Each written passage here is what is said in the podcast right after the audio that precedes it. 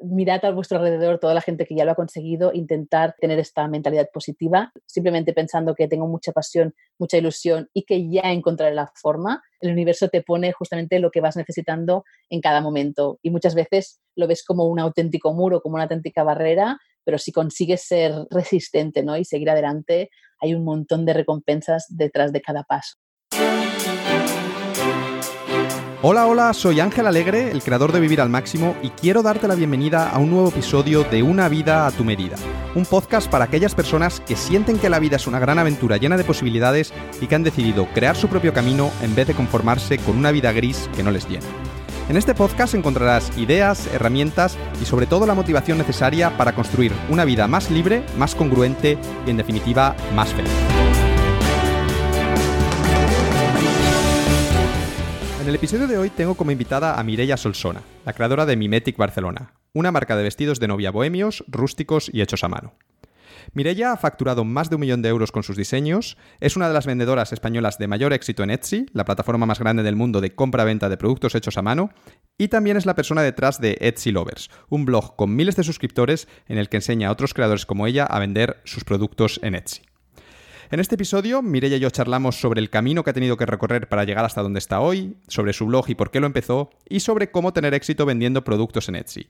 Y cubrimos temas tan interesantes como de dónde viene la afición de Mireia por el diseño y los productos handmade, cuál fue la lección que aprendió Mireia vendiendo sus propias joyas en un mercadillo de verano, por qué Mireia dejó una empresa en pleno crecimiento para dedicarse en exclusiva a vender por Etsy, qué hizo que Mimetic, la marca de ropa de Mireia, despegase, o cuál ha sido la experiencia de Mireia vendiendo en otras plataformas online como Amazon Handmade.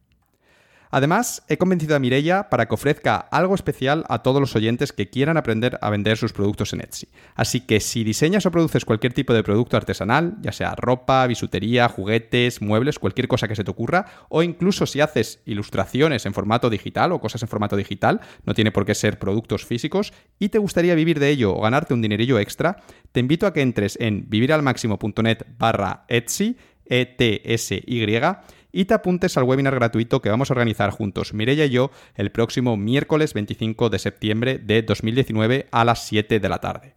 Repito la página, viviralmaximo.net barra Etsy.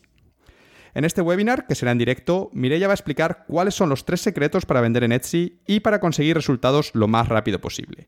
Y al final del webinar presentará la tercera edición de su programa eSchool, que empezará el lunes 30 de septiembre y al que podrás apuntarte solo si tú quieres.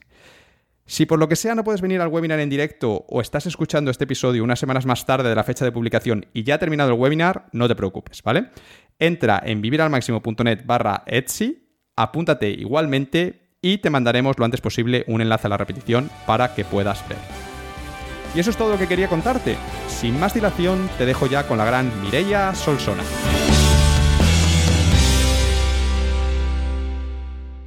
Bienvenida al podcast, Mireia. Hola, muchas gracias Ángel. Mireia, tú y yo nos conocimos hace poquito, nos conocimos eh, este año, en el mes de, mayo, en 2019, a raíz de un email que me escribiste en el que me contabas pues, que eras muy fan de este podcast, que te gustaba un montón y en el que también te ofrecías como voluntaria para ser entrevistada, para ser interrogada más bien, porque considerabas que tenías eh, el perfil de, un buen invitado, ¿no? que eres una persona que ha sido capaz de crear una vida a su medida. Y yo cuando recibí tu correo y vi tu nombre y lo que hacías, pues inmediatamente pensé, hmm, esta, chica, esta chica me suena de algo. Y efectivamente, me fui a mi lista, que tengo una lista en la que voy apuntando pues, personas que me gustaría invitar al, al podcast en algún momento. Tengo ahí a Julio Iglesias, a Tony Nadal, un montón de gente pues que voy encontrando, pues leo un libro, leo una noticia y ahí estabas tú, ya apuntada en esa lista. La verdad es que no recuerdo cómo te, por qué estabas ahí, cómo te había encontrado, pero el caso es que, estabas ahí, ¿no?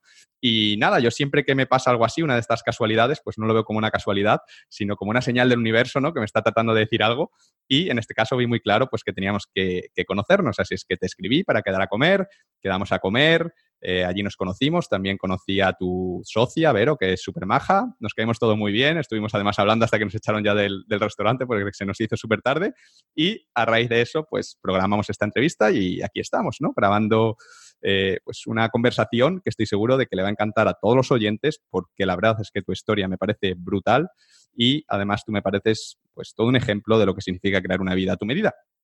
Pero bueno, mm, creo que es mejor que no adelante nada más, que sea una sorpresa y que empecemos ya con, esta entrevista, porque la verdad es que hay un montón de cosas que, quiero preguntarte. Tengo aquí una buena lista de, preguntas. Y la primera de esas preguntas que quiero hacerte es que si es cierto que durante unos meses de tu vida trabajaste como estatua humana de estas que se ponen en las calles, en las plazas, eh, en plan para ganar dinero, que están ahí quietas y cuando le echas una moneda, pues eh, se mueven, ¿no? Porque yo creo que si, si, es cierto esto, pues vas a ser la primera persona que he conocido en mi vida que ha tenido esta profesión.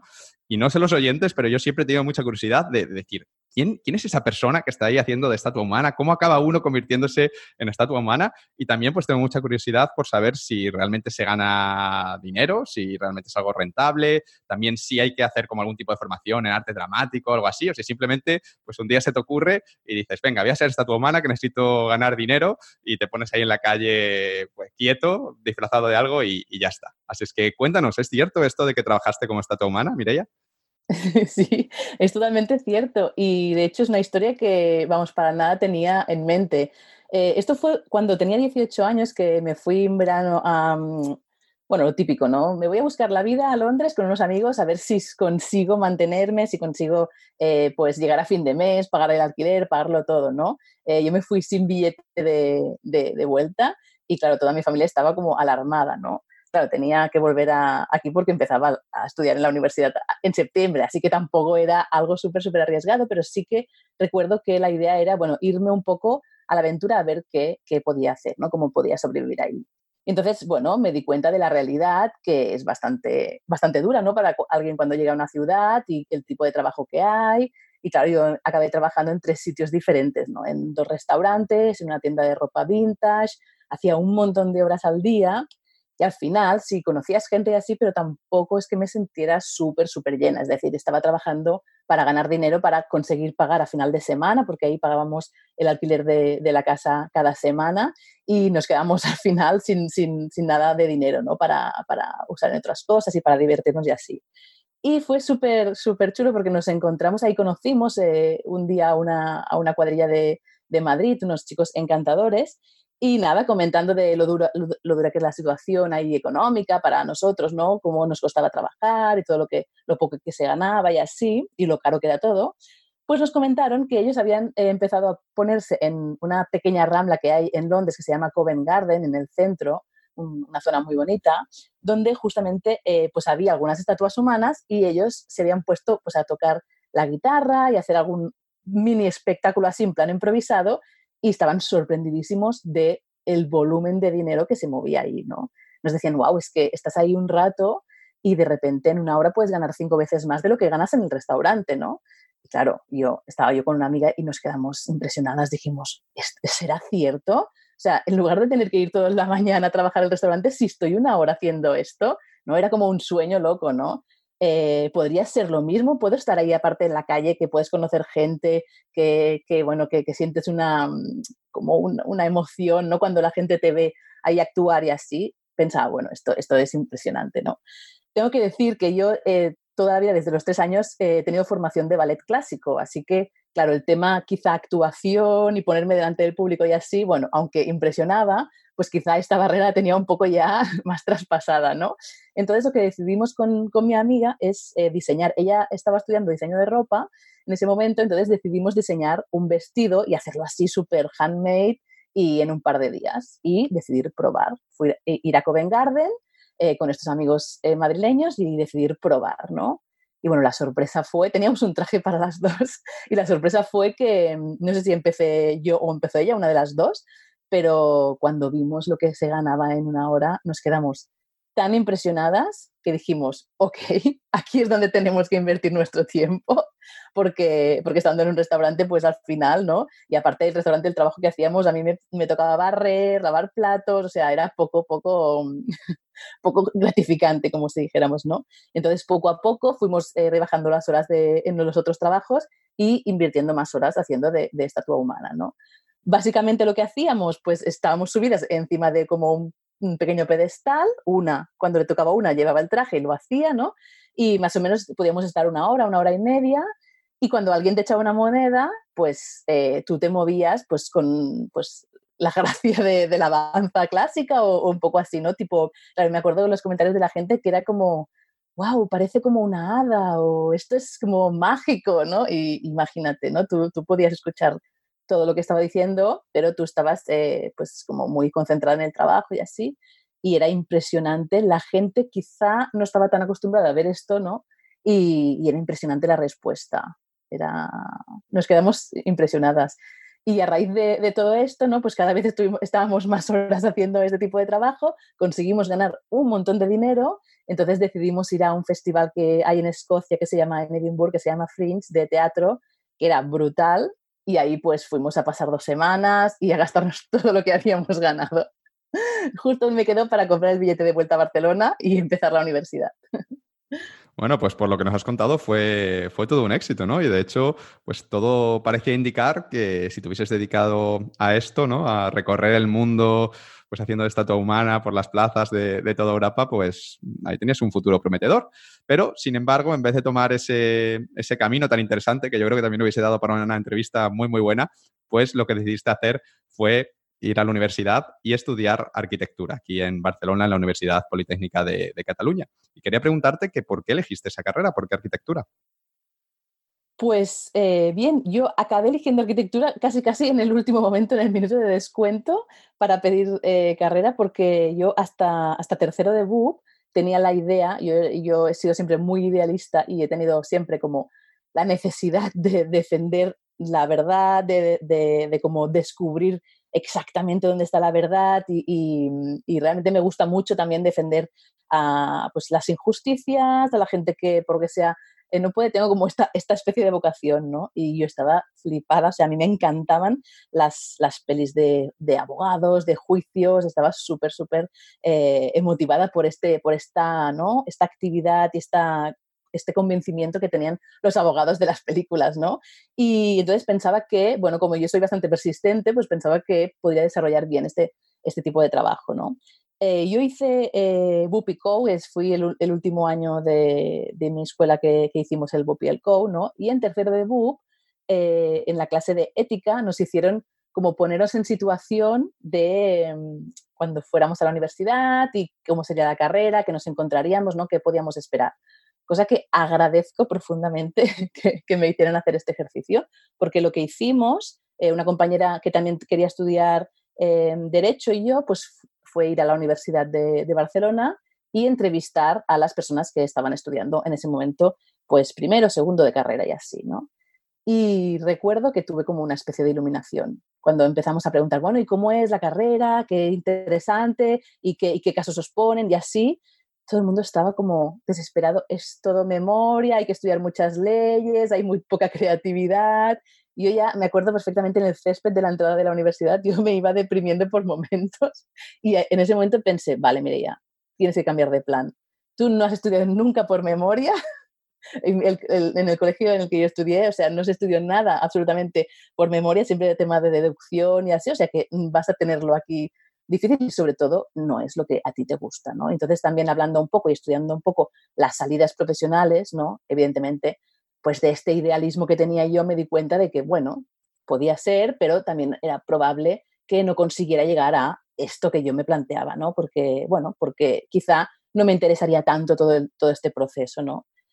Y entonces, bueno, pues volví a la escuela al día siguiente y le dije a mi tutora, mira, mmm, cambio de planes, o sea, no sé, ahora mismo no sé qué voy a estudiar, eh, a mí siempre me había, encantado mucho el diseño y la parte está pues creativa eh, y también pues las matemáticas y la física pues se me daban bastante bien y las disfrutaba.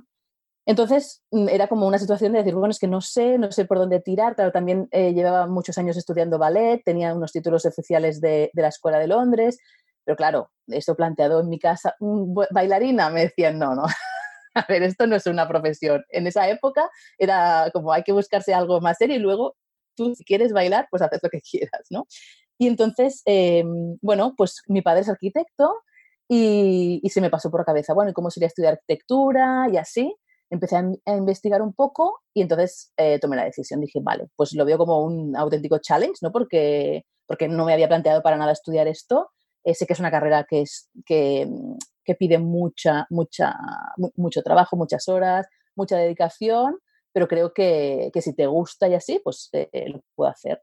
Y entonces, bueno, estuve hablando mucho con mi padre, fui a la universidad también, me hablé con alumnos, con compañeros suyos y así, y me lancé. Y entonces, en ese momento, tuve que pedir permiso a mi escuela porque, claro, yo había estado estudiando em, letras. Y entonces, eh, claro, en tercero de tuve que cambiar el último año en COU, tuve que pasar a ciencias puras sin haber hecho pues, las asignaturas de tercero de, ciencias, ¿no? Y entonces ese momento fue como se tuvieron que reunir los tutores de la escuela porque esto no se había hecho nunca y al final me autorizaron y me dieron un voto de confianza.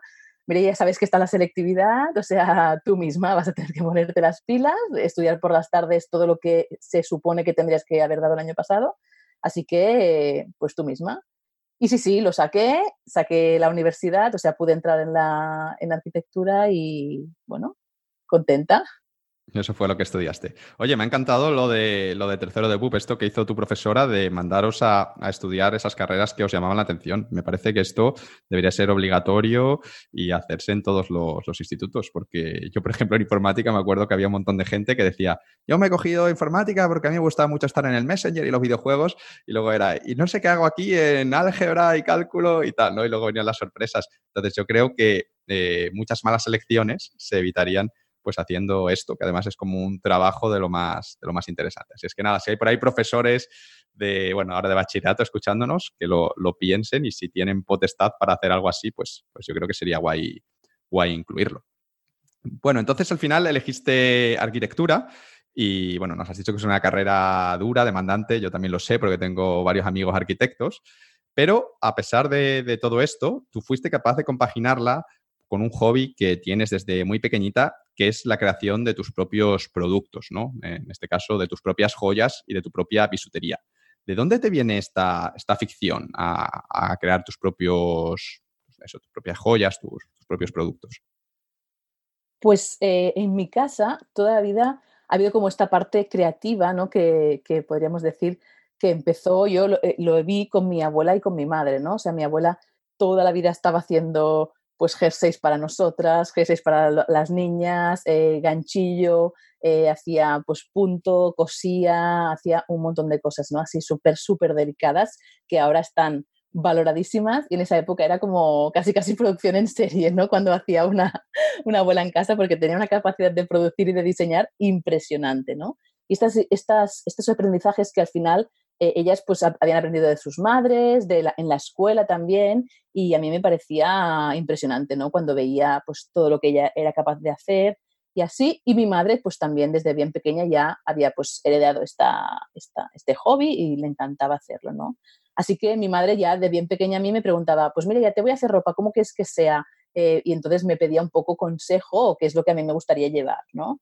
Hasta que yo a los 13 años ya empecé a diseñarme mi ropa entonces eh, iba con mi madre a la tienda, pues mira, lo haremos de esta forma, lo haremos así. Y yo misma también empecé a hacerme pues eh, mis jerseys y algunos, algunos productos pues que, que, llevaba yo día a día, ¿no? Y, era súper chulo porque, porque en mi entorno, claro, eso, ahora está, el mundo handmade está como muy valorado, ¿no? Pero en esa época, y muy valorado y muy en auge, es decir, mucha gente lo tiene hobbies de, del mundo handmade, ¿no? Pero mm, en esa época mm, la gente estaba como, como sorprendida, wow, y tú lo has hecho tú y esto se, se puede hacer. Y me acuerdo en la escuela, ¿no? En eh, mi entorno era, ostras, y enséñame cómo se hace, yo también quiero uno, ¿no? Y, y bueno, era, era muy chulo, la verdad. Entonces, bueno, tenías ahí gente eh, alabando tus, tus, productos y de hecho eh, creo que me, contaste cuando quedamos a comer que, bueno, que había gente que te pedía, oye, hazme unos pendientes, hazme un no sé qué, hazme no sé cuántos y que incluso te pagaban por ello, ¿no? Eh, entonces quiere decir que, tus productos eran guays. Sin embargo, cuando tú tenías 19 años, en el verano de segundo de carrera, creo que fue, pues tú decías, ah, qué bien, yo soy una máquina haciendo mis joyas, a todo el mundo le encantan, así es que voy a ver si puedo hacer un dinerillo con esto y voy a, ponerme en un puesto a, venderlos. Pero lo intentaste y tengo entendido que no fue demasiado bien. qué fue lo que pasó? Eso es exactamente, tenía la idea que como mi entorno estaba súper emocionado y me había comprado pues varios de mis diseños, eh, pensaba que esto era, sería el mundo, ¿no? Esto era escalable al mundo, ¿no? Y entonces no tuve en cuenta el factor conocido, el factor estimación y el factor eh, proximidad, ¿no?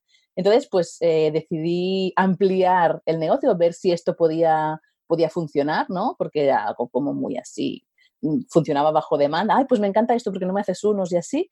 Y entonces eh, vi que en, en Blanes, en, un pueblo de la costa catalana, pues eh, hacían un market, supuestamente un market artesanal durante todo el verano, ¿no? Entonces me estuve planteando, planteando si podía yo pues llegar a vender, si podía funcionar, si podía ganar un dinero. Claro, todos mis amigos en verano pues se ponían a trabajar porque durante el año estábamos estudiando y íbamos eh, súper liados y podíamos tener pequeños trabajos, ¿no? Y la idea, yo veía a todo el mundo en verano trabajando para ganar mucho dinero, para poder gastar durante el año, ¿no? Que, podíamos trabajar menos. Y yo pensaba, ostras, pues eh, a mí me gustaría buscar un trabajo que encaje con, con mis valores, ¿no? Que encaje con mi, con mi hobby, con lo que a mí me gusta, a ver si es posible. Entonces, pues pensé que, sería una buena opción poner un puesto en, este, market, ¿no? Durante eh, dos meses de verano. Em, tengo que decir que el market tenía, un precio elevado para mí en ese momento, o sea, era una gran inversión, eh, no solo el puesto en sí, sino que también tenía que comprar un montón de stock para poder vender, para poder llenar el puesto, ¿no? Y, y entonces, bueno, pues eso lo hice eh, julio y agosto, pero ya rápidamente los primeros días que monté el stand ya vi que mi entorno no tenía nada que ver con mis productos. Claro, yo hacía mm, todo bisutería hecha a mano y yo hacía mis propios, eh, mis propios avalorios, que eh, los, los, pintaba a mano, los metía en el horno, hacía, después montaba los collares, montaba todas las pulseras eh, pendientes, lo que fuera, ¿no? Era como un trabajo súper delicado que me llevaba un montón de horas fuera del stand. Después cuando estaba en el stand, pues eran también un montón de horas atendiendo al público, ¿no? Pero yo ya cuando monté el stand, ya vi rápidamente a mi alrededor que no sé si había 50 puestos y era el único yo que tenía realmente productos hechos a mano. Todo el resto de, de, puestos, aunque tenían productos muy bonitos, eran todos reventa, es decir, eran todos producidos en serie, probablemente en países donde cuesta muy poco producir y lo revendían ellos a unos precios bajísimos con los que yo, evidentemente, era imposible que compitiera. Pero es que aparte eran productos que eran bonitos, ¿no? Así más playeros y así. Y yo pensaba, ostras, ¿cómo puede ser esto, no? Bueno, yo creo que aquí yo puedo triunfar porque soy la diferente, ¿no? O sea, mi producto es de calidad, mi producto eh, es bueno, yo he tenido muy buena acogida hasta ahora en mi entorno y, bueno, creo que puedo triunfar.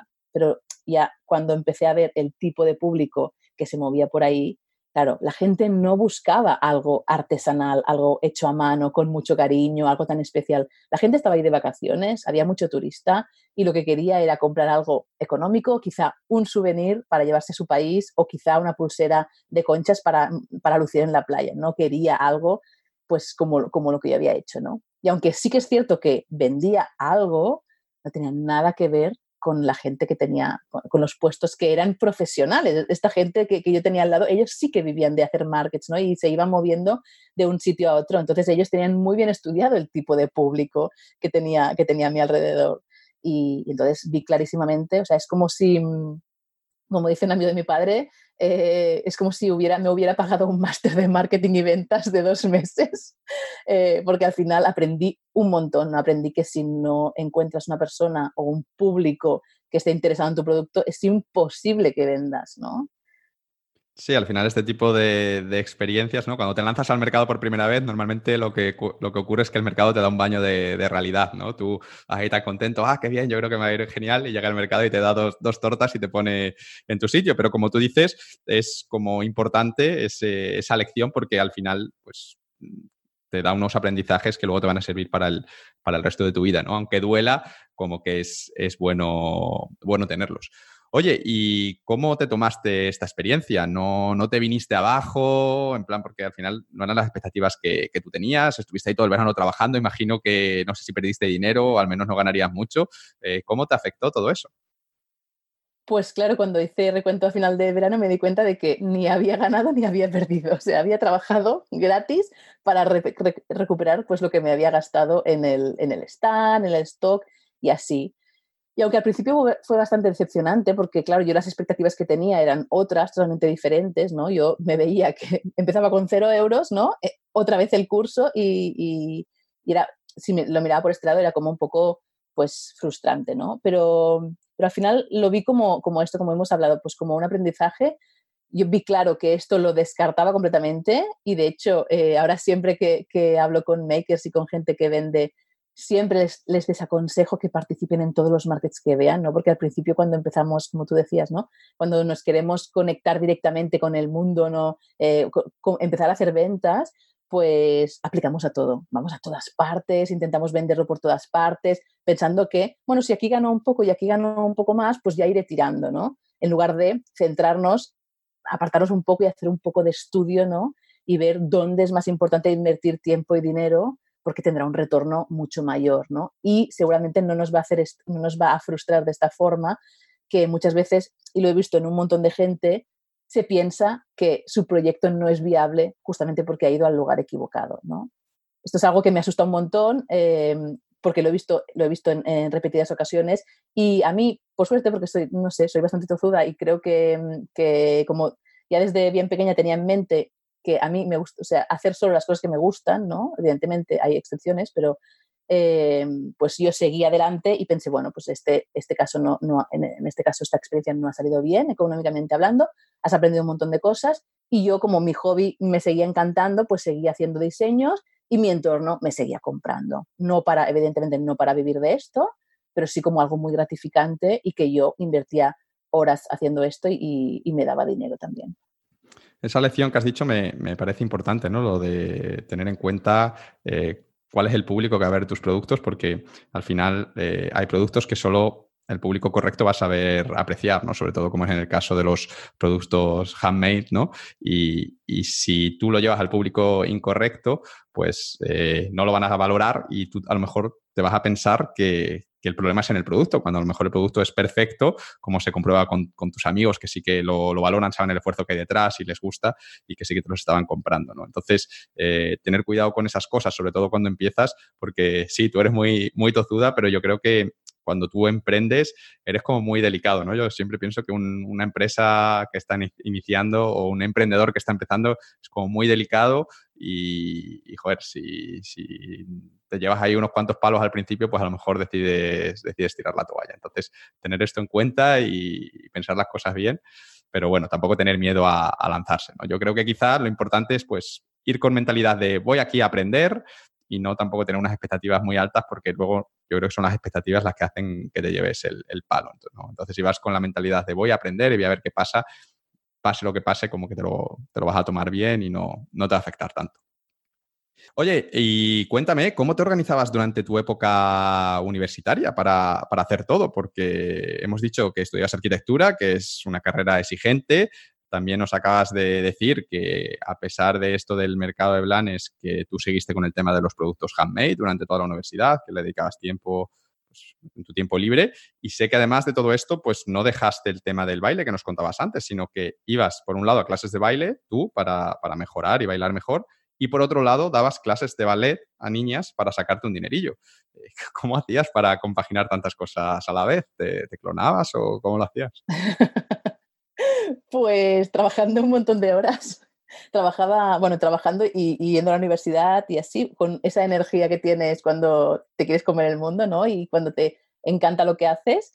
Yo iba por las mañanas a, clases de, danza, bueno, para profesionalizarme, o sea, para, para sacarme un título para, para ser profesora de, danza de, muchos tipos, de contemporáneo, clásico y una variedad, ¿no? Para, para ser maestra. Al mediodía daba clases de, de ballet, daba dos horas de clases de ballet a niñas, pues para justamente para sacarme este dinero, iba a la universidad por la tarde, que, es cuando hacíamos, y claro, salía a las nueve y media de la noche de la universidad, o sea que era un día completo, era un día tope.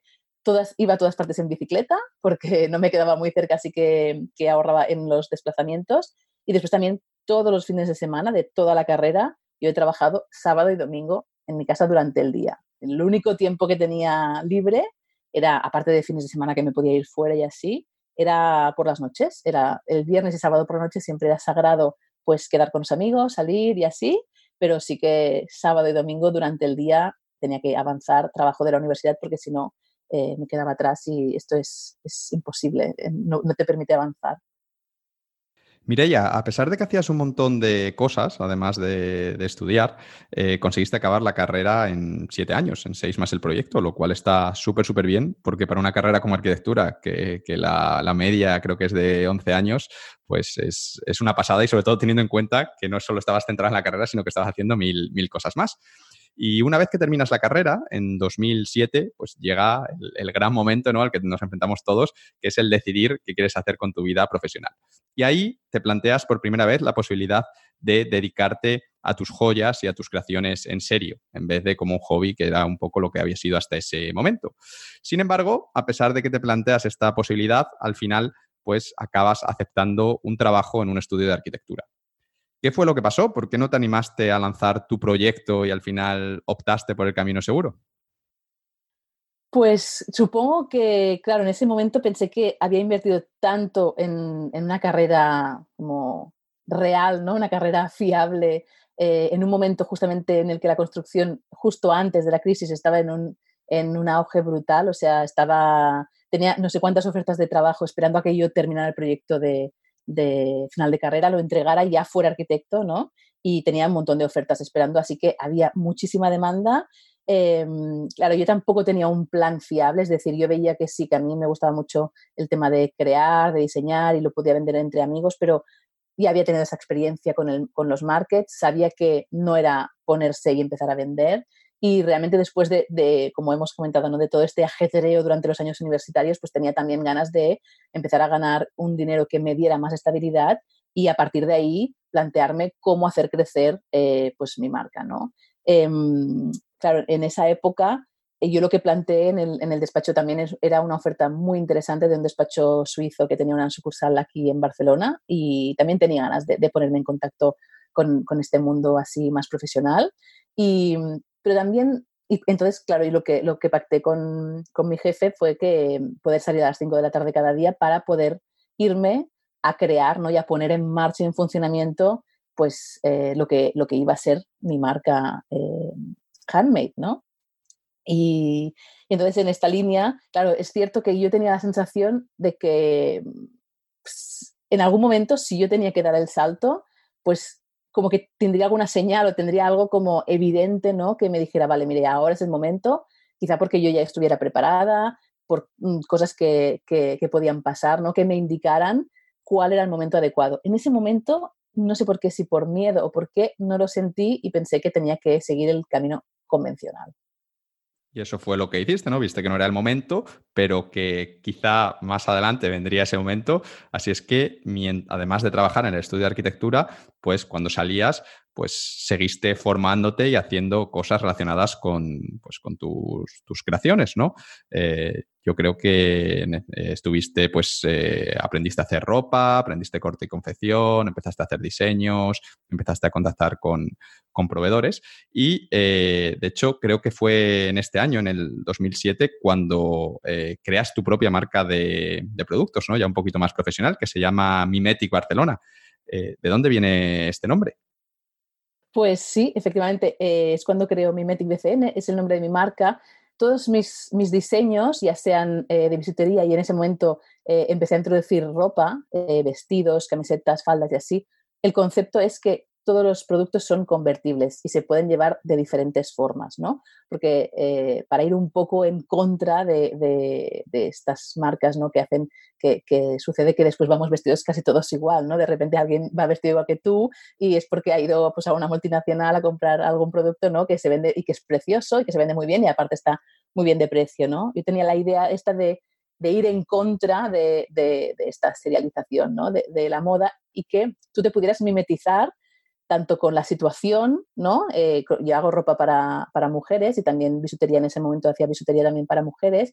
Entonces lo que pretendía con mis productos era que cada mujer, dependiendo del día que fuera, si tenía que ir a trabajar, si tenía que ir a una fiesta, depende del evento que fuera, se pudiera convertir la ropa pues en más elegante, más casual, más urbana y así. Y a la vez también son productos que se pueden usar durante muchos periodos eh, de la mujer, es decir, una mujer eh, embarazada puede llevar los, vestidos, eh, también durante la lactancia, después en el posparto, o sea, como que se adaptan mucho también a la forma del cuerpo de la mujer, que, me parece que está como muy olvidado también, ¿no? Y, para ir también, pues, salir un poco de esta estandarización de las tallas, de que tiene que ser todo el mundo una talla media y así, ¿no? Y entonces viene de aquí, de, la situación de mimetizarse con, tanto con el ambiente como con, los procesos eh, vitales de, cada mujer.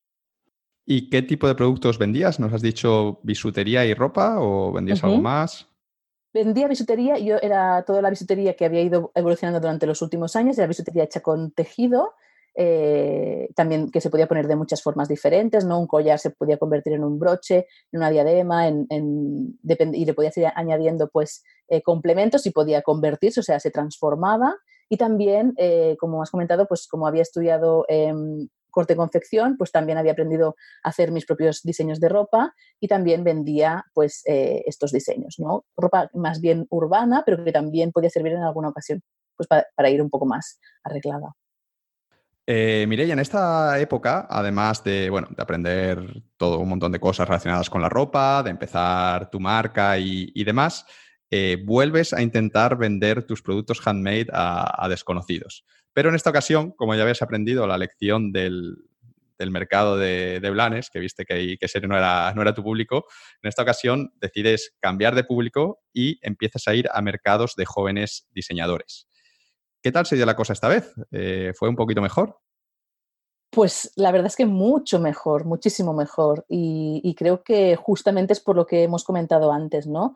Eh, en, los markets de jóvenes diseñadores eh, son markets que se organizan normalmente en, ciudades, ¿no? Y es donde, donde alguien selecciona una serie de marcas pues que tienen unas características, eso, ¿no? Que son diseños muy diferentes, cosas que no se pueden encontrar en, en, tiendas como mucho más grandes, eh, cosas, pues diseños así muy, muy personales, eh, exclusivos en el sentido de que no se, normalmente no se repiten, o sea, no hay más de uno, eh, pues son cosas como bastante más diferentes.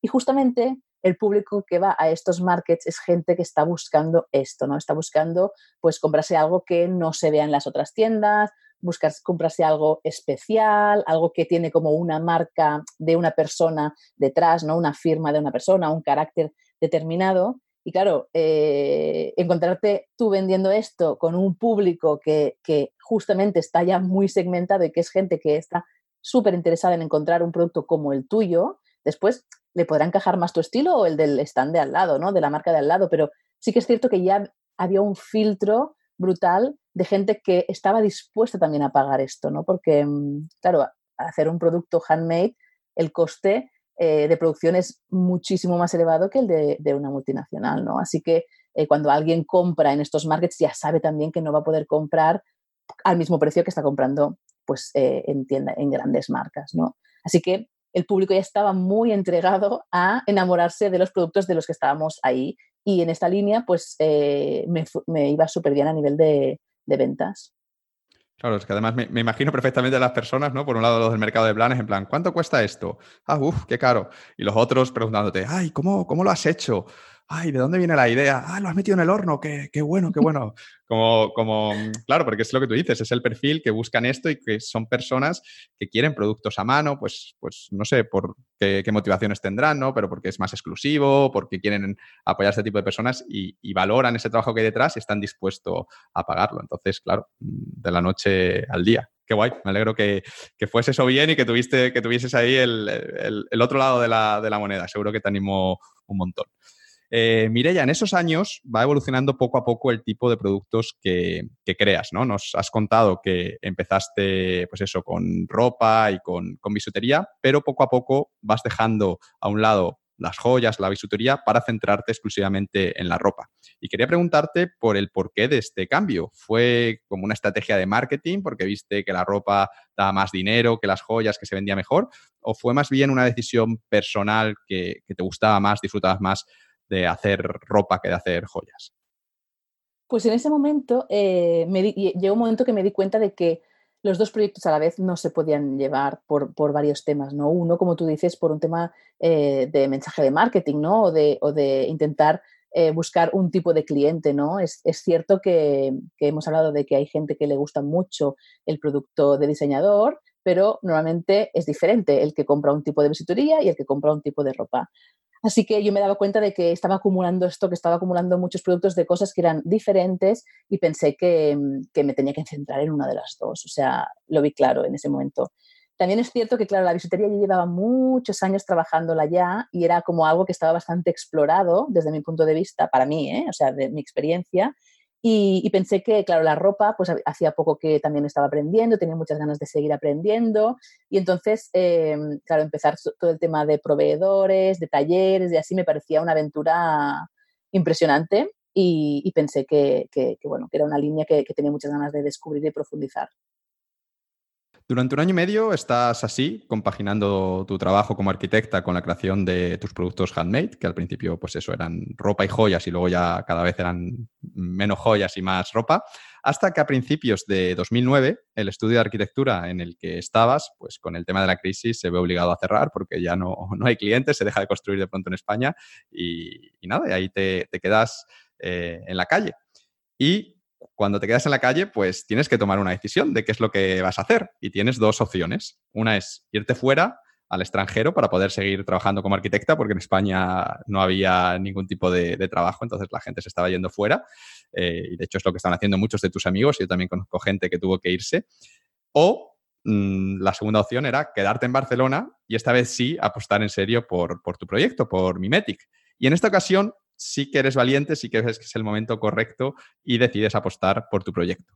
¿Por qué tomas esta decisión? Y sobre todo, ¿no te preocupaba meterte en un, negocio de, ropa en plena crisis económica cuando la gente no tenía dinero para gastar en este tipo de cosas? Totalmente. Me asustaba, me asustaba un montón. Pero como antes hemos hablado, eh, yo cuando cogí el trabajo de, arquitecto en el, en el estudio, tenía esta sensación de que si en algún momento llegaría el momento de, dar el paso, ¿no? Y, en ese momento vi como que todo era perfecto para que yo me atreviera a, dar el salto. Evidentemente, eh, el tema económico era un gran problema con la crisis, no solo en España, sino había una crisis europea brutal. Eh, la inversión que tenía que hacer, ¿no? Yo había podido ir ahorrando, pero hablar de stock en, tema de moda, pues es, es, invertir un gran volumen de dinero, ¿no? Y la incertidumbre de saber si esto podría tirar adelante o no. Pero había algo dentro de mí que me decía, ya otra ocasión mejor no vas a encontrar en tu vida. O sea, si tú te vuelves a meter dentro de la rueda de trabajo formal, trabajar aunque sea saliendo a las 5 de la tarde, es muy difícil que pruebes suerte con tu proyecto, ¿no? Que, que, que, hagas el test de si esto realmente podía ser una empresa o siempre se va a quedar en un hobby que puede sacar más o menos dinero por aquí o para allá, pero no habrás puesto ¿no? toda la carne en el asador para ver si, si esto tira adelante o no, ¿no? Eh, todo mi entorno, claro, estaba súper asustado y era como una auténtica locura. ¿Dónde va esta que ha estudiado una carrera formal y que podría ganar mucho dinero si se va a Londres o a París, ¿no?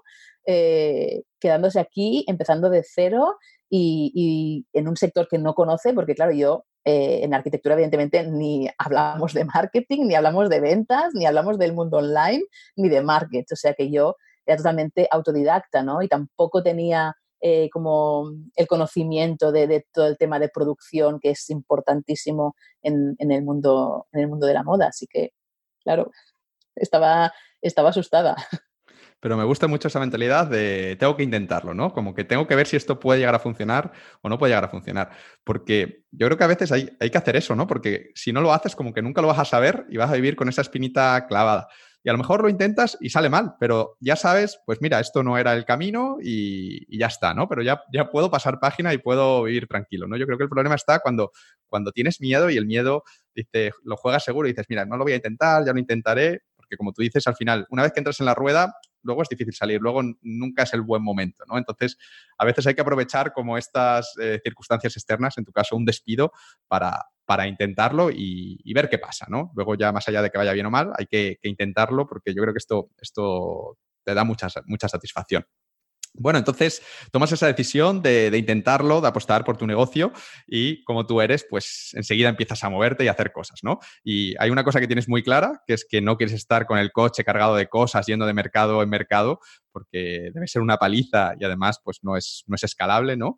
Así es que lo primero que haces es empezar a buscar tiendas eh, pues tiendas de ropa de terceros para que vendan tus productos, que en aquel momento pues eh, ya era solo ropa, eran vestidos, blusas, faldas de estilo urbano, porque ya hemos dicho que habías dejado la bisutería. Eh, cuéntanos qué tal funciona esta estrategia de, en vez de vender la ropa directamente tú al cliente, pues llevarla a tiendas para que sean estas tiendas las que lo, lo vendan.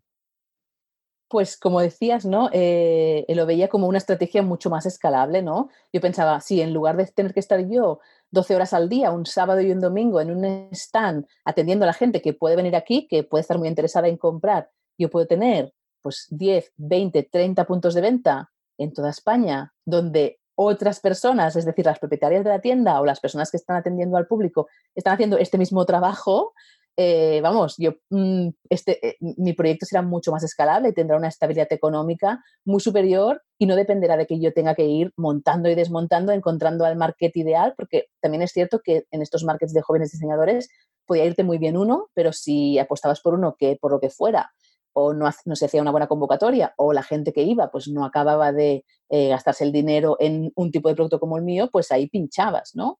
Entonces, bueno, eh, hice esta estrategia de, difusión, ¿no? yo como había ido a, varios markets y así, también tenía muchos contactos, eh, había movido por, toda España a nivel de markets, entonces tenía estos contactos de diseñadores y así, y empecé pues a, buscar, ¿no? Eh, recomendaciones de tiendas, puntos de venta que sabía que trabajaban con este tipo de producto y así, y la verdad es que súper bien, porque claro, de entrada, en época de crisis, súper bien quiero decir, súper bien que encontré muchos puntos de venta. Súper bien la experiencia, no, ahora lo, explicaré. Porque, claro, en, esa época de crisis, como tú reflexionabas antes, pues la gente no tiene el dinero para gastarse, ¿no? La gente, eh, los consumidores no tenemos un dinero extra para gastarnos y normalmente nos volvemos muy conservadores. Pero es que además las tiendas, las tiendas que vivían de esto, estaban muy asustadas a la hora de, de contratar o coger marcas nuevas. Entonces, lo que te pedían siempre es que tú dejaras tus productos en depósito que significa que tú haces la producción, asumes tú como diseñador la producción y les dejas a ellos eh, una parte de stock, pues una parte de la colección, para que ellos la vendan, ¿no? Y es al mes siguiente de haberla vendido cuando ellos te la pagan a ti, ¿vale? Si tienes la mala suerte de no vender o los productos que no se venden, porque siempre sucede dentro de una colección, ¿no? Que algunos, por el tipo de cliente que tiene esa tienda, no se acaban vendiendo, pues a final de temporada te devuelven el stock y tú te lo comes ese stock. Es decir, si está estropeado, si está pasado de moda y que normalmente es lo que pasa, no es lo que sucede, pues tienes que mal venderlo, venderlo en outlet o, directamente pues no puedes venderlo, ¿no? Pero claro, yo todo esto veía que sí que era un hándicap, ¿no? Pero era, en ese momento era la única posibilidad de, eh, a nivel de estrategia de, tiendas, ¿no? De, hacer como una red de puntos de venta que a mí me permitiera pues empezar a tener estas eh, ventas simultáneas ¿no? y no tener que estar dependiendo de, estar en estos markets. Así que rápidamente pues eh, me junté con veintipico eh, puntos de venta que estaban vendiendo mis productos. Em, pero bueno, un poco como, te he comentado, ¿no? Algunas tiendas vendían muy bien, otras no vendían nada, algunas tiendas cerraron, desaparecieron con mi stock, con lo cual ahí lo perdí todo. Y, y al final también lo que me costaba un montón era toda la parte administrativa, ¿no? Tener que llamar a las tiendas cada mes, cuánto has vendido, he vendido esto, pues ahora te preparo la factura, transferencia, reclamar pagos, eh, con veintipico puntos de venta, pues era un montón de trabajo si lo sumamos a todo el resto de trabajo que tenía que hacer yo, ¿no? De diseño, producción, marketing y así. Sí, sobre todo lo veo arriesgado, porque eso, ¿no? Todo el stock, eso es dinero que tú pones, que adelantas, ¿no? Por decirlo así, y luego si va mal, pues es dinero que, que pierdes. Entonces, al final, es decir, sumando las ventas que hacías y restando, pues imagino que se llevarían una buena comisión los de las tiendas y también, pues eso, las, las pérdidas que tenías pues, de productos que se perdían, que se estropeaban o que no podías vender, al final te salía rentable, te daba ganas lo suficiente como para, para vivir con esta estrategia. No ganaba un sueldo, no ganaba el sueldo deseado, o sea, ganaba algo para ir tirando, pero realmente em, veía que no, que, era muy difícil. No acababa de ser rentable, ¿no? Eso es, o sea, no es que perdiera dinero, pero también, y todo lo que yo invertía, o sea, trabajaba un montón de horas y tampoco estaba disfrutando el proceso, porque toda esta parte administrativa y a veces pues de tener que reclamar pagos y así era algo que un poco pues eh, desagradable, ¿no? Además de esta estrategia de vender tus, productos en tiendas de terceros, eh, abres en esa época también tu propia tienda online en Etsy. Y Etsy es una plataforma bastante conocida, pero estoy seguro de que hay muchos oyentes que nos están escuchando y que no tienen idea de qué es. Así es que, si te parece, ¿te importaría explicarnos brevemente qué es esto de, Etsy? Sí, claro. Etsy es un marketplace eh, que nace en el año 2007 en Estados Unidos es un marketplace que está focalizado exclusivamente en el mundo handmade, o sea, cosas hechas a mano o vintage o piezas únicas con un creador detrás, ¿no? Es decir, es un poco el, en el mundo online, ¿no? Lo que hablábamos de estos markets de diseñadores donde hay un público ya muy, muy segmentado y ahí cuando alguien entra en Etsy, ¿no? Cuando tú vas como comprador a, a buscar algo en Etsy, ya sabes que vas buscando algún producto que sea muy especial, que vas a poder tratar directamente pues, con el creador de ese producto, que son tiendas normalmente pequeñas, ¿no? donde está el, diseñador en contacto con, el cliente y que pues, muchas veces son productos únicos, que no se repiten, siempre son hechos eh, a mano o vintage. ¿Y cómo descubres esta, esta, web? Porque lo que tú dices, empezó en Estados Unidos y yo creo que en Europa, pues no sé yo hablar de ella hasta, hasta mucho más adelante. Y esto ahora creo que estamos hablando de 2010 o así, 2009, 2010. Sí, eso es. Yo abrí la tienda en 2009 y fue un poco casualidades de la vida. O sea, me, me apareció un mail. Yo como estaba en bases de datos de diseñadores, pues no sé cómo Etsy consiguió esta base de datos y me llegó un mail simplemente presentando la plataforma y diciendo, hey Mireia, eh, ¿qué te gustaría? Sé que tienes eh, pues mm, productos hechos a mano y que eres diseñadora, ¿qué te parece este marketplace? ¿Quieres visitarlo? Y claro, entré a la plataforma y eso fue una ventana al mundo, o sea, fue una, sea, una ilusión tremenda ver que alguien había tenido la brillante idea de hacer esto ¿no? en el mundo online y más para, para diseñadores como yo, que en esta época estábamos en un, en un país donde nadie quería invertir en nuestros productos, ¿no? Y que, y que después todo el mundo nos aconsejaba, ¿no? Eh, todos los mentores, eh, asesores que podías tener te aconsejaban que lo que tenías que hacer era internacionalizarte, ¿no? Y, ir a, vender fuera, pero claro, sin conocimientos, eh, sin saber cómo, cómo, llevar el tema de aduanas, cómo llevar pues el tema de proveedores exteriores y así, lo veíamos como súper difícil. Y lo chulo es que dentro de esta plataforma Etsy, ¿no? Había como un apartado en el blog eh, que se titulaba, bueno, que se titula Quit Your Day Job, ¿no? Donde se explica, eh, cada semana explicaban el caso de éxito de un diseñador, de un, maker, ¿no? De una persona que hace cosas con las manos, eh, que había conseguido dejar su trabajo formal y vivir de sus productos gracias a su tienda Etsy, ¿no? Claro, era tan inspirador y tan motivador que dije, wow, esto es la salvación. Sí, es que además los americanos son muy buenos en, marketing, son muy buenos en dientes del sueño. Entonces te pone el, artículo, cómo María dejó su trabajo en una fábrica y gana 3.000 dólares al mes vendiendo bufandas. Y hay una entrevista con María con unas fotos así, lacrimógenas, y dice, joder, joder, esto es... Te lo crees, ¿no? Te lo crees. Qué guay. Entonces creaste tu tienda en Etsy, te, convencieron los de su departamento de marketing. ¿Y qué, subiste a, esa tienda? ¿Subiste todas tus ropas o...? Claro, yo no tenía ni idea de, ni, de, ni de marketing, ni de, ni de SEO, ni de nada que tenga que ver con el tema técnico, ni visibilidad, ni nada de esto, ¿no? Aparte, Etsy tampoco te explicaba la necesidad, ¿no? Ahora que tiene tantos años Etsy, que tiene millones de, usuarios, pues ya hace una formación, eh, bueno, tiene muchos artículos, explica muchas cosas y así, pero en esa época no tenía ni idea. Entonces, simplemente lo que hice fue subir los productos que yo ya estaba vendiendo en tiendas y en markets con mis fotos, descripciones, pero aparte, eh, pues hice todos los errores que se pueden hacer en ese momento, ¿no? Puse, por ejemplo, imagínate la barbaridad que hice, lo puse todo en español. Claro que ahí no, había nadie eh, eh, que supiese español leyendo. Claro que no, yo pensaba, bueno, habrá alguien, pero claro, yo no entendía que, que tú cuando redactas un, artículo en Etsy que se, se, llama listing, ¿no? Cuando redactas un listing, tienes que buscar palabras clave para que la gente te encuentre. O sea, yo no tenía ni idea. Yo pensaba, esto es como un catálogo, tú lo subes y ya te llegará gente, ¿no? Y es mágico, ¿no? ¿Y hubo magia? ¿Te llegó gente o Pues el primer año cero. Cero. El primer año cero ventas. Ni siquiera una, cero, cero patatero.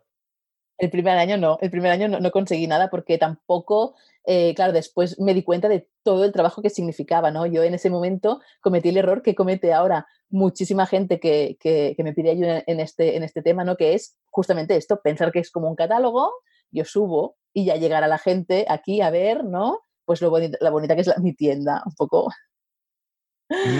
Eso está claro que, no funciona. Eh, además de probar la estrategia de vender en tiendas de terceros, de abrir esto de Etsy, hay otra cosa muy importante que haces en 2010, que es crear tu primer vestido para novia. Y quería preguntarte que de dónde surge esta idea, porque si no me equivoco, hasta ese momento habías hecho ropa, pero era como más ropa de, calle, ¿no? Pues eso, blusas, faldas, habías hecho algún vestido, pero eran en plan vestidos más de, de fiesta. ¿Cómo te dio por dar el salto a las novias? Pues fue por, un tema de demanda. O sea, yo tenía, como, como acabamos de hablar, pues tenía varios puntos de venta y una clienta pues entró un día a una de las tiendas donde yo vendía mis productos y se enamoró de la colección y entonces le dijo a la, a la propietaria de la tienda, pues me encantaría que esta diseñadora me diseñara mi vestido de novia, ¿no?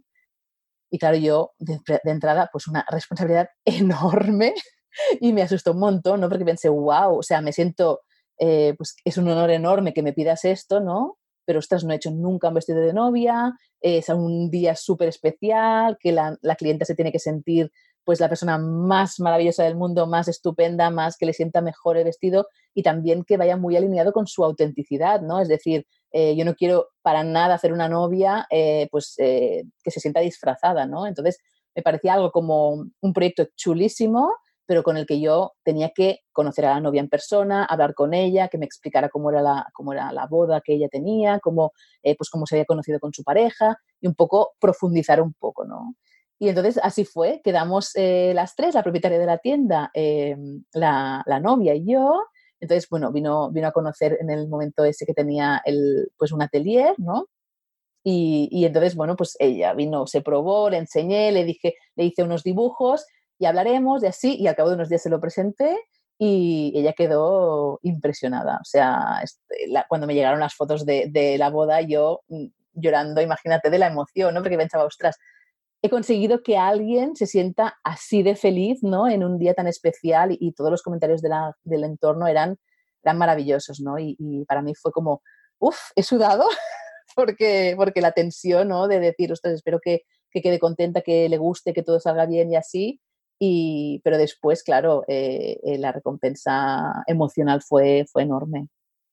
Oye, desde el punto de vista técnico, ¿no tuviste problemas a la hora de hacer el vestido? Porque, claro, un vestido de novia mm, en general son más complejos que un vestido normal y no habías hecho ninguno hasta entonces. Entonces, no sé si esto necesita algún tipo de, de formación específica o tú un poco improvisaste y dijiste, venga, lo voy a intentar a ver qué, con lo que sé, a ver qué sale. No, sí que necesita formación específica. Y de hecho, claro, yo por suerte contaba con una modista con la que trabajaba, yo, yo trabajaba con ella para hacer la producción. Entonces yo antes de aceptar el, el, pedido, hablé con ella y le dije, mira, esto es lo que yo tengo pensado hacer para esta, esta clienta, ¿no? para esta novia. Es posible hacerlo. Entonces yo con ella trabajaba con los tejidos, trabajaba con los patrones. Claro, yo tenía el conocimiento, pero ella es la que lo cosía, ¿no? Y entonces ella me decía, bueno, pues esto mejor lo resolvemos así o hasta la parte técnica ya la dominaba un montón, ¿no? Y claro, a mí ponerme en manos de una profesional que sabía mucho de esto, ¿no? Yo podía tener el diseño, pero la técnica la tenía ella, ¿no? Entonces, trabajar mano a mano con una persona así, pues es lo que a mí también me tranquilizaba, ¿no? Eh, sí, sí. Qué bien, qué bien que, salió bien. Además, me, imagino esa sensación, joder, de ver las fotos y luego me imagino que, la clienta te llamaría, mire ya todo el mundo preguntándome por el vestido, como estoy súper contenta, muchísimas gracias. Eso es, muy satisfactorio. Fue ahí tu, primer gran éxito, tu primer gran éxito. Eh, qué guay. Entonces, eh, bueno, haces este vestido de, novia que sale muy bien y antes nos habías contado que, que a través de, tenías eso, veintipico puntos de venta que estaban vendiendo tus productos, pero a pesar de que pues están entrando algo de dinero y que Mimetic pues tiene tracción, las cosas no acaban de arrancar del todo y a ti te empiezan a entrar las dudas. Y ahí pues llegas a la conclusión de que el problema es que pues necesitas formación, ¿no? Que al final pues todo lo que has hecho ha sido un poco buscarte la vida, aprender por tu cuenta y que necesitas una formación de, cómo se monta un negocio. Así que ese año, en 2010, te presentas a un programa para emprendedores de la Generalitat de Cataluña que se llamaba Projectat, no sé si lo siguen haciendo o no. y eres una de las emprendedoras seleccionadas. Eh, ¿Nos podrías explicar en qué consistía ese programa, esto de Proyectad? Pues eh, era un programa impresionante a nivel formación para emprendedores. Eh, creo que solo se hizo un año, una edición, porque me imagino que costaría un dineral impresionante y en la época de crisis, pues sí, los gobiernos quieren invertir en emprendedores, pero después la realidad es, otra, ¿no? Y, entonces era un programa eh, de nueve meses de duración, o sea, todo un curso, como si dijéramos, donde tenías eh, tutores personalizados en diferentes áreas. Tenías conferencias en justamente hablando de todos los temas que, tenía que tocar un emprendedor, desde tenías coach personales, eh, tenías un montón de formación, tenías seguimiento, tenías que entregar deberes, eh, incluso teníamos un mentor, cada, cada uno de, los alumnos, de los, de los emprendedores que estábamos ahí dentro, un mentor seleccionado específicamente por el tipo de eh, negocio que estabas montando, ¿no? Y, el mentor, por ejemplo, a mí me tocó una mentora excelente que me mostró todo su proceso de producción, todo su proceso de ventas, marketing, fábrica, o sea, todo absolutamente y me explicó desde sus inicios hasta pues la facturación que estaba llevando en ese momento que era, era excepcional, no era brutal claro, eh, te metes de lleno dentro de la empresa, ¿no? Y ya no solo trabajas pues temas de estrategia, sino también de mentalidad, eh, de, financiación si necesitabas, ¿no? Tenías asesoramiento sobre cómo negociar en bancos, era un programa completísimo. Sí, sí, tiene muy buena pinta y la verdad es que me sorprende que, una institución pública que se le suele dar muy mal hacer cosas de, emprendedores, porque al final los que los organizan no, suelen ser emprendedores, suelen ser todo lo contrario, pero que en este caso lo hiciesen bien y, joder, montarse en ahí un verdadero máster para emprendedores y lo que tú dices, pues incluso personalizado, que te ponen un mentor dentro de tu industria. Súper, súper bien. Me alegro, me alegro.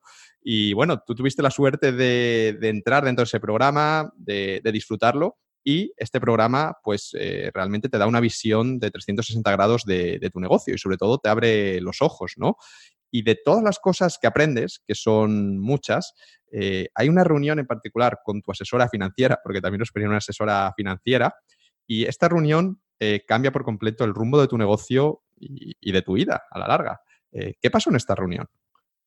Totalmente, me acuerdo perfectamente. Era aparte una tutora que era bastante dura, o sea, una, una persona como muy seria a nivel, eh, a nivel empresarial y que no tenía ningún tipo de, de, problema en decirte las cosas directamente, ¿no? Entonces, yo cuando estaba, como hemos hablado antes, ¿no? Yo estaba en un momento un poco mm, que veía que Mimetic sí podía, la gente quería mis productos, pero yo no acababa de ver cuál era la mejor estrategia. hemos dicho que markets no, porque yo no quería estar siempre en markets, y puntos de venta pues tenía esta parte como de mucha gestión y para al final poca recompensa, ¿no? Y justamente ella me dijo, mira, mira, vamos a estudiar en la estrategia que estás usando ahora, que es el, de distribución en, diferentes puntos de venta, con esas condiciones con las que estás trabajando ahora, em, cuál es tu sueño de, sueldo deseado, es decir, cuánto quieres cobrar al mes, ¿no? Entonces calculamos, hicimos un cálculo con un super Excel y nos dimos cuenta de que tenía que tener 50 y pico puntos de venta para ganar lo que yo quería, ¿no? 50 para ganar un sueldo mensual aproximadamente de lo que yo quería, pero es que vimos la inversión que tenía que hacer enorme para tener todo este volumen de stock, el riesgo brutal y ya cuando fue la pregunta matadora fue cuando me dijo, ¿tú te ves capaz de gestionar 50 y pico puntos de venta tú sola? Y dije, no. Y todo el resto, evidentemente, de la marca, ¿no? Y dije, no. Me dijo, entonces tendrías que contratar a alguien. ¿Y cuánto le pagaríamos? entonces vuelve a hacer el Excel, ¿no? Otra vez. Y dice, vale, entonces no son 50, son 100, ¿no? O son 80. entonces eh, ella me dijo, mire, ya, esta no es una línea que tengas que explorar. Ya ves que o sea, así solo vas a liarte más, a, tener más, más stock y, más dificultad de, quitártelo de encima después y, tienes que hacer un, replanteamiento porque este, este no es el camino. Y a raíz de esa conversación es cuando, pues bueno, vuelves a mirar hacia atrás y recuerdas eh, tu tienda en Etsy, esta tienda que no había conseguido ninguna, ninguna venta, y dices, hmm, quizá esta es la solución, ¿no? Porque ahí esto escala solo, porque es como una plataforma online, además hay clientes de otros, de otros países que, que tienen dinero, quizá esto puede, puede funcionar, ¿no? Y ahí ya tomas la decisión a principios de 2011, a raíz de esta conversación con tu asesora, de cambiar de estrategia y centrarte en vender por Etsy y realmente aprender a sacarle el máximo partido a esta plataforma. Eh, ¿Qué haces para, aprender a usar Etsy? Eh, ¿Haces algún curso específico? ¿Sigues tutoriales? ¿O cómo haces para formarte? Porque Etsy no es como, sobre todo en España, ¿no? No podías ir eh, curso de Etsy o comprar un libro de Etsy. Estas cosas no, no existían. Que va, y en esa época ni en España ni en Estados Unidos, o sea, nadie explicaba cómo vender en Etsy. Lo que Etsy tenía, que hacía muy bien también, es que tenía una serie de foros internos dentro de la plataforma porque Etsy le da mucha importancia ¿no? al creador, a la persona que está detrás de la marca. Entonces te daba muchas herramientas para que te pusieras en contacto con creadores de todo el mundo, eh, aunque en Europa había poquísima gente. Yo cuando decía que vendían Etsy, la gente decía, ¿qué? ¿Qué? No, sé qué es, ¿no? Pero te, ponía pues ahí en contacto con un montón de gente eh, de, que tenía tiendas y entonces ahí podías preguntar, la gente daba consejos, pues decía, mira, yo he hecho esto a ver si alguien lo reproduce y también le funciona. O sea, había como, pero al final era como todo el mundo dando su opinión, eh, no sabías nunca lo que funcionaba y lo que no. Yo también en los markets que había ido, pues como tenía contactos, también escribía todos los contactos que tenía por si alguien también vendía en Etsy y sabía cómo hacerlo. No, fue, no era el caso. Entonces, bueno, fue básicamente autodidacta, o sea, buscando un montón de información en estos foros, alguien decía algo, pues probar, a ver cómo funcionaba. Y entonces eh, vi clarísimamente que tenía que enfocarme en una cosa, vamos, en dos cosas, pero en una cosa importantísima que era el SEO, que me asustaba horrores porque no tenía ni idea de cómo funcionaba ni cuáles eran las leyes del SEO, ¿no? Pero vi clarísimamente que tenía que hacer una investigación ahí de quién era mi cliente, ¿no? Cómo usar el, SEO, cómo usar la estrategia de visibilidad, cómo usar las palabras clave para posicionarme y también eh, invertir en fotografía, ¿no? Eh, en, el mundo online, pues evidentemente nuestro cliente como no puede tocar el producto, pues la fotografía es, una parte bastante importante del marketing. Y entonces vi como estos dos canales, el SEO y la fotografía, donde tenía que invertir y sobre todo formarme mm, de forma, en ese momento pues la única opción era autodidacta y hacer prueba y error en mi tienda. También tendrías que invertir en poner las descripciones en inglés, ¿no? También. esto, también fue un punto importante, imagino. Eso clarísimo. Oye, ¿puedes explicar brevemente qué es esto del, SEO? Porque yo que soy del mundo marketing online, pues sí sé qué significa, pero a lo mejor hay alguien que nos está escuchando que es totalmente nuevo en esto y es la primera vez que lo escucha y yo creo que, viene bien aclararlo. Sí, pues el SEO son los resultados, la optimización de los resultados de búsqueda en cualquier buscador. Por ejemplo, en Google, en Etsy o en cualquier otro buscador, cuando hacemos una búsqueda como, clientes, por ejemplo, y buscamos, eh, en mi caso, ¿no? Vestido de novia, pues es el resultado que te ofrece el buscador en cuestión, en este caso estamos hablando de SEO en Etsy, pues Etsy, el resultado y el orden en el que aparecen las tiendas y los productos eh, que se refieren a este tipo de búsqueda, ¿no? Esto Etsy y Google y todos los otros buscadores usan una cosa que se llama algoritmo, ¿no? Donde intervienen un montón de factores, muchos de ellos secretos, y algunos pues se intuyen y sabemos como que qué, es lo que tiene puntuación a la hora de mostrarte más arriba o más abajo en los resultados de búsqueda. Claro, lo que siempre queremos conseguir es optimizar nuestros productos para que salgan los primeros, porque cuanta más gente vea nuestros productos, será mucho más fácil que consigamos ventas. Y es ahí donde yo había creado, o sea, tenía el error máximo que cuando alguien buscaba vestido de novia, bueno, en ese momento aún yo no estaba diciendo vestidos de novia, pero vestido de fiesta, pues mi vestido aparecía en la página 50.000. Entonces era imposible que nadie me viera porque justamente mis productos no estaban estudiados y optimizados con palabras clave, ¿no? que son estas palabras que alguien busca cuando hace pues, cualquier búsqueda, búsqueda en un buscador. Y, y, justamente lo que, el trabajo que tuve que hacer es entender cómo se expresaba mi cliente y usar estas mismas palabras para describir mi producto para que pudiera salir en las primeras posiciones. Claro, porque si, si, no apareces en las primeras posiciones, no, no, tienes visibilidad, nadie ve tu tienda. Es decir, salvo que tú muevas la tienda fuera de Etsy, pues yo qué sé, con, con carteles por Barcelona o con gente que tú se lo, se lo digas, tú, mira, pues entra en esta web para ver mis, mis vestidos, pues orgánicamente nadie las va a encontrar en tu buscador. Y claro, a ti lo que te pasaba inicialmente era que tenías puesto de título de tu producto vestido de novia o vestido y la gente no, como buscaba en inglés, buscaba dress. Entonces ya, ya mal, mal, no, no, no, ibas a aparecer. Pero esta vez ya, ya te pones las pilas con, con, eso. ¿Y qué es lo que pasa? ¿Qué resultados consigues? ¿Ves alguna mejora? ¿Llega la primera venta? Sí, sí, sí, sí. El primer año conseguí eh, hacer nueve ventas en Etsy, pero aún no había entendido nada de esto del SEO. Y este, este tercer año ya consigo 83 ventas. Así que. Ah, muy bien, muy bien. Sí, sí, sí, sí. O sea, veo que, voy, voy bien encaminada eh, y que todas las pruebas y errores que, voy probando en la tienda, pues eh, están funcionando, ¿no? Y es el camino que, tengo que, que tengo que seguir. También viendo el montón de horas que le dedicaba a Etsy, ¿no? O sea, mucha gente que en esa época empieza de conocidos, ¿no? De gente del mundo handmade que empieza a ver que yo estoy eh, moviéndome mucho en Etsy y empezando a vender y así. Claro, yo todo lo vendía a Estados Unidos y Australia. Yo la primera venta que hice eh, fue a una clienta australiana que pagó, creo, más por el shipping, es decir, por el envío, que por el vestido. o sea, que, puedes imaginarte el pánico que tendrá en ese momento, ¿no? De pensar, ostras, a ver, a ver, a ver, espero que quede contenta la clienta, espero que el, envío funcione bien, y espero que, vaya todo bien, porque Australia está muy lejos. Y, entonces en esa época, claro, la gente me preguntaba, ostras, Mireia, estás empezando a, vender en Etsy, veo que te funciona, vendes a Estados Unidos, cosa que es brutal porque la gente tiene más poder adquisitivo y tiene más ganas de comprar. Y aparte, eh, aparte de que valora mucho más el mundo handmade dentro de esta plataforma de Etsy, ¿no? Pero bueno, eh, están mucho más acostumbrados al mundo online. Aquí, yo cuando decía que me estaba enfocando en vender en Etsy o es igual en el mundo online, todo el mundo me decía, pero a ver, ¿quién va a comprar un vestido por internet, no?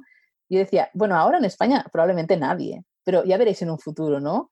Entonces la gente te empezaba a poner problemas, pero a ver, entonces si no te va bien, ¿qué hay que hacer? Devolverlo y pagar el envío, esto es muy caro no sale a cuenta, no sé qué, pero yo seguía con una fe absoluta. O sea, era como algo mm, que decir, mira, no me digáis comentarios negativos porque yo voy a seguir por aquí, ¿no? Y la demostración, cuando llegó la primera venta, la demostración era, hay clientes que están dispuestos a pagar esto, o sea, esto existe. Yo solo tengo que encontrar a más clientes, ¿no? Y aprender cómo posicionarme más delante de esta gente, ¿no? Que, que, me encuentren. Y, y, en esta línea, pues dedicaba muchísimas horas a Etsy cada día. Sí, yo creo que esa primera venta es mágica, ¿no? Porque es lo que te hace creer. Al final, mm, yo también cuando en su día hice mi primera venta como afiliado, que en mi caso no fue un vestido, fue como un ebook que a lo mejor me dieron como dos euros de comisión, pero, pero joder, y ahí ya, ya me lo creí y dije, vale, si con 100 visitas he hecho una venta de 2 euros, si, hago, si tengo 1000 visitas, pues tendré tantas ventas y es cuestión de tener más visitas, pero esto funciona, ¿no? Entonces es un poco lo que te dices. Si me ha comprado una chica de Australia, pues habrá más personas en Australia a la que le gusten mis vestidos. Joder, esto puede funcionar. Puedo ser la nueva historia de éxito de la sección esta del blog de Quit, quit Job o lo que sea. Sí. Ahí ya, ya lo viste claro. Eh, entonces, eh, los primeros resultados con Etsy, una vez que te pusiste en serio, fueron positivos. Pero si algo nos ha quedado claro sobre ti en este ratito que llevamos hablando, es que eres una chica a la que le gusta hacer muchas cosas. No puedes estar solo con una cosa, que tienes que hacer muchas, lo llevas, lo llevas dentro. Así que, a pesar de que esto de Etsy iba cada vez mejor, en vez de centrarte en ello en exclusiva y decir, venga, me voy a centrar en Etsy lo voy, lo voy a petar aquí, decides empezar con una amiga un proyecto totalmente diferente que se llama Capipota Productions. ¿En qué consiste este proyecto y cómo surge la idea? Pues bien, dentro del programa de emprendedores que hemos comentado en Projectat, eh, había otra emprendedora que estaba intentando vender eh, productos para bebé de algodón orgánico hechos a mano, ¿no? Y se había encontrado en la misma situación que yo a nivel de distribución de tiendas, ¿no? Eh, comentamos el resultado que había sacado yo con, la, con mi asesora financiera y así, y vimos que las comisiones en puntos de venta externos eran muy elevadas y que una posible opción sería crear como una especie de productora de moda sostenible donde se pudieran agrupar muchas marcas de, gente, de diseñadores como nosotras que producíamos de forma local y de forma sostenible y muy mínima, ¿no? Para poner un punto de venta y a partir de ahí que pudieran venir clientes, ¿no? De, en ese caso era, era en Barcelona, ¿no? O sea, pero que podían venir clientes también, lo planteamos en zonas turísticas, donde la gente quisiera un tipo de producto pues auténtico, eh, de gente local, de, bueno, hecho, producido pues bajo unas condiciones sostenibles, de respeto al medio ambiente, de, mimo, muy, mucho mimo a la hora de, hacer el producto y así. Entonces creamos esta, esta empresa que con la idea de crear, abrir unas tiendas que se llaman co-shop, ¿no? que, que serían como tiendas colaborativas, donde se daba la oportunidad a muchos diseñadores diferentes a tener como su pequeña tienda, ¿no? Sería una especie de corte inglés, eh, pero de moda sostenible y local, donde pues eh, cada, cada creador tenía su pequeño stand, ¿no? O su pequeño espacio eh, para pues atender a proveedores, atender a clientes y, y hacer venta directa, ¿no? Sí, un poco es lo que a ti te hubiese gustado tener en, en su momento, ¿no? Porque antes tú llevas tus productos a, a tiendas y ahora un poco tomaste el rol opuesto, es decir, voy a, crear yo la tienda para que otras personas puedan vender sus productos y, además vamos a especializarnos en este tipo de, productos para atraer al público correcto, ¿no? algo así. Eso es, eso es. Entonces, eh, empezáis eh, esta empresa, Capipota Productions, y la verdad es que la empresa funciona súper bien desde el principio. Eh, entre 2012 y 2013 abrís tres tiendas en Barcelona, estas tres co-shops que tienen muy buena acogida. Y, quería preguntarte, ¿vendíais solo ropa o más cosas en estas tiendas? Vendíamos más cosas, vendíamos ropa, vendíamos complementos, vendíamos bisutería, vendíamos eh, jabones. ¿Pañales orgánicos de algodón también? También, no, pañales orgánicos de algodón. No, vale, vale. Como la chica hacía esto antes, pues quería, tenía esa duda. Era ropa, no, no, era, no eran pañales, era ropa de bebé eh, orgánica. O sea, ropa. Ah, vale, vale, ropa, ropa. Vale, vale. Con algodón orgánico, no sé eso qué. Es, vale, vale. Eso sí. Y después también pues teníamos una, por ejemplo, una, una, chica que hacía jabones artesanales, con productos ecológicos también los vendíamos, o sea, vendíamos, realmente teníamos un montón de demanda que no podíamos asumir todos los, todos los creadores que nos llegaban cada día. Era, era como una oportunidad muy buena, ¿no? También para, para todos estos creativos que no sabían, o sea, tenían el problema que yo tenía unos años antes, ¿no? Y, y teníamos una, una, una demanda muy elevada. ¿Y los creadores estaban ahí en la tienda o ellos mandaban la ropa y luego ya teníais vosotros vendedores, pues eso, como en el corte inglés, ¿no? Que hay la sección, yo que sé, Calvin Klein, eh, Tommy Hilfiger, no sé qué, y, obviamente no, no, hay nadie, es una persona del corte inglés, pero tienen como su sección especializada. ¿Cómo era así o estaba ahí el creador como si fuese un market vendiéndote? Nosotros teníamos eh, dependientes, pero también teníamos, el, el creador tenía la opción de si él o ella quería estar presente en la tienda y ofrecer y explicar el producto y así, ellos lo podían hacer y de hecho ya había algunos que lo hacían, ¿no? Eh, sobre todo también convocamos mucho, eh, muchos medios de comunicación entonces sí que en esos momentos pues era importante que estuvieran pues todos los makers porque ellos podían tener la opción esta de visibilidad, ¿no? Eh, pues tanto en la tele, periódicos y así, donde pudieran explicar su proyecto. Y de hecho, pues depende del carácter de cada uno. O sea, si había gente que le ponía eh, pues mucho interés en el contactar con el cliente directo, ¿no? Y saber un poco tener este feedback, ¿no? Qué es lo que le gustaba a la persona que llegaba, quería explicarle mejor pues, sus diseños, cómo eran y así, pues estaba más en la tienda y, y, había gente pues que simplemente enviaba los productos y se quedaban ahí. ¿Y dentro de la empresa, tú a qué te dedicabas? ¿Cuál era tu función? Pues yo me encargaba sobre todo de la parte de selección de diseñadores, ¿no? O sea, me, lo que hacía en un principio era eh, pues hacer esta selección de cuáles tenían la calidad eh, necesaria, pues qué condiciones estaban producidos, cómo pues todo el marketing, cómo, cómo, lo trabajaban y así. Pero después, poco a poco, como eso era como una pequeña familia, ¿no? Pues me he dado cuenta de que pues algunos necesitaban proveedores de hilo, pues yo se los pasaba. Otros necesitaban eh, pues algún tipo de taller porque les había fallado el suyo o querían escalar, pues yo les ayudaba otros pensaban, decían, Mireia, yo quiero vender en Edge también, pues les decía, pues mira, esto puedes empezar a hacer esto, esto, esto. Eh, me veía un poco como, como asesora también, ¿no? Con mi experiencia con mi marca para todos aquellos que necesitaban pues eh, crecer, que eran pues la mayoría de los que estaban en la comunidad. Como asesorarte a ti misma unos años atrás, ¿no? Totalmente. Totalmente. Mireya, eh, gestionar una empresa con tres tiendas en Barcelona, mm, yo creo que son palabras mayores. Eh, así que estoy seguro de que esta época de Capipota Productions pues, fue una época de grandes aprendizajes para ti. Otro máster en emprendimiento como el que tuviste en el mercado de Blanes, pero, pero más grande todavía. ¿Qué fue lo más importante que aprendiste en esos años? Pues en esos años lo que vi clarísimo es la fuerza y la importancia que tiene la comunidad.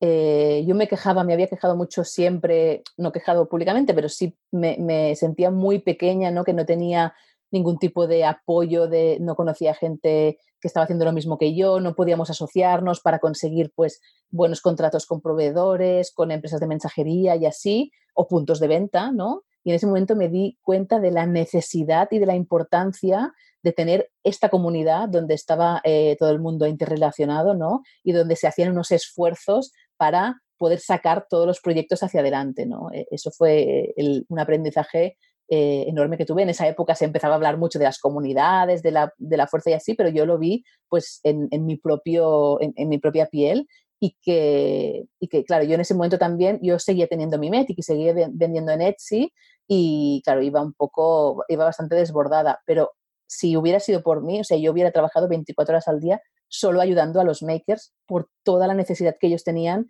de que les contara cómo había todos los errores que yo ya había hecho, lo que había aprendido en los programas de emprendedores, como que mm, en el mundo handmade y maker eh, no hay una formación específica, así como eh, si un emprendedor quiere abrir una empresa, no sé, quizá más tecnológica y así, sí que ve la necesidad esta de formarse, de aprender una serie de cosas, ¿no? A nivel emprendedor y, empresarial.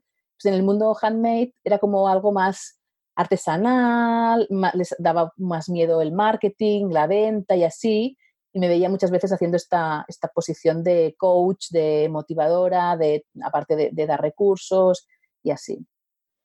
La comunidad yo creo que es clave eh, no solo para el mundo handmade, sino para, emprender en, cualquier sector, ¿no? Eh, si vas solo es muy duro, porque es que al final es muy duro psicológicamente, joder, el tener ahí gente, pues que, pues tanto gente que, ya ha pasado por lo que tú has pasado, que te enseñen, que te animen, como gente que esté unos pasos por detrás a las que tú puedes ayudar, yo creo que es, que es fundamental. Y de hecho, eh, recuerdo una conferencia de, de Frank Stipion en la que le preguntaron como, ¿hay alguna característica, tú que has, trabajado con muchos emprendedores, ¿hay como alguna característica que te diga si alguien va a tener éxito o no? Y, recuerdo perfectamente su respuesta, que dijo, eh, que vaya a tener éxito, mm, no, no, te puedo decir ninguna, como que no puedo predecir si alguien va a tener éxito o no, pero sí te puedo predecir que las personas que se quedan en casa ellos solos y lo hacen todos solos, que a estos nunca les va bien, ¿no? Y como que, no sé, se me quedó ahí muy, muy grabado y yo creo que, es, que, es, así, ¿no? Que si al final, sí, tú solo puedes intentarlo, pero al final llega un punto que si te llevas muchos palos, dices, mira, a, la mierda y ya está, ¿no? Y el tener ahí la gente que te levante cuando, cuando lo necesitas es, es clave, ¿no? Yo, yo, también lo veo en mis, en mis cursos, que, que la comunidad es, es, clave, sobre todo para cosas que son así emocionales, ¿no? A lo mejor, yo sé, montar un blog, pues lo puedes montar tú solo, pero, pero yo que sé, el otro curso que tengo de encontrar tu camino, pues ahí la comunidad es súper, súper clave, pues eso, porque es un proceso emocional, como es el emprender. Emprender es un proceso emocional con muchos altos y bajos y, y ahí esa comunidad es, es clave. Mireya, en 2014 Capipota Productions iba como un tiro. Las tiendas habían tenido una gran acogida. Nos decías antes que, que tenés que filtrar los diseñadores porque, porque, no cabían todos. La facturación iba en aumento. Y de hecho, ya teníais decidido y planeado abrir una nueva tienda para poder seguir creciendo. Sin embargo, justo cuando estáis a punto de abrir esta cuarta tienda, tú y tu socia, pues tú decidáis mm, bajarte del, del barco y abandonar la empresa. Eh, ¿qué pasó? ¿Por qué dejas un negocio rentable y que cada vez funciona mejor? ¿Te volviste loca o qué? pues por dos cosas. Em, primero, en, ese, en esa época ganamos un premio de emprendimiento social que se llama Momentum Project, que es eh, un premio que, que da el BBVA con la Universidad ESADE. Eh, y entonces bueno, eso, creo que en ese momento que eran 10 premiados en toda España y lo que nos ofrecía ESADE era una formación, unos meses de formación, como un pequeño máster, ¿no? En emprendimiento, pero también formación pues, financiera y así bastante en profundidad, específica para empresas sociales, ¿no? Es decir, empresas que tenían pues unos, una serie de valores y que quizá no iban tanto a nivel rendimiento económico, sino que iban más pues a valores y a ver cómo se integraba todo esto, ¿no? Eh, para aportar más a la sociedad, ¿no? Cosa que fue interesantísimo. Ese, ese curso también, teníamos tutores, teníamos eh, dos alumnos del máster em, de un MBA trabajando en, en, en la oficina, así que, bueno, aprendimos un montón pero también teníamos eh, dos eh, tutoras con las, que nos ponían constantemente en situaciones, eh, bueno, límite en el sentido de que tenías que decidir muchas cosas, tenías que avanzar, tenías que tomar muchas decisiones importantes a nivel empresarial, ¿no? Y en todas estas charlas me di cuenta de que mi socio y yo teníamos visiones completamente diferentes, o sea, del futuro de la empresa, ¿no? Que cómo tenía que, que seguir desarrollándose la empresa, teníamos visiones totalmente diferentes y, en, el mismo, en, las mismas reuniones ¿no? yo me daba cuenta de que eh, la empresa me pedía tanto a mí, o sea, eh, al final los diseñadores querían que yo hablara personalmente con ellos, querían una entrevista conmigo, eh, tenía que hacer toda la selección, que Mimetic y Etsy, aunque yo seguía vendiendo por Etsy, seguía creciendo en Etsy, Mimetic quedaba totalmente descolgado porque no le estaba dedicando la atención necesaria, era como que el proyecto había quedado un poco sí, está ahí, va facturando, pero lo había mimado poco, ¿no? entre estos desacuerdos con, mi socia de entonces y, la necesidad de hacer crecer más mi métrica y de tener ganas de retomarlo y de mimarlo más, pues tomé esta decisión. O sea que decidiste, esta vez ya sí, apostar ya al 100% sin ninguna otra cosa externa por Etsy, ¿no? Sí. Y nos has dicho que en esa época tú habías seguido con vendiendo por eso, es decir, que lo habías estado haciendo en paralelo a Capitota Productions. Sí. Eh, ¿Cómo había ido la cosa? ¿Cómo, ¿Cómo, fue evolucionando las ventas dentro de, Etsy? Pues súper bien. O sea, cada vez más eh, el SEO estaba funcionando, toda la estrategia de SEO que había hecho, que me estaba funcionando y que me permitió, pues en el tercer año, hacer eh, ochenta y pico ventas, ya se habían convertido en centenares de ventas eh, y, miles de ventas. O sea, estábamos hablando de, un volumen muy grande eh, que también pues, pedía ¿no? esto. Eh, yo sabía que, estaba un poco frenada el crecimiento de Mimetic porque no podía ofrecer más, es decir, no podía yo pues, pensar más estrategias de marketing, estrategias compuestas de venta y así. Y, pero veía que eso tenía una atracción brutal solo en Etsy. Ya no hablamos si en pensar en tener mi propia tienda online, mis propios canales, eh, o sea, propios sin estar dentro de un marketplace, ¿no? Añadidos. Así que Etsy, yo veía que Etsy, y aparte también en España es cierto que ya se empezaba a conocer, ¿no? Sobre todo en el mundo maker, se empezaba a conocer y también poco a poco, pues el consumidor ya lo empezaba a ver como un, posible canal de venta, eh, perdón, un, posible canal de compra eh, específico para el mundo handmade. En aquella época que estabas vendiendo en, Etsy, estabas vendiendo pues, tus vestidos de Mimetic, pero el tema novias todavía solo habías hecho ese, ese vestido, ¿no? Eso es, solo había hecho ese vestido. Bueno, me vino un segundo, un, segundo encargo, bastante parecido al primero, es decir, eh, la forma de conocerme también fue así, a través de conocer mi colección y pedirme el vestido eh, a medida, ¿no? El vestido para novia. Entonces, bueno, en este, segunda, eh, en este segundo pedido, pues ya me sentí más, más relajada y más confiada. También lo hice a nivel personal pero en ese momento en Etsy estaba vendiendo vestidos de fiesta. La parte urbana la había dejado un poco más de lado y me había centrado más en vestidos de fiesta, que al final eh, pues era lo que más disfrutaba yo, tenía mucha demanda y, me funcionaba bien. Me, gusta la historia porque de nuevo aquí se ve como un poco que es la vida la que te empuja a la, situación a, apostar por Etsy, ¿no? No es como una decisión que un día te levantes y te pongas a pensar, sino es un poco las circunstancias, como que todo te empuja, como te, ahí tienes ahí unas señales, ¿no? De que de que este es el, este es el camino, ¿no? Entonces tú supiste ver las señales, dejar Capita Productions, que las señales eran como dejarlo porque cada vez había más diferencias, eh, te llenaba menos, veías que te estaba frenando y, apostar por lo, por lo otro. Yo, yo es que creo mucho en estas, en estas señales porque yo, así viendo la vida de, otros entrevistados y demás, pues, pues yo creo que, es muy parecido, a, todos, a todo el mundo le, le pasa. Bueno, entonces eh, decides apostar por, por Etsy en 2014, esta vez ya hemos dicho que ya sí, sí en serio, y te pones a trabajar en tu primer gran proyecto para la plataforma, que es crear tu primera colección de novia para la temporada 2015. ¿Por qué decides lanzar esta nueva línea de productos en tu negocio y en vez de centrarte en, pues bueno, los vestidos estos de fiesta que decías que te gustaban, que se habían estado vendiendo muy bien, si al final con las novias, pues sí, solo habías hecho dos, ¿no? Pero lo que se vendía era lo, lo otro. ¿Por qué tomas esa decisión de apostar por esto? Pues al ver mm, que, los vestidos de fiesta se vendían bien y había pues una, bueno, tenía pedidos cada día y esto estaba como bastante controlado, pues como buena creativa tenía ganas de explorar nuevos mundos, ¿no? y también, ampliar catálogo, ¿no? Totalmente. Y entonces eh, también veía la, la, como que me habían salido muy bien estos dos primeros encargos de vestidos de novia, veía la posibilidad de que esto en el mundo online, ¿no? Eh, también se pudiera vender es evidente que tenía más miedo porque justamente todo lo que el, entorno recibe del entorno es, pero a ver, si ya es difícil que te compre alguien un vestido de fiesta, una novia ya es, y entonces la gente me decía, ¿y qué vas a hacer? ¿Te van a enviar las medidas y tú las vas a hacer tú? Bueno, la modista las va a hacer, tú vas a trasladarlo en patrón y la va a hacer la modista. Y yo, sí. Entonces, ¿qué pasa si no le va bien?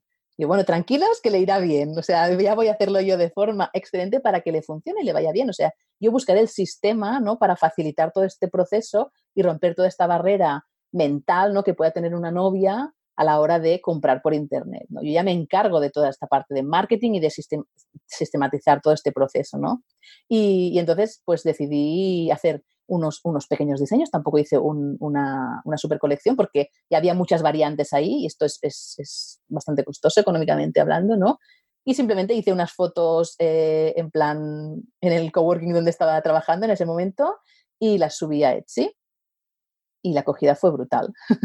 Y fue bien, fue bien. Bueno, ahora te preguntaré por eso, pero ahora quiero preguntarte por, por el coworking, ¿no? Porque tú te instalas, eh, el coworking que acabas de mencionar, porque tú te instalas ahí para trabajar en tu proyecto, pero, pero a ver, yo para serte sincero, no sé cómo se gestiona una marca de ropa desde el, desde el coworking. Es decir, eh, el coworking yo lo veo como para trabajar en el ordenador, pero, pero tú ahí también hacías los vestidos, es decir, tenías ahí las telas y las tijeras y, todo esto y se los enviabas desde ahí a los compradores. ¿También hacíais paquetes desde el coworking o, o qué? Sí, pues la verdad es que revolucioné un poco el coworking, porque... Me puedo imaginar, serías ahí conocida en todo el coworking, la de los vestidos. Totalmente, porque claro, eh, un tipo de emprendimiento como el que yo he hecho, pues eh, vas tú como, como, como un caracol, iba a decir, con la casa encima, pero es que vas con todo el stock encima, con máquinas de coser, con modista y vas con todo el pack, porque si no, que vendes, ¿no? O sea, es como, eh, como difícil, ¿no? Entonces, eh, bueno, yo llegué a un acuerdo con el, con el espacio de, de, coworking, ellos tenían unas salas, ¿no? Entonces, aparte del espacio de, de donde yo tenía la, parte administrativa, también tenía una sala con las máquinas ahí guardadas, que después servía también de sala de reuniones, una mesa de corte y, tenía ahí montado pues eh, todo lo que yo necesitaba para poder hacer los vestidos de novia y los vestidos de fiesta y todo lo que tenía que salir. Y evidentemente desde ahí mismo también era desde donde salían los paquetes, ¿no? O sea que montaste ahí un buen, un buen chiringuito. Madre mía, sí. Oye, ¿y lo hacías todo tú sola o tenías algún empleado o alguna empresa de confianza a la que le encargabas el tema de la producción? Que antes mencionaste una modista, eh, ¿cómo había uh -huh. evolucionado esa parte del negocio? Pues trabajaba con una modista, justamente, que es la que hacía pues todos los vestidos de novia, fiesta y así. No, no trabajaba con, con, empresas externas, sino que, lo hacíamos todo nosotras. Y yo me encargaba toda la parte de marketing, diseño, eh, posicionamiento web y así. Y después tenía un ayudante en el tema administrativo también, que me ayudaba pues con eh, pues tiendas, porque tenía en ese momento tenía, empecé a tener algunos puntos de venta que ya me querían comprar la colección, pues un poco eh, pues diseño de catálogo, o sea, toda la parte pues más administrativa y más de día a día. Tenía un ayudante. Y antes no dijiste que el lanzamiento fue un éxito, eh, pero cuéntanos un poquito más. Eh, ¿qué, ¿qué, pasó? ¿Lo, ¿Lo, subiste las fotos de los vestidos y de pronto al día siguiente empezaron a llegar ahí ventas? ¿Cómo, cómo fue ese momento, esos meses o esas semanas? Pues claro, el mundo de la novia es diferente ¿no? al mundo de fiesta o al, mundo de la moda urbana, que donde tú puedes comprar algo sin, sin tener que preguntar demasiado, ¿no? Claro, a partir de empecé a ver que cuando colgué los, los productos ya con toda la intención a nivel de visibilidad y deseo, o sea, esto estaba muy bien trabajado, tuvieron mucha visibilidad y entonces la gente empezó a preguntar, a preguntar. Eh, me llegaban muchísimos mensajes, pero mm, del tipo, hola, soy una eh, americana que se va a casar dentro de dos meses y me encanta tu vestido, mi boda será así. O sea, un poco lo que una novia espera cuando va a una tienda, ¿no? A una tienda física, explicarte cómo es la boda, mmm, qué, idea, eh, qué idea tiene, si será de día, si será de noche, si tiene hijos o no, si tiene que ir cómoda, si le gusta ir con escote o sin escote, o sea, un poco todo lo que querían, ¿no? Entonces, bueno, a mí me sorprendió gratamente, o sea, fue una ilusión tremenda ver que la gente, eh, aún no me habían comprado, ¿no? Al principio, pero la gente estaba como queriendo perder el tiempo no perder el tiempo, o sea, en preguntarme, decirme, mira, mira ya, me han encantado tus diseños, ¿tú crees que serías capaz de hacerme esto? Yo tengo estas circunstancias, ¿cómo lo ves? Eh, pero ya tenían como la, confianza puesta en mí, ¿no? De decir, tú lo puedes hacer esto, ¿no? Entonces ahí vi que, que se abría un mundo impresionante de, de, gratificación personal también, ¿no? Por lo que hemos dicho antes de, de cuando puedes hacer un, un, buen trabajo con una novia, ¿no? verla, ver su felicidad y ver cómo se siente, esto es, eh, esto es, estar en la gloria, ¿no? Entonces, pues vi toda esta atracción que tenía, todos estos mensajes, esta necesidad y empezaron a llegar las ventas. Sí, sí, o sea que sí, viste que había un interés real y que luego ese interés se convertía en ventas, tú ibas respondiendo y la gente pagaba y pedía el vestido. Porque, claro, el vestido de novia, como que hay que ajustarlo, ¿no? Como que tú tienes el diseño, pero es, no es como un vestido que tú lo, ya, ya está hecho, lo metes en una caja y lo mandas, no. Como que, que hay que prepararlo, pues yo que sé, de la cintura, a lo mejor acortarlo. Claro. Así, ¿no? Y ellas me, yo les explicaba cómo se tenían que tomar las medidas, y entonces algunas se, lo hacían ellas, otras le pedían ayuda a su madre, amigas y así, otras incluso se iban a una modista de donde estuvieran ellas y se tomaba, que, les, que les tomara las, las, medidas de forma profesional, porque con estas medidas son las, son las que yo usaba para hacer pues, el patrón y el vestido. Eso sí, yo les decía, por favor, asegúrate bien de que tus medidas están bien tomadas y me las envías, porque yo no tengo forma de saber, a ver, si veía alguna barbaridad de cosas rarísimas, de una cintura más grande que el largo, pues evidentemente sí que se lo consultaba, ¿no? Pero claro, ahí sí que tenía que haber el compromiso de la clienta de que este paso, que era su responsabilidad, lo hacía bien para para asegurarnos de que el vestido estaba hecho de forma excelente. Y luego cuando les, llegaba, quedaban contentas, como que les, les, quedaba bien, porque será como una de, los, de las dudas ahí que había, ¿no? Lo que la gente te ponía como pega, esto no va a funcionar, pero funcionó. Sí, sí, funcionó, funcionó, o sea, era impresionante y me llegaban en Etsy, como es un marketplace, pues hay un feedback, ¿no? Unas, eh, unas reseñas públicas, ¿no? Y claro, cada vez que escuchaba, porque tenía la aplicación en el móvil, escuchaba cling, como que alguien había dejado una reseña, yo iba rezando a ver qué tal, qué tal había sido su experiencia, ¿no? Porque muchas sí que me escribían un mensaje para decirme, mire, ya ha sido brutal y así, pero había algunas que directamente ponían la reseña en Etsy con una foto de su boda, ¿no? Y, recuerdo especialmente una de las primeras novias que, hice de, Estados Unidos, que se casó en una especie de acantilado impresionante, que yo recibí la reseña y eh, nos escribió un mensaje y yo me puse a llorar en el minuto, o sea, no pude acabar de leer el mail porque lo que decía ella es que era una chica que, una chica espectacular, o sea, una chica guapísima, pero que ella era una persona muy insegura y que era algo que toda la vida había estado luchando con esto, que su marido la había apoyado mucho en, eh, pues en sentirse más segura. Ella tenía un problema con su seguridad a, a, nivel físico, ¿no? Decía que no se sentía segura, que no quería ser nunca el centro de atención, que, le asustaba un montón, ¿no? El hecho de casarse, porque ella sí que se quería casar con su pareja, de, que llevaban un montón de años, pero lo que no quería es que todo el mundo la mirara a ella, que le hicieran fotos, era algo que le asustaba profundamente, ¿no? Supongo que, bueno, que todos tenemos nuestros miedos. Y, que, y dijo que cuando la vio aparecer su marido, ¿no? Dice que le dijo, es el día que te he visto más radiante y más segura de ti misma de tu vida, ¿no? Claro, yo cuando me dijo esto, yo pensé, ostras, he conseguido que una persona se sienta así, que esto no tiene precio, o sea, yo trabajaría sin cobrar, ¿sabes? Con, esto, con estas recompensas, Así que, bueno, muy inspirador. lagrimones, lagrimones. Totalmente. Y a nivel de trabajo, ¿cómo fue esa época? Porque, a ver, yo, yo todavía no me he casado, entonces no estoy un poco perdido con esto de los vestidos y de, las bodas, pero por lo que nos has contado, como que tiene pinta que, es un curro, es decir, cuando te hacen un pedido, que, que, eso, que no es hacerle hay cuatro retoques y los mando en la caja y llega, sino que que vale, que hay que trabajarlo y bueno, además tendríais que estar produciendo vestidos nuevos según se iba acabando el stock, etcétera. Y estabais, ¿qué? Tu, ayudante, la, modista y tú. Es decir, que ahí... ¿Cómo, fue eso?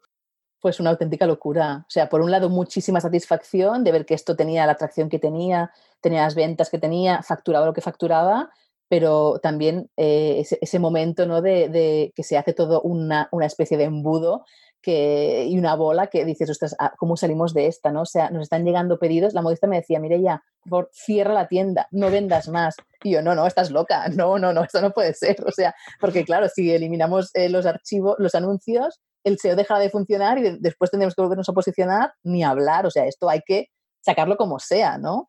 Hasta el punto de que trabajaba yo, no sé, 12, 14 horas al día.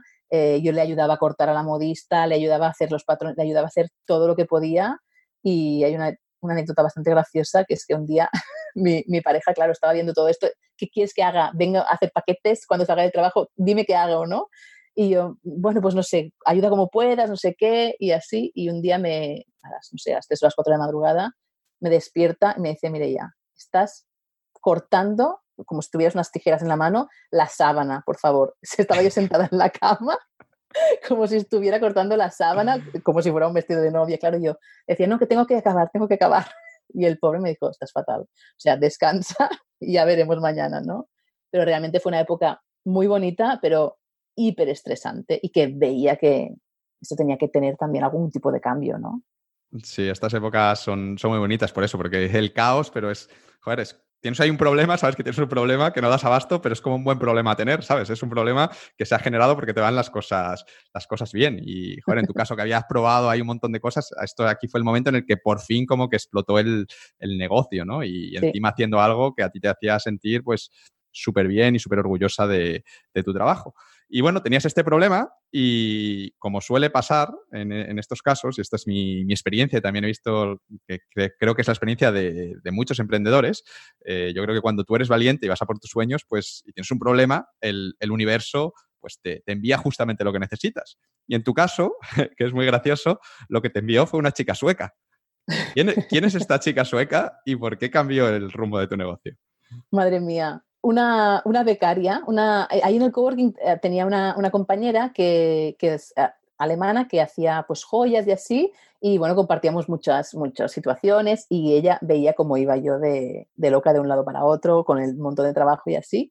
Y entonces ella me dijo que, bueno, que sus hijos iban al colegio con los hijos de, de una chica sueca que justo había, hacía muchos, muy pocos meses que había venido a Barcelona y que había estado estudiando español, ¿no? Y que dentro del curso español, de español les obligaban a hacer unos meses de prácticas en empresas para que ellas practicaran pues, en un entorno laboral eh, la lengua española. ¿no? Entonces me dijo, ¿qué te parece? ¿Le, ¿Te interesa que te venga a ayudar? Y yo dije, pues claro, la necesitamos que venga, ¿no? porque tenemos mucho trabajo, que venga. Pero yo sin saber mucho, mm, sin saber muy bien qué, o sea, qué es lo que le daría, ¿no? Pero yo pensaba, bueno, que venga y ya de alguna forma eh, no, era modista ni tenía formación en moda ni, ni, nada, era como mano de obra ahí, toma. Para nada, sí, sí. Pero era sueca, que después he descubierto que yo casi, casi que solo quiero que trabajar con suecos, ¿eh? porque son excelentes en su trabajo. O sea, es una, una cosa fuera de serie. ¿eh? Yo he trabajado con tres y, y uno, una de ellas está actualmente en el, en el proyecto desde hace un montón de años y es eh, excelente, no, no, puedo decir, no tengo estas palabras. Bueno, pero ¿qué pasa? ¿Te, mandaron ahí a la sueca, de pronto un día llegó ahí al coworking una, una chica rubia, imagino, ¿no? Porque yo creo que todas las suecas son rubias, ¿no? Eso es. Y entonces eh, le empezó a explicar un poco cómo es el negocio, las tareas que hacemos y así. Entonces ella eh, me dice, vale, hay un montón de trabajo, mm, bastante caos, vamos a ver cómo puedo ayudar, ¿no? Entonces, Básicamente, ella los primeros dos o tres días de, de estar en el coworking me veía correr de un lado para otro, preparando paquetes, cogiendo el teléfono, el mensajero, los mails de Etsy, la producción, cortando vestidos, y la pobre estaba ahí como toda la mañana intentando ayudar, pero como, mire, ¿y ahora qué hago? Entonces quizá yo le daba una tarea de media hora, ¿no? Y después, mire, me sabe mal molestarte, pero ¿qué hago? ¿no?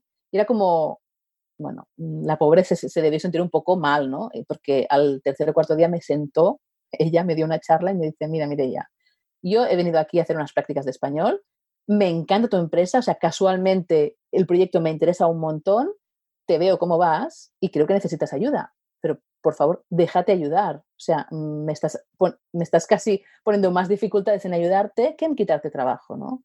entonces me dijo, ¿tú crees? Porque claro, ya me pedían en algún momento, el nivel de inglés suyo era, era brutal, ¿no? me decía, ¿tú crees que yo podría contestar a las clientas? Eso me, lo había dicho unos días antes, ¿no? Yo, no, no, pero ¿qué vas, ¿dónde vas a parar? No, no, las clientas las puedo contestar solo yo, porque claro, ellas quieren que les atienda yo, quieren, tienen que tener una, una dedicación súper importante, súper exclusiva, yo sé cómo me comunico con ellas, que tenemos una conexión brutal. Y claro, ella me dijo, ¿tú no crees que si montamos un sistema donde yo te, en los primeros días te tendré que preguntar un montón de cosas, pero después yo podré ser autónoma? Piensa que me pasará aquí unos meses y que te podría pues, ayudar a achacarte todo este trabajo, ¿no? Entonces pensé, vale, me da mucha confianza esta persona, o sea, la veo muy seria y muy profesional, vamos a intentarlo, ¿no? Y, entonces, claro, ella me dijo, es que tú estás haciendo como un embudo, que si todo lo que no puedes hacer tú, aparte de, lo, que hacía la modista, no sale. Y entonces ahí, o sea, cada vez te entran más ventas, cada vez tienes más, eh, por ejemplo, más preguntas de novias y tú no le estás pudiendo dar salida porque no puedes hacerlo todo a la vez, ¿no? Por favor, déjame que te ayude. Entonces, gracias a ella, montamos este sistema de atención al cliente, ¿no? Donde ella podía atender a las novias y las atendía mucho mejor que yo encima. ¿Y cómo fue ese proceso para ti? ¿Te resultó difícil el soltar esa parte de, tu negocio? Porque imagino que esto no fue de un día para otro, como que de pronto te dio la charla y te hizo clic y dijiste, ah, sí, ya mañana ya te encargas tú, sino que, joder, esto ahí a nivel mental te tuvo que costar. Sí, sí, me, costó bastante y de hecho al principio solo le dejaba contestar una serie de mensajes, ella tenía que marcar los que ella podía contestar o no, entonces yo verificaba cada uno de los mensajes que ella enviaba, bueno, pues aquí yo cambiar estas palabras, aquí despídete de esta forma, aquí dile esto, aquí le puedes hablar de otro producto que tenemos, o sea, realmente, claro, yo le indicaba todo, ¿no? Pero claro, ella era muy inteligente y, y lo hizo muy bien y al cabo de pocas semanas era completamente autónoma ella. Y sí, emocionalmente me costaba, pero cuando vi la capacidad que me daba a mí para hacer otras cosas, ¿no? para desencallar cosas y para justamente servir mejor a mis clientas en, otras, en otros campos de, la empresa, pues me di cuenta de que no era necesario que estuviera yo ahí haciéndolo todo, todo, todo, porque es que no tenía sentido, ¿no? Eh, eh, es, es, imposible, yo siempre había querido escalar y es imposible hacerlo todo uno solo. Y la tía una, una máquina entonces, ¿no? Totalmente. Suecos al poder. Oye, ¿y qué consejo le darías a, esa Mirella del 2015 que no sabía delegar? Ahora que, bueno, que esta fue tu primera experiencia delegando, pero ahora, por ejemplo, en, tu blog, que luego hablaremos de él, ya tienes una socia que tiene una parte totalmente del proyecto delegada, es decir, ya eres una master delegator, ¿no? Ahora que, con todo lo que has aprendido, ¿qué consejos le darías a esa, a esa Mirella que, que estaba ahí siempre por el medio y no dejaba a la gente trabajar? Pues yo le diría que, primero, que no es tan imprescindible en todos los procesos. O sea, que, claro, tú cuando creas un, un, proyecto desde cero, es como tu primer bebé, ¿no? Es tu primer hijo y lo quieres mimar y lo quieres proteger y no quieres que nada, y más cuando empieza a ir bien, no quieres que nada eh, interrumpa este, este proceso de crecimiento o que alguien la pueda cagar, ¿no? Como si dijéramos, pero es que yo después, a, la larga, he entendido que yo sé hacer unas cosas muy bien, pero es que todos sabemos hacer unas cosas muy bien y que lo que tienes que hacer tú para hacer un negocio que no, eh, que, sea, que, evolucione, sino que sea sano para ti, eh, para el emprendedor y para todo el resto del equipo, ¿no? Es buscar a personas que justamente cubran y tengan mayores capacidades que tú tienes en distintas áreas, ¿no? O sea, por ejemplo, yo trabajo con una asesora financiera que me lleva todo el tema de los números, impuestos, eh, facturas y todo, y yo no, no tengo ni idea y tampoco me interesa saberlo, ¿no? O sea, yo, sé, yo quiero que esta persona haga un trabajo excelente eh, y sepa mucho más que yo. Así que el consejo para mí es decir, rodéate de personas que tengan estos conocimientos superiores a los tuyos en distintas áreas, déjate asesorar por estas personas y confía. Y sobre todo también establece procesos donde se pueden repetir circunstancias y no tienes que estar tomando decisiones cada día con todo tu equipo. ¿Tú tienes procesos en tu empresa escritos por, escrito como si pasa esto, hay que hacer esto? Sí, tenemos unos cuantos y justamente este año estamos profundizando un montón en, hacerlo todo un proceso, porque cuando empieza a crecer el equipo y empieza a crecer la facturación, eh, es importantísimo porque si no, a la mínima te vuelves a meter en el caos. Sí, además lo de los procesos es interesante porque te obliga a pararte a pensar cómo hacer las cosas, a pararte a pensarlo de verdad, ¿no? Que muchas veces te das cuenta, dices, esto realmente no sabía aquí muy bien lo que estaba haciendo, ¿no? Porque no, no soy capaz de escribir el proceso, quiere decir que no tengo mucha idea de qué es lo que estaba haciendo, ¿no? Y te, ayuda un poco a, aclararte, aclararte tú mismo. Yo también estoy con eso y, estoy ahí sufriendo y luchándolo. sí, sí, es duro porque es como que te tienes que apartar un poco de tu propia empresa, ¿no? Y, ver qué es lo que más le conviene, pero y muchas veces ni te lo esperabas. Pero es que es, es necesario, es necesario. Sí, sí. ya justo por aquella época, después del lanzamiento de tu primera colección para novia, que ya nos has contado que fue un éxito, eh, Etsy empieza a darse ya a conocer más en serio en, Europa. Y de pronto, eh, como ya pasas no solo de tener clientes americanos y australianos, sino también a tener clientes europeos, pues te empiezan a llegar un montón de peticiones de, mujeres de, Europa que quieren comprarte un vestido. Y claro, como tú estás en Barcelona y Barcelona, si vives en Europa, está cerquita, pues además de comprártelo, quieren venir a probárselo en persona. En vez de mandarte las medidas, pues dicen, bueno, ya voy, veo la ciudad y me lo pruebo. Pero claro, ahí había un problema, que es que tú no tenías ninguna tienda. Es decir, Entonces, ¿qué, ¿qué, le decías a estas chicas? ¿Les decías que no viniesen o le decías, mira, vente a este coworking, que aquí tenemos una sala estupenda donde vamos a probarte el vestido? ¿O, cómo empezaste a gestionar este tipo de peticiones? Pues al principio eh, fue como otra cosa encima de la mesa, ¿no? O sea, qué, qué, gran honor que la gente me quiera venir a conocer y probarse sus vestidos aquí en Barcelona. Me parecía una auténtica locura. O sea, era como, ¿qué? Que una alemana, que una noruega querían coger un avión para venir aquí a probarse mis vestidos, o sea, me parecía algo totalmente fuera de mi imaginación y me sentía súper agradecida, pero claro, me di cuenta de que ahí tenemos un problema, porque como no se probara los vestidos en la sala de reuniones y delante de no sé cuántos coworkers ahí, o sea, yo veía que eso, por mucho que yo no hiciera una novia clásica, yo quería ofrecer un trato exquisito a mis clientas, ¿no? Y entonces vi clarísimamente que, que, ahí en el coworking no las podía atender. Y cada vez más no me pedían, mire, ya quiero venir, quiero venir, eh, no por desconfianza ni nada, pero me encanta Barcelona, quiero venir a pasar un fin de semana aquí con mis amigas y, y, evidentemente venir a, a, tu tienda, ellas, ellas, no sabían si tenía tienda, atelier o lo que sea, pues, pues a probarme tus vestidos. Y a raíz de eso es cuando decides abandonar el, mítico coworking, que estoy seguro de que te, echaron mucho de menos, y abrir tu propio atelier. Pero decides abrir tu propio atelier, pero se te mete en la cabeza que este atelier no puede estar en cualquier sitio, sino que tiene que estar sí o sí, concretamente en la Rambla Cataluña, que para quien no lo sepa es una de las calles eh, más caras de Barcelona. ¿Por qué te da por ahí? ¿No hubiese sido mejor empezar, pues yo en una calle un poquito más, más económica?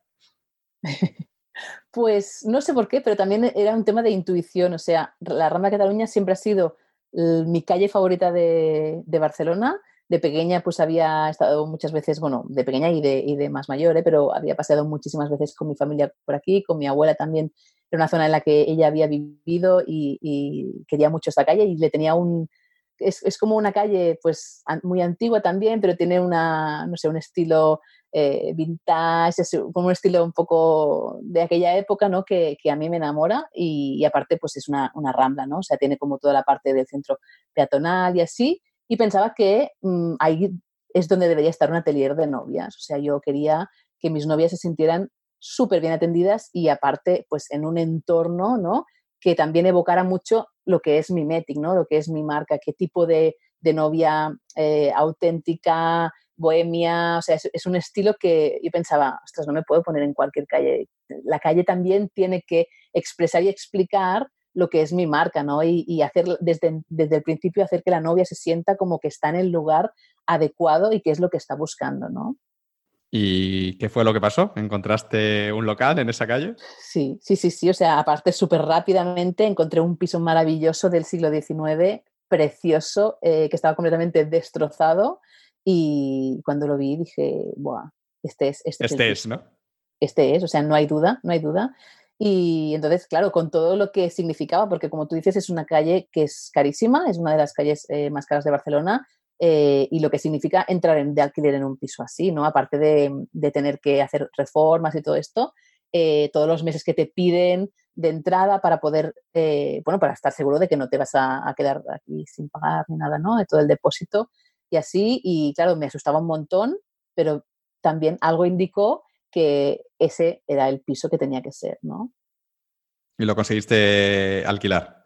Pues lo conseguí alquilar. Yo el, primer día que, lo, que fui dije, vale, este es el piso, pero mm, yo quiero no ser, eh, o sea, mm, quiero asegurarme de que no estoy loca, de que no voy a hacer ninguna barbaridad y quiero que mi pareja y mi familia lo vean antes de dar el sí, ¿no? Yo le dije a, a, la persona que me enseñó el piso, dije, estoy enamorada de este piso, es un sí, pero por favor déjame que mañana vengan eh, mi pareja y mis padres a verlo y, y asegurarse de que no vaya a cometer la mayor locura de mi vida, ¿no?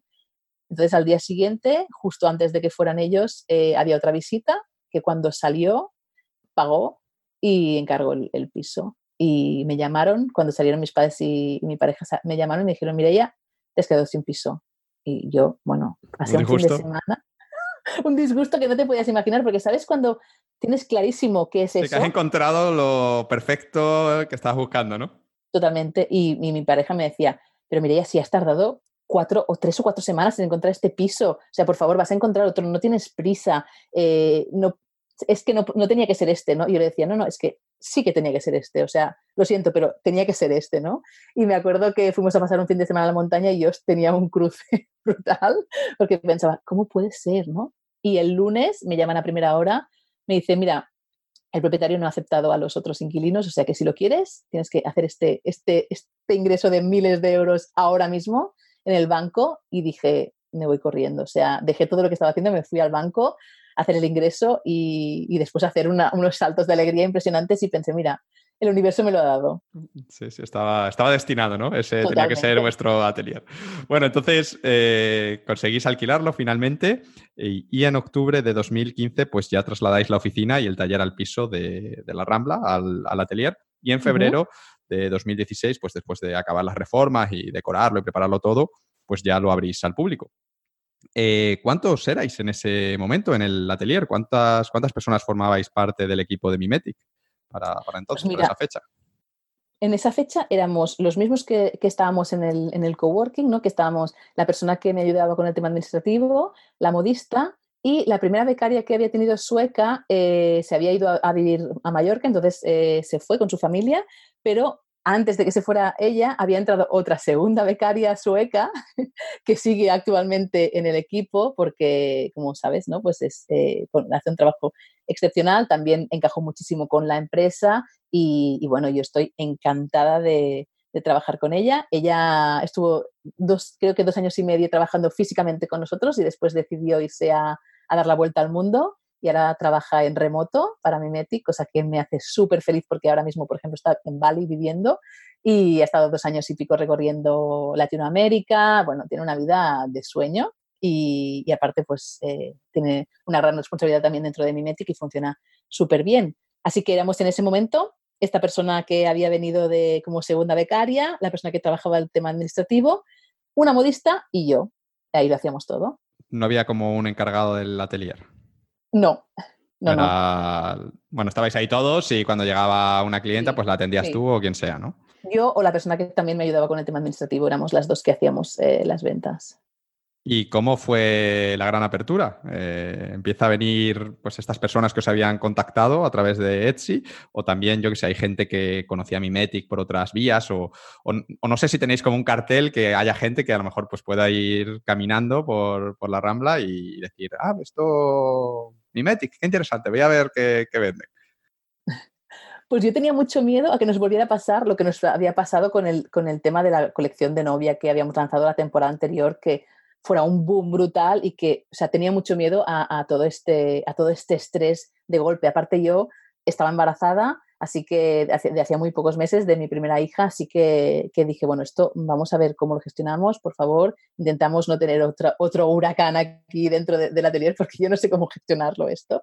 Entonces al principio ni poníamos en la web el piso, porque esto es un piso, eh, estamos en el segundo piso y justamente con, también con idea de, no estar a pie de calle y así. Nosotros funcionamos con visita previa, entonces todo el mundo tiene que reservar para poder venir, para poderles ofrecer pues el rato que necesitan, la dedicación que necesitan y así. Claro, al principio ni poníamos el piso que era en, la web, ni poníamos teléfono porque tenía miedo a esto, a desbordarnos, ¿no?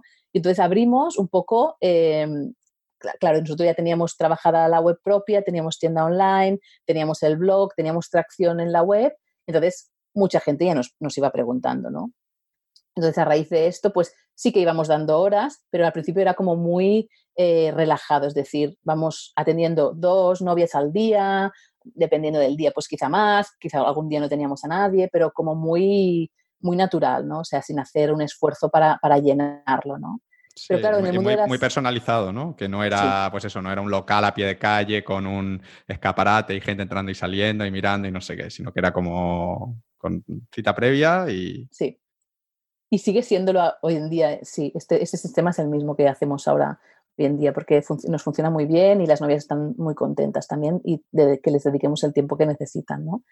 Pero claro, como pasa en el mundo de las bodas, pues eh, tú vas a una boda donde la novia va vestida de Mimetic, te encanta el estilo, entonces llamas a Mimetic, quieres, porque te casas el año que viene, quieres venir a conocernos, te gusta el proyecto y a partir de ahí, pues al final el boca a boca es el que nos hizo llenar el, el, atelier, ¿no? Tanto seguían veniendo novias europeas, ¿no? De, de Etsy y también que nos han conocido a través de la web, que siguen actualmente, pero también ya mucha gente cuando venía al atelier me decía, ostras, eh, que, hace, muy poco, ¿no? Que tienes la marca.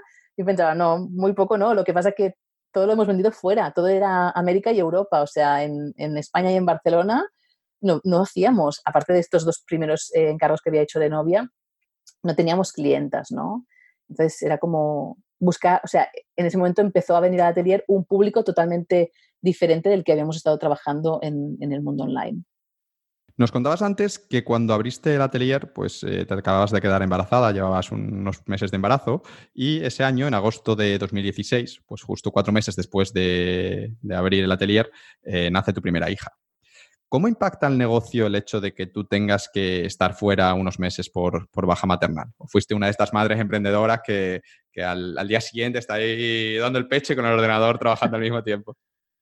Pues a medias. Eh, yo en esa época ya había conseguido delegar mucha parte del trabajo a, mi equipo, entonces yo sabía que si yo durante unos días no estaba, ¿no? yo me podía ir una semana y eso seguía funcionando yo me encargaba de la parte creativa y también del marketing, ¿no? Sobre todo en la web y en Etsy, cosa que yo podía hacer desde cualquier parte del mundo, en cualquier hora, a cualquier hora del día, ¿no? Y esto me relajaba bastante, que, yo podía tomarme pues unos días sin estar ahí full time eh, y apartarme un poco del negocio y el negocio podía seguir saliendo igualmente, ¿no?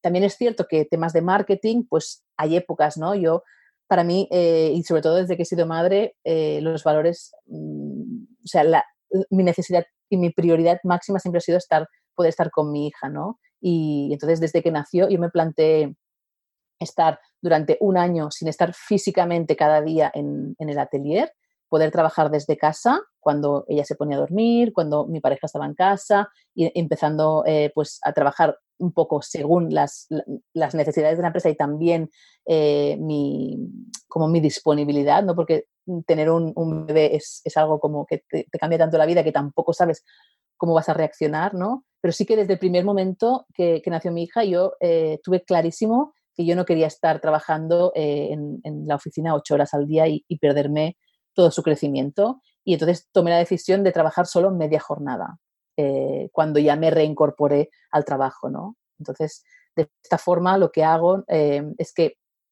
estoy tres días en el atelier físicamente, trabajando ahí con el equipo y después dos días también trabajo desde casa para poder crear pues todo el tema marketing y estrategia y así que necesito estar como sola y, más tranquila. Y claro, en esta línea, pues yo ya empecé a hacerlo cuando, cuando nació mi hija, ¿no? El hecho de, poder, pues, trabajar el marketing. Etsy lo trabajaba también desde casa y, todo el sistema funcionaba perfectamente porque todas las ventas que se hacían se, se procesaban, se fabricaban y se enviaban desde el atelier Así que el sistema estaba bien montado. ¿Y cómo ha ido evolucionando Mimetic desde entonces? ¿Seguís en, el atelier? ¿Seguís vendiendo vestidos de novias por Etsy? ¿O ya habéis dejado la plataforma y habéis montado algo propio? ¿Habéis abierto, yo que sé, otra línea de productos? Eh, haznos así un resumen breve de, qué ha pasado en estos últimos tres años desde, desde que nació tu, hija y abristeis el atelier y, lo que hemos hablado hasta ahora. Pues seguimos en Etsy, seguimos creciendo en Etsy, eh, porque es una, para mí es una plataforma que, tiene como muchísimo recorrido, eh, pero también ah, ya hace unos cuantos años que, me, decidí posicionarnos muy bien también a nivel eh, web propia, ¿no? Como te comentaba antes, con blog, con tienda propia y con toda una estrategia de marketing detrás em, para también conseguir todas estas, estas ventas a través de esta plataforma y también dirigir pues, eh, a las clientas que quieran venir a probarse los vestidos al atelier, que sigue funcionando el atelier. Eh, ahora hay dos personas eh, atendiendo a las novias en el atelier. Tenemos una agenda también súper súper llena. muchas veces tenemos a dos meses vista llena la agenda, así que, también un gran éxito eh, a nivel atelier, o sea, estamos muy, muy contentas y mm, también tenemos puntos de venta. Ahora eh, creo que son unos 15 puntos de venta aproximadamente entre Estados Unidos, eh, Canadá, Francia, España y Portugal y mm, con los que ya tengo pues unos, tratos que no tienen nada que ver como, con, los inicios, ¿no? donde me pedían depósito, que nos compran y bueno, ya hace, hace tiempo que trabajamos con ellos. Así que ahora mismo tenemos pues estos, estos canales de venta Etsy, la web, el atelier y los puntos de venta físicos. ¿Y el equipo ha crecido también? Y el equipo ha crecido también, ahora somos siete personas, sí. Siete personas, joder, una, una señora empresa ya. sí, sí. Pues me alegro un montón, la verdad, que haya ido bien. Mm, yo creo que te lo mereces y espero que siga yendo muy bien durante, durante muchos años.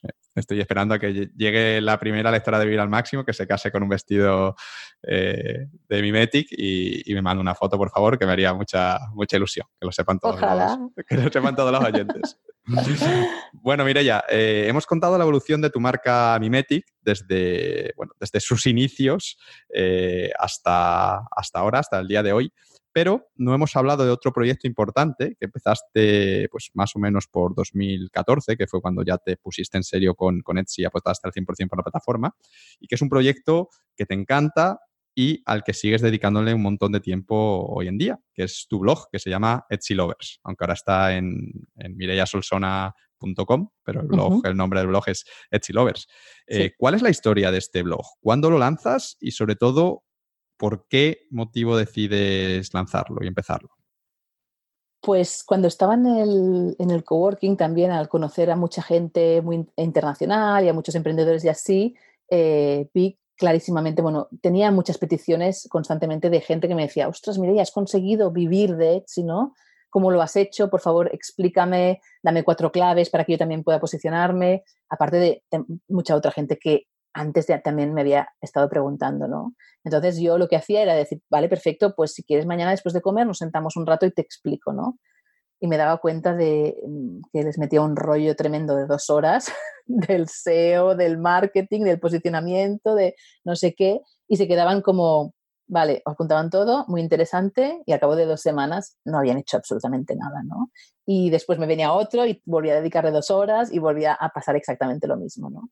Y pensé, vale, creo que les estás dando demasiada información de golpe y lo que necesitan es que les ayudes ir, a ir paso a paso, ¿no? Formarse paso a paso para que entiendan todos los pasos de Etsy. Claro, yo ya llevaba años trabajando en la plataforma y para mí explicarlo en dos horas era algo que, bueno, mm, pues que era, que era fácil, ¿no? Pero para ellos asumir toda la información que había ahí dentro en dos horas y aplicarla era una auténtica locura, ¿no? Entonces, eh, a raíz de esto, planteé, ¿no? planteamos con el, con el coworking hacer una serie de clases enfocadas exclusivamente a Etsy, porque aparte yo estaba dentro de, de un equipo de Etsy, que Etsy tiene como varios equipos en todo el mundo, ¿no? Está eh, Etsy Barcelona, donde están, ahí forman parte todas las eh, makers y, los makers de, Barcelona, que eh, pues es una comunidad que nos ayudamos ahí dentro con dudas, con situaciones, con, yo qué sé, para conseguir pues negociaciones con proveedores y así, ¿no? Y entonces yo estaba metida ahí dentro y también veía la necesidad de la gente que decía, ostras, ¿cómo lo hacemos para mejorar? Y así. Y entonces planteamos con, con el coworking, como te comentaba, pues eh, una serie de clases semanales, una clase, perdón, semanal, eh, enfocada exclusivamente a Etsy, ¿no? Y nos reuníamos, bueno, eh, conseguimos un, un, primer grupo, me llegaron, creo que eran siete, ocho alumnos, y entonces nos reuníamos cada viernes por la mañana y ahí trabajábamos un aspecto de Etsy, ¿no? Todos ellos ya habían intentado vender en Etsy, algunos de ellos habían conseguido alguna venta y así, pero no sabían cómo hacer ni un sistema para que las ventas siguieran, ni cómo trabajar el marketing, ni cómo mejorar su SEO, estaban como bastante perdidos. Entonces yo lo que hacía semanalmente era hacer pues una formación que lo aplicaran en sus tiendas, entonces tenían la opción de preguntarme todas las dudas que tuvieran y así. Y a raíz de esto, veía que, eh, bueno, esta necesidad eh, estaba, ¿no? Pero claro, yo podía ayudar a siete personas en, ahí, ¿no? Eh, pero cuando me fui del espacio de, coworking, esto ya no pude hacerlo más porque aparte, ya como hemos comentado, estaba embarazada, tenía el atelier y me veía incapaz de, gestionar esto también. Entonces, unos meses después de abrir el atelier, justo unos meses antes de que naciera mi hija, pues decidí empezar con el blog para todos estos mensajes que yo estaba dando físicamente en el coworking con mis primeros alumnos, pues que pudieran estar, eh, pues que cualquier persona que llegara a mi blog, pues pudiera tener esta información, ¿no? Me daba cuenta de, aparte también, claro, yo siempre, y esto siempre lo digo, ¿no? Yo siempre he estado muy agradecida a Etsy, porque es la que, como hemos visto en toda mi historia, ¿no? es la que me ha dado la, como el salto, me, ha ayudado a, a, poder dar el salto a profesionalizarme y a tener la empresa de mis sueños ¿no? y lo que yo quería. No digo que sea fácil, pero sí que es una plataforma que me ha ayudado a, dar este salto, ¿no? Y yo quiero que todo el mundo que quiera vivir de su marca handmade, pueda tener la opción, ¿no? Y que no sea por una falta de, como hemos comentado al principio, ¿no? De, no encontrar dónde está el cliente ideal o no encontrar la plataforma adecuada, pues que no sea por una falta de información que no lo consigan, eh, sino que, y tampoco quiero que pierdan el tiempo, como me pasó a mí que el primer año no vendí nada y el segundo año vendí, hice nueve ventas, ¿no? O sea, yo quiero que sepan ya dónde tienen que posicionarse, que es Etsy para mí desde, el punto de vista, y cómo hacerlo paso a paso para no perder tiempo y no, y no desesperarse, ¿no? Y en esta línea, pues eh, por eso abrí el blog, ¿no? Donde iba escribiendo una vez por semana, pues todos mis consejos para que la gente mejore sus tiendas. ¿Y qué tal aceptación tuvo? Eh, ¿Tuviste lectores desde el primer día después de abrir el blog? ¿O como suele pasar en estos casos, pues los únicos lectores era tu madre, tu marido y, el resto de gente que tenías en la empresa? Pues eh, claro, yo ya sabía un poco de SEO, ¿no? Y a mí el SEO me había cambiado la vida en Etsy y sí que apliqué SEO eh, en, los, ya desde el principio en, el blog y, en los posts y así, pero como lo hacía en plan un poco eh, de forma también como hobby, pues tampoco estaba súper obsesionada por, por, conseguir ventas, ¿no? Pero sí que es cierto que, mm, que uno de mis, tenía un post que era como uno de mis eh, más visitados, ¿no? Que, sí que tenía pues más tracción así, entonces eh, hice algún anuncio de Facebook y bueno, eso creció un montón y, y tenía pues mucha gente que me escribía y me decía, Mireia, danos más, o sea, queremos, queremos más información, queremos, queremos más, o sea, explícanos más cosas, ¿no? Hombre, lo, bueno de, tu proyecto es que imagino que en ese momento tampoco habría 100.000 blogs sobre Etsy, sino que sería algo muy específico, que el contenido que tú publicabas era, era bueno, entonces eso se tenía que, posicionar súper bien. Es decir, que a lo mejor no tenía pues, un gran volumen de tráfico porque no había mucha gente que conociese Etsy, pero si la gente que lo buscaba lo encontraba y era como gente perfecta, como el perfil perfecto. Entonces, seguro que, eso funcionó bien. Eh, a finales de 2016 eh, te contacta Etsy para que seas mentora de un programa que van a empezar en Europa que se llama Etsy Resolution. ¿En qué consistía este programa y por qué deciden seleccionarte a ti como mentora? Pues sí, sí, fue una alegría tremenda porque Etsy en esa época eh, se dio cuenta de que en Europa tenía un mercado potentísimo también, que quizá no estaba dando tanta importancia, entonces deciden invertir a nivel anuncios, marketing y así, y eh, se dan cuenta de que hay una serie de países europeos en los que no es muy conocida la plataforma, aunque hay algunos vendedores destacados, ¿no? que hemos conseguido vivir de, nuestras marcas gracias a la plataforma, ¿no? pero ellos quieren difundir más eh, el mensaje y también dar más la oportunidad a gente que está intentando vender en Etsy, pero que no, tiene la formación, no tiene los conocimientos y no sabe cómo hacerlo. ¿no? Entonces, eh, bueno, yo en esa época eh, bueno, y, creo que actualmente también eh, soy, tengo una facturación bastante, bastante grande en, en, Etsy y en España, pues soy de las que, que factura más y, entonces, bueno, pues Etsy me propone, me vino a visitar la subdirectora mundial, o sea, esto fue impresionante, al atelier y entonces me hizo pues toda una entrevista de qué es lo que me había aportado Etsy a mí, cómo me había, hecho el cómo había sido el crecimiento de mi marca, le expliqué pues toda esta historia que hemos estado comentando hasta ahora y claro, ella también lo vio muy inspirador, ¿no? Entonces me dijo, ¿tú, ¿a ti te gustaría enseñar a otros vendedores cómo hacerlo, ¿no? Y yo le dije, bueno, yo ya lo hago de forma altruista en el blog, ¿no? Yo ya estoy haciendo eh, eh, esta explicación, así que yo encantada si queréis que ayude a gente, ¿no? Eh, a vendedores que ya tienen tienda que no saben cómo, cómo hacerlo. Entonces ellos lo que montaron es un grupo de Facebook teníamos que estar ahí, éramos cuatro mentoras y teníamos que estar cada una una semana pues ayudando a todos los vendedores, que había miles de vendedores ahí, eh, pues con todas sus dudas. Y entonces también tuve que hacer eh, un Facebook Live para que ellos me pudieran preguntar en directo eh, todo lo que, quisieran ¿no? y explicar mi experiencia, los trucos que me, me habían servido y fue una experiencia chulísima, fue muy guay. Y a nivel del blog, ¿consideras que te ayudó de alguna manera? Es decir, ¿te, trajo más lectores o te dio alguna idea que luego implementaste en el blog o, algo así que consideres que ha tenido un impacto positivo? Sí, sí, claro, ahí veía todas las, ahí, eh, como ellos me podían preguntar directamente todas las dudas que tenían, pues yo todo esto también lo usé después para explicarlo en mi blog, ¿no? Es decir, mira, este tema lo hemos tratado eh, en Etsy Resolution, pues lo quiero profundizar más, quiero explicarlo para que ya quede en el blog y todo el mundo que llegue pues se pueda beneficiar, aunque no haya podido estar dentro de, de Resolution, ¿no? Y además, claro, muchos de ellos, de estos asistentes, se quedan con las ganas de que yo les explicara más y de que eh, pues en una semana pues no había suficiente tiempo como para profundizar en muchos temas. Entonces, claro, ellos ya se, se convirtieron en lectores del blog, eh, estaban en mi base de datos y recibían cada semana la, newsletter, ¿no? Donde yo cada semana explico cosas, ¿no? De, cómo mejorar tiendas, estrategias y así. Y ellos, claro, empezaron ya no solo a estar suscritos, sino también a pedirme eh, pues que fuera un poco más allá. Y eso fue lo que hiciste, ¿no? Yo al final tengo comprobado que si uno aporta valor y hace las cosas bien, llega un punto en el que, en el que la gente te pide que por favor les vendas algo. Y, de nuevo, insisto que te, te, pasó a ti, pero conozco más gente que le ha pasado que era que te escribe, oye, ¿te puedo pagar porque hagas esto?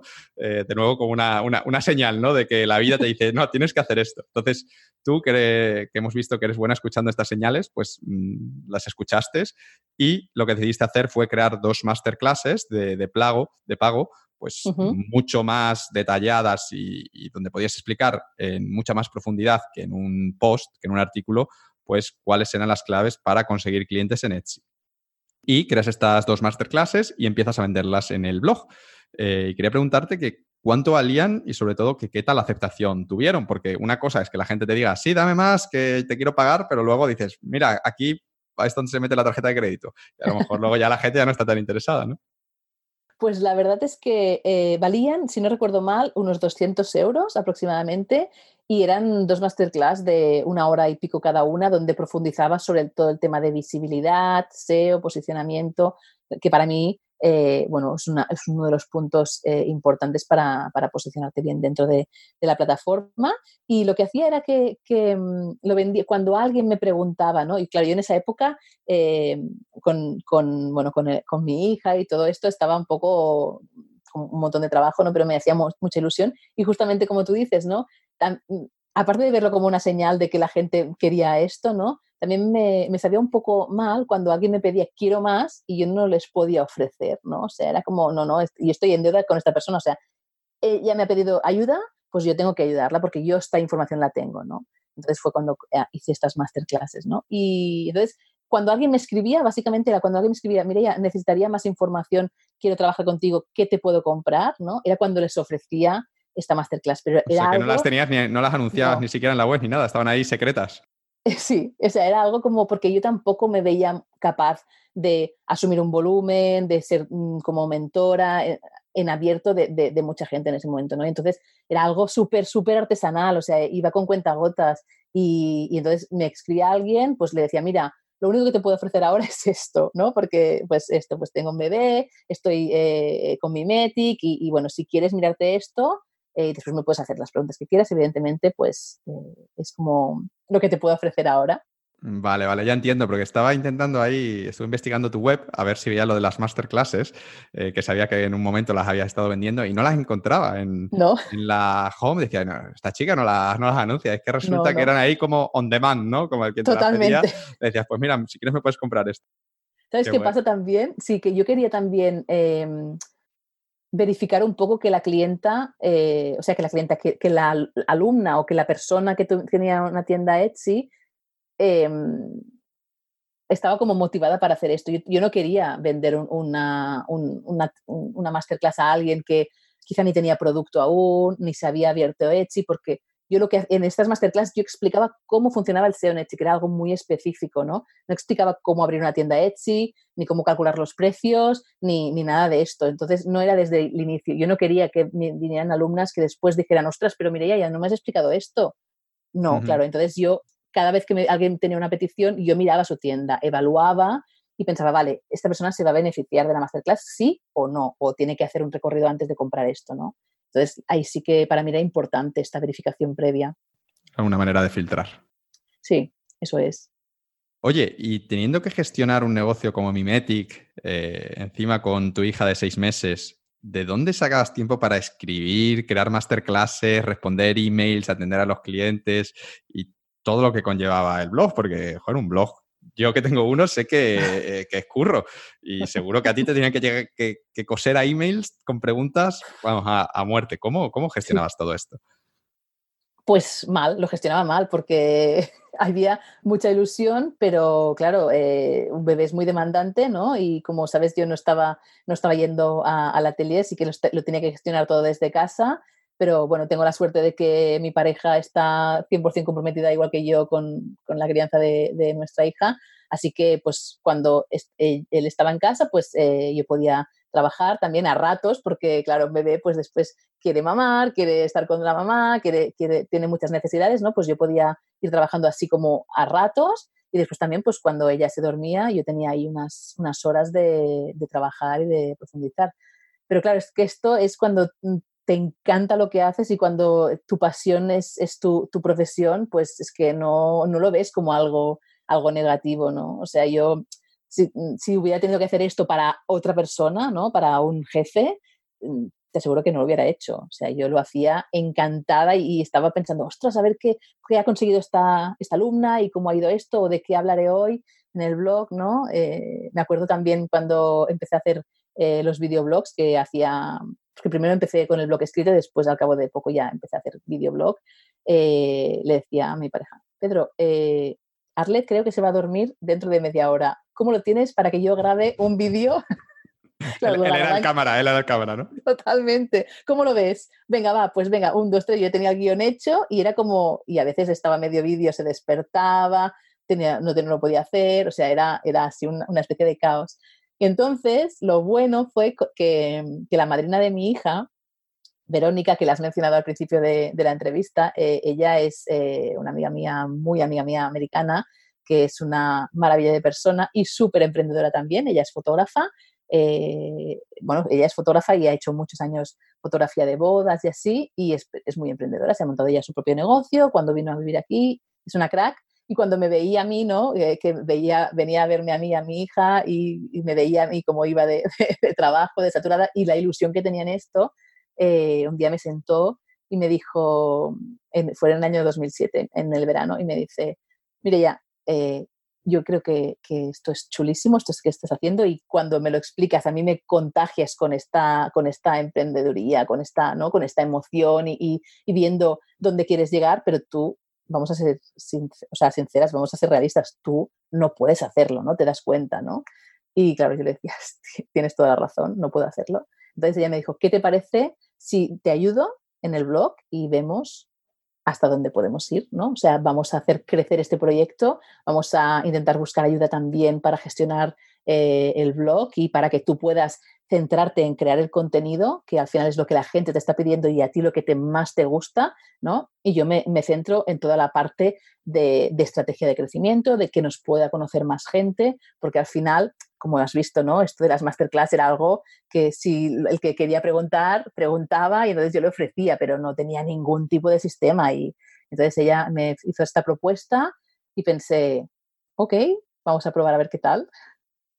Y habías tenido buena experiencia con la sueca y bueno, pero aunque no era sueca, pues también era sido de, de otro país, entonces decía, esto puede funcionar, ¿no? también, también. A partir de ahí empezamos a trabajar un montón, o sea, muchísimo, por lo que tú dices, ¿no? Un blog es mucho, mucho, mucho trabajo y cuando sabes que la gente está esperando a que les des algo, ¿no? Que quieren contratarte y, y te está esperando y te está pidiendo, pues, pues claro, hay que ahí ponerte a, a entender bien qué es lo que necesitan, cuál es la mejor forma de explicárselo, eh, cómo diseñar un curso y, ahí es, es, lo, es, lo, que dedicamos pues el siguiente año y medio. Sí, es el siguiente. Una vez que Vero empieza a trabajar ya contigo, empezáis a sistematizar el blog, eh, tú a liberarte un poco y ahí pues ya te ves con fuerzas para afrontar pues un proyecto mucho más ambicioso eh, respecto a Etsy, que es, digamos, crear el curso definitivo para enseñar a vender en Etsy que condense, pues, pues eso, todo lo que has aprendido en los últimos años ganándote la vida a través de esa plataforma. Así es que nada, eh, os ponéis con ello y después de un año diseñando y preparando los contenidos, que se dice pronto, que es lo que tú dices, ¿no? Buscando exactamente qué necesita saber la gente, cómo explicarlo, etcétera. En abril de 2018 lanzas por primera vez tu programa insignia que se llama eSchool. E, eh, I, pronunciado en inglés, ¿no? E, y que es la E de Etsy, ¿no? E-School. Eso es. Eh, ¿A quién va dirigido este curso y en qué se diferencia de las masterclasses que, que vendías hasta ese momento? Pues como tú dices, es el, es el programa insignia, ¿no? Es, el, es un mega programa de ocho semanas donde explico para aquellas personas que, que tienen un producto artesanal, que tienen un, hobby artesanal, pero que tienen un producto acabado, es decir, que ellos saben que este producto eh, se puede vender, tienen confianza en que se pueden vender, como me pasaba a mí al principio, pero no sabían exactamente cómo venderlo. Es decir, quizá han probado vender en markets y les pasa como a mí, o incluso no les, no, les ha funcionado en markets porque probablemente no han encontrado el cliente que es el adecuado para su producto, o quizá han, intentado vender a través de su propia web, pero no saben eh, de, SEO, no saben hacer anuncios, no saben posicionarse bien, y, o incluso tienen, han intentado vender también en puntos de venta, pero a nivel de comisiones pues no les salen los números, ¿no? Es gente que lo que quiere es eh, la libertad de poder crear desde sus casas, ¿no? crear sus productos, su hobby, ¿no? subirlo a Internet y tener clientes eh, que ya estén muy filtrados y que, aprecien el, mundo handmade ¿no? y que estén dispuestos a pagar el precio que realmente cuestan estos productos. Es decir, va dirigido a aquellas personas que ya eh, están como encaminadas en decir, bueno, mm, como me pasaba antes, ¿no? Yo veo que aquí hay una oportunidad, quiero explorarla. ¿Es posible que yo pueda vivir de mi marca y de mis productos? Eh, ¿Cómo lo hago dentro de Etsy? ¿no? Porque al final Etsy tiene millones de usuarios y, si tú consigues posicionarte ahí delante, pues es, brutal el, catálogo que, ofreces y, la posibilidad de que te compren desde todas partes del mundo, ¿no? Y en esta línea, pues en el, en el curso, que son estas ocho semanas, donde hablamos de todo lo que hace referencia al marketing, marketing específico para Etsy, SEO específico para Etsy y fotografía específica para Etsy, donde estamos, eh, son cuatro módulos que dura cada módulo dos semanas, son módulos eh, con mucha información, son vídeos eh, donde yo explico pues todas las, todo lo que, lo que tengo que transmitirles sobre estos temas y aparte tienen todas las fichas que ellos se descargan y trabajan aplicando todos los consejos que yo he explicado en sus propias tiendas. Vemos muchos ejemplos también en los vídeos, en las fichas también tienes, tienen muchos ejemplos para que puedan eh, pues, aplicarlo bien en sus tiendas. Y además estoy yo cada semana eh, en directo para que ellos me puedan hacer todas las preguntas que quieran. Hacemos casos de estudio, entrevisto a alumnos para que expliquen exactamente si se ven encallados en algún punto, dónde está, cómo, cómo salir adelante. Y además también hay un foro donde eh, con mentores y perdón, con tutores, pues les explican todas las preguntas que puedan tener en ese mismo momento, ¿no? Porque yo estoy en directo em, una vez a la semana, pero estos tutores pues están ayudando eh, constantemente con estas preguntas que puedan salir pues haciendo, rellenando una ficha o viendo un vídeo o, cosas así. Mm, vale, tiene muy buena pinta, pero te quería hacer un par de preguntas eh, para que no, no, queden dudas.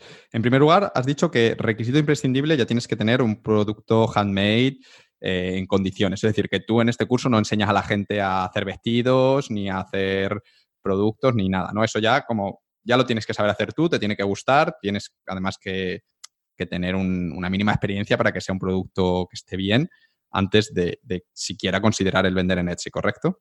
Eso es, eso es. Yo no enseño nada de técnicas de ni costura ni ningún tipo de productos artesanales porque hay millones de tipos de, productos. O sea, hay desde el diseñador gráfico, que también se considera un producto artesanal porque, y es un descargable en Etsy, al que hace productos vintage, al que hace pues figuras de ganchillo o figuras de o, muebles. También hay gente que vende muebles en Etsy, ¿no? Así que yo técnicamente de técnica de producción no enseño nada.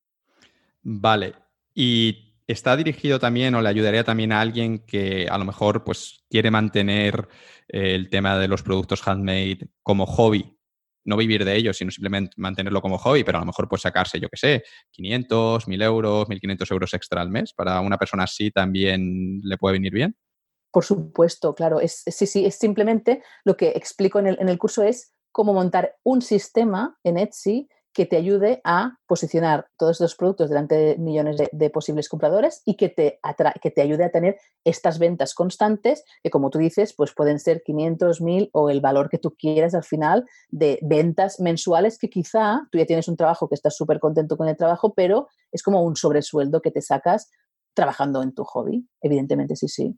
Eso ya cada cual decide hasta dónde quiere llevarlo. Si quieres montar una empresa como la tuya con siete personas o, hacerlo tú, mandar tú tus propios paquetes y tener ahí unas ventas extra que te con tus clientillos y contento, ¿no? Eso es, eso es. Tengo clientes que me han dicho, mira, yo, mi objetivo es facturar 4.000 euros al mes y lo han conseguido Y tengo otras clientas que me han dicho, mira, mira, ya yo eh, lo que quiero es em, pues hacer unas, algunas ventas, porque a mí eh, lo mío es, eh, pues es muy laborioso, me gusta mucho hacerlo, pero yo quiero ir tranquila, tengo dos niños pequeños, no me quiero estresar y por lo tanto no subo más artículos, yo sé que lo que subo lo vendo y oye, ya está, no me quiero estresar ni nada. Así que simplemente es, el curso es para aprender justamente a vender, ¿no? A saber cómo se vende. Entonces ahí cada uno pues ya pone su, su ideal, ¿no? Su, sueldo ideal. La verdad es que tiene muy buena pinta y parece súper completo. ¿Cómo, ¿Cómo, fue ese primer lanzamiento? Esta vez, esta vez imagino que hiciste algo un poquito más grande, ¿no? Que esta vez no era in demand, sino que mandarías algún correo a la lista o algo así. Sí, sí, claro, este, esa vez fue, fue muy bien. O sea, el, el, primer lanzamiento tuvimos 100 alumnas y, ah, y vamos, súper bien, no, no, muy contentas y, aparte trabajamos durante estas ocho semanas mano a mano con todas ellas y, fue chulísimo. Eh, de hecho, eh, em, hicimos una entrevista post curso, ¿no?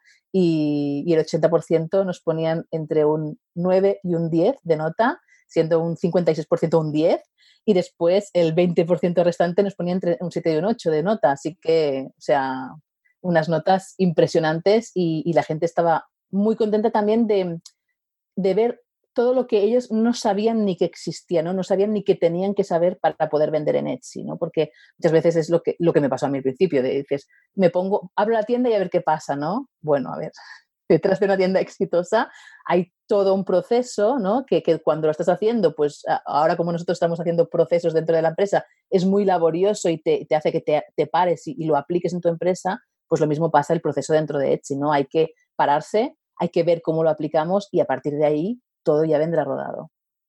Pues nada, me alegra mucho escuchar esto, que el curso fue bien, porque la verdad es que, bueno, se nota la pasión que tienes por todo este tema.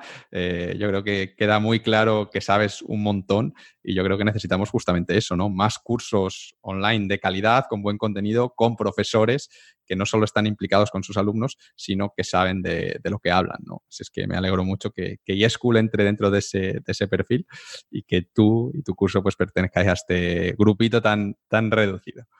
Muchas eh, gracias. Mireya, llevamos un buen rato hablando de, Etsy y yo creo que a estas alturas mm, debe haber ya unos cuantos oyentes que pues llevan tiempo haciendo sus productos handmade y que, mm, según te han ido escuchando, pues han empezado a plantearse, pues eso, si quizá podrían eh, ganar un dinero extra, como hablábamos antes, o incluso llegar a vivir de sus creaciones en Etsy, pues como has hecho tú. Así que, si te parece, eh, me gustaría hacerte algunas preguntas pues un poquito más, más detalladas sobre vender en Etsy y cómo hacerlo correctamente, ¿no? Pues para que todas estas personas que a lo mejor están interesadas, en primer lugar, puedan saber si realmente es lo que les conviene, si es el camino correcto para ellos, porque yo sé, a lo mejor hacen un tipo de producto que en Etsy no se vende bien, entonces pues, pues no y en caso de que sí lo sea y que a ellos les apetezca, pues que puedan empezar su tienda con buen pie. Si es que te parece que te haga unas preguntas, te interrogo un poquito más. Claro que sí, por supuesto. Genial. Pues lo primero que te quiero preguntar es que a qué perfil o a qué perfiles de personas le puede interesar vender en Etsy. Es decir, ¿a quién recomendarías vender en Etsy? Eh, decirle tú, sí, inténtalo, porque yo creo que te puede ir bien. ¿Y a quién le dirías, mira, mm, no, este tipo de de persona, de, producto que tienes, lo que sea, pues, pues no.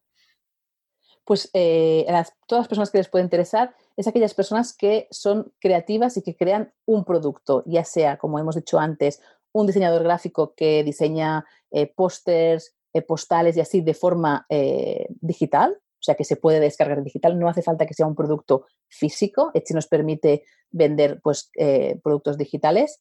Y también a todos aquellos que hacen, que, que tienen un hobby, que hacen producción artesanal o producción de diseñador. Es decir, por ejemplo, como es mi caso, yo diseño mis vestidos, pero no los estoy haciendo yo uno a uno, sino que tengo una modista que los hace. Puede ser que los haga una persona de tu equipo, ¿de acuerdo? Pero como he comentado antes, o sea, puede ser desde joyería, puede ser ganchillo, puede ser, hay gente que trabaja con piedras preciosas en Etsy, con piedras semipreciosas, eh, haciendo ropa de bebés, eh, yo qué sé, ah, mantas para hacer yoga, eh, muebles, una gran variedad de productos, pero eso sí, tiene que ser o vintage, ¿no? que está catalogado como producto vintage, o eh, hecho por un diseñador, o hecho a mano, ¿no? Estos, estos tres eh, canales.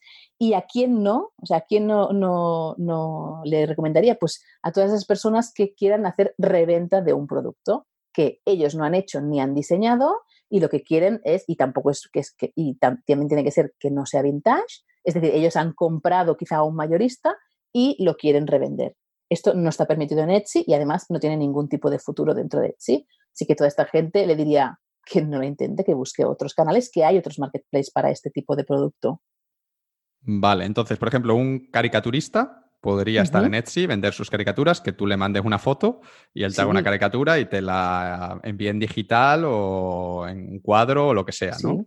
por ejemplo. Pero si yo quiero ir a Alibaba y comprar unos productos chinos, unos muebles chinos fantásticos y quiero venderlos en Etsy, Etsy me va a pillar, no... Si, digo que los diseño yo. Mm, difícil. ¿Te va a pillar Etsy o te va a pillar algún, algún otro vendedor de Etsy y quizá te avisa Etsy de que, de que tu producto no es adecuado? No, la, reventa no, no, está, no está disponible. Y en esta línea, eh, Vero compró una vez un, Vero tiene un perro, bueno, yo también somos eh, dog lovers, las dos, y, compró justamente un dibujo caricaturizado de su perro en Etsy. Precioso. O sea, que, que quiero decir que para que veas lo específicas que son algunas de las tiendas, ¿no? Hay gente que se dedica a hacer retratos de mascotas o caricaturas de mascotas y en Etsy y, funciona súper, súper bien también. Yo no sabía esto del digital, yo pensaba que Etsy era todo mm, producto físico, pues eso, muebles, artesanías y demás. No, no sabía que podías vender, pues eso, una imagen en, la plataforma. Imagino que esto lo, lo añadiría más adelante. Sí, esto lo he añadido no hace muchos años, pero yo siempre recomiendo, siempre que me viene una consulta de alguien, Mireia, eh, no sé si eh, tú crees que yo puedo tener éxito en Etsy vendiendo productos digitales. Yo digo, por favor, eres la que más éxito puede tener, porque es eh, un proceso que tú al final puedes automatizar, ¿no? Cuando tienes una serie de diseños y te consigues posicionar bien, es que aparte Etsy es automático, o sea, el cliente te compra, tú no tienes que hacer nada y se lo puede descargar él mismo, o sea, tú no tienes que enviar ningún mail ni nada, está todo automatizado, ¿no? Y para mí es como, wow, quizá en un futuro abro yo una tienda de, de, productos digitales porque son, es interesante. Sí, pues bueno, bueno saberlo, porque eso yo a los amigos que hacían cosas digitales jamás les hubiese recomendado Etsy, pero a partir de ahora pues le diré que le echen un vistazo. Sí, sí, sí. Eh, bueno, hemos dicho que se vende de todo en Etsy y yo para preparar esta entrevista pues estuve un poco enredando en la plataforma y, joder, realmente quedé impresionado porque es de absolutamente de todo, como ropa, juguetes, cojines, cuadros, muebles, como llaveros, cualquier cosa que te puedas imaginar está ahí. Y en tu experiencia, quería preguntarte que de todos estos productos de diferentes categorías, ¿cuáles son los que más éxito tienen y mejor se venden en Etsy? ¿O, tú dirías que con todo se puede llegar a, triunfar? Yo de entrada siempre digo que en el 99% de los casos que yo he visto de alumnas y de tiendas en Etsy, porque también yo constantemente estoy haciendo búsqueda y buscando pues, cómo funcionan otras tiendas y así, en el 99% de los casos, si alguien no consigue vender en Etsy, no es problema del producto es problema de que no ha hecho una buena estrategia de marketing, porque he visto vender cosas que no sabía ni que existían. O sea, he, visto hacer eh, estilos de, estilos como de tribus urbanas o de complementos así, que cuando han venido alumnas a mí en plan, mira, ya diseño esto, digo, ah, pero esto existe, ¿no? Y después hacer un poco de búsqueda y ver que sí, que hay, hay gente, ¿no? Que, que se viste de determinada forma y así, pero la, de, la brutalidad de ventas que han podido hacer ellos en Etsy es, es, impresionante, ¿no? Así que no sería tanto eh, el producto, sino que, para mí es un tema de, hacer una buena estrategia de marketing que pasa básicamente por conocer quién es tu cliente, ¿no? Conocerlo en profundidad y aplicar una buena estrategia de visibilidad en esta línea. Y que lo que hagas sea bueno, claro, obviamente, ¿no? claro, evidentemente la calidad la calidad es, es, lo principal, esto está claro. O sea, si vendemos algo que no es de calidad, y menos en Etsy, que el cliente está muy educado, pues rápidamente nuestra tienda va a empezar a tener menos, eh, unas reviews más malas y Etsy esto lo penaliza dándote menos visibilidad y, haciendo que tu, negocio pues no sea tan viable. ¿Y hay algún tipo de producto que recomendarías no vender en, en Etsy? En plan, yo ese juguete, mira Ángel, juguetes de madera. Esto es que en juguetes de madera no funciona bien en Etsy porque la gente que entra no le gustan los juguetes de madera. Ah, no sabría decirte ahora mismo no. No te podría decir un tipo de producto que no se venda bien en Etsy. Es claro, cada producto tiene su hándicap, ¿no? Cuando, por ejemplo, yo tengo una, una de mis primeras alumnas justamente que compró estas masterclass que es pintora, es una artista que pinta cuadros de gran dimensión, ¿no? Entonces ella ya vendía en Etsy, ella ya, había empezado a vender en Etsy y ella envía físicamente el, el cuadro. Entonces, claro, eso tiene un hándicap, ¿no? Que es cómo haces todo el tema de los envíos, o tuve otro eh, alumno que, que, hace muebles de madera pesados, ¿no? Entonces, claro, esto es un hándicap de cada uno de los sectores, ¿no? De cada uno de los productos, pero que esto no tiene por qué ser una dificultad añadida, simplemente saber cómo se gestiona, ¿no? Así como en mi caso los vestidos de novia, pues todo el mundo me decía que era una locura hacer un vestido a medida para una novia y yo he sabido resolverlo, pues en cada caso pasa exactamente lo mismo, ¿no? Eh, y así de entrada no se me ocurre algo que no recomendaría siempre que cumpla las características que hemos dicho antes. Vale, genial. Bueno, yo entiendo que la idea de Etsy es que ellos te dan las herramientas para que tú crees tu tienda online y vendas tus productos. Y bueno, también te ponen mm, delante de los ojos de, de, miles de posibles clientes o millones, en caso de que hagas bien el SEO y demás, pero obviamente esto no, no, es gratis, ¿no? Yo entiendo que a cambio ellos, pues cada venta que tú hagas, se quedan una comisión. Eh, ¿Nos podrías explicar brevemente cómo funciona esto? Es decir, ¿cuál es el modelo de negocio de Etsy? ¿Cuánto cuesta vender en Etsy? Sí, claro. Eh, Etsy lo que cobra eh, por, cada uno de los pedidos es un 5% de comisión, pero aparte te cobra 20 céntimos de dólar por subir cada uno de los productos eh, en Etsy y dejarlos durante tres meses. Es decir, tú subes un producto que te cuesta 20 céntimos y lo puedes tener activo durante tres meses. Si al cabo de tres meses lo quieres seguir vendiendo, pues lo tienes que renovar y Etsy te cobra 20 céntimos de dólar más, ¿vale? Lo cual es muy, muy económico. Y aparte por el procesamiento de pago, dependiendo del tipo de moneda que uses y así, eh, acaba siendo entre, entre un 2% y un, y un 4%. Así que podríamos decir que en general hay unas comisiones aproximadas de entre un 6 y un 10% en, en Etsy, ¿vale? Es cierto que Etsy eh, es más caro vender en Etsy que vender en nuestra propia web, donde solo tendremos la comisión del procesador de pago, ¿no? que si es un TPV del banco, pues es algo muy, muy económico.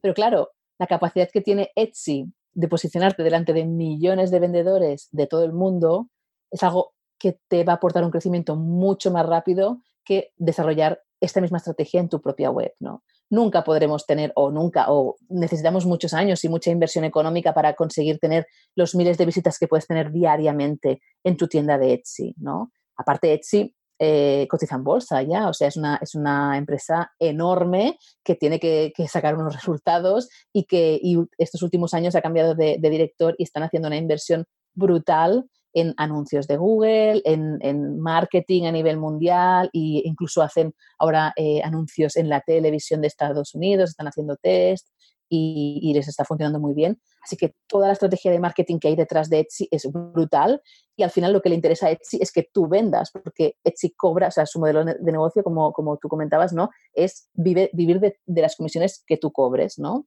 Por lo tanto, para mí lo básico es que tú aprendas cómo funciona la visibilidad dentro de Etsy para que te puedas beneficiar de toda esta atracción que ya tiene la plataforma y justamente de todo este el tipo de cliente que ya tiene Etsy que te interesa muchísimo si haces cosas como las que hemos comentado, ¿no? que se venden en Etsy. Y claro, o sea, para mí lo importante es toda la visibilidad. Yo como segunda, una vez ya he conseguido tener eh, pues miles de ventas al año en Etsy, pues lo que, lo que hago es abrir una tienda mía propia y a partir de ahí hacer todo el marketing eh, en, en, en, mi propia web, que evidentemente es bastante más lento que, que, el crecimiento que puedes tener dentro de esta plataforma. La verdad es que me ha sorprendido. Pensaba que Etsy cobraría bastante más. Yo pensaba que iba a ser un 20, un 25% y lo del 5% más el procesamiento de, de, moneda, pues me parece, me parece muy, buen, muy buen precio. Y sí. estoy de acuerdo con lo que comentas, ¿no? Que a lo mejor mucha gente dice, ah, pero es que si monto mi tienda online de PrestaShop, pues eh, solo tengo que pagar de Stripe 3% o 2% de PayPal, lo que sea, ¿no? Y yo creo esto que es, que es un error al principio porque, eh, bueno, además de con Etsy, de no tenerte que preocupar de montar tu web, es decir, de la herramienta como tal, simplemente de hacer buenas fotos, buenas descripciones, subirlo y, y demás, pues, pues bueno, para arrancar como que es mucho más, más rápido, mucho más directo. Y luego una vez que ya pues tengas una marca consolidada, ya tengas unos clientes, ya tengas un boca a boca funcionando, pues ahí sí, obviamente, abre tu tienda online para que las ventas que entren directas pues entren por ahí en vez de por Etsy, ¿no? Pero fíjate en tu caso, tú tienes las dos cosas, es decir, que ni siquiera has cerrado Etsy después de, a pesar de que tú tienes una marca ya reconocida, que hay gente que te llega por tus propias vías y aún así mantienes Etsy, ¿no? Entonces eso quiere decir que, merece la pena. Totalmente, es que es un volumen muy grande de facturación el que puedes conseguir en Etsy si eh, aprendes pues cuáles son las reglas de Etsy.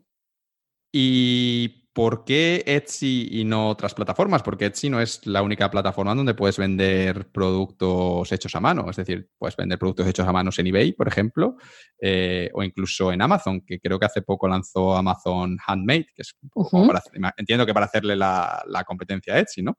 Entonces, ¿qué, ventajas tiene Etsy frente a estas opciones? No sé si las has probado, pero, pero ¿qué ventajas tiene? Pues Etsy, para mí la ventaja que tiene principal es eh, el tipo de cliente que tiene, que es un cliente educado, que es un cliente que valora eh, lo que he hecho a mano, que está dispuesto a esperar el tiempo que tú necesitas para crear tus productos, que no está esperando que le hagas una rebaja, que no está esperando un envío en hoy mismo, ¿no? Como es el cliente que podemos encontrar dentro de Amazon. Es cierto que Amazon ha abierto la parte Amazon Handmade, ¿no?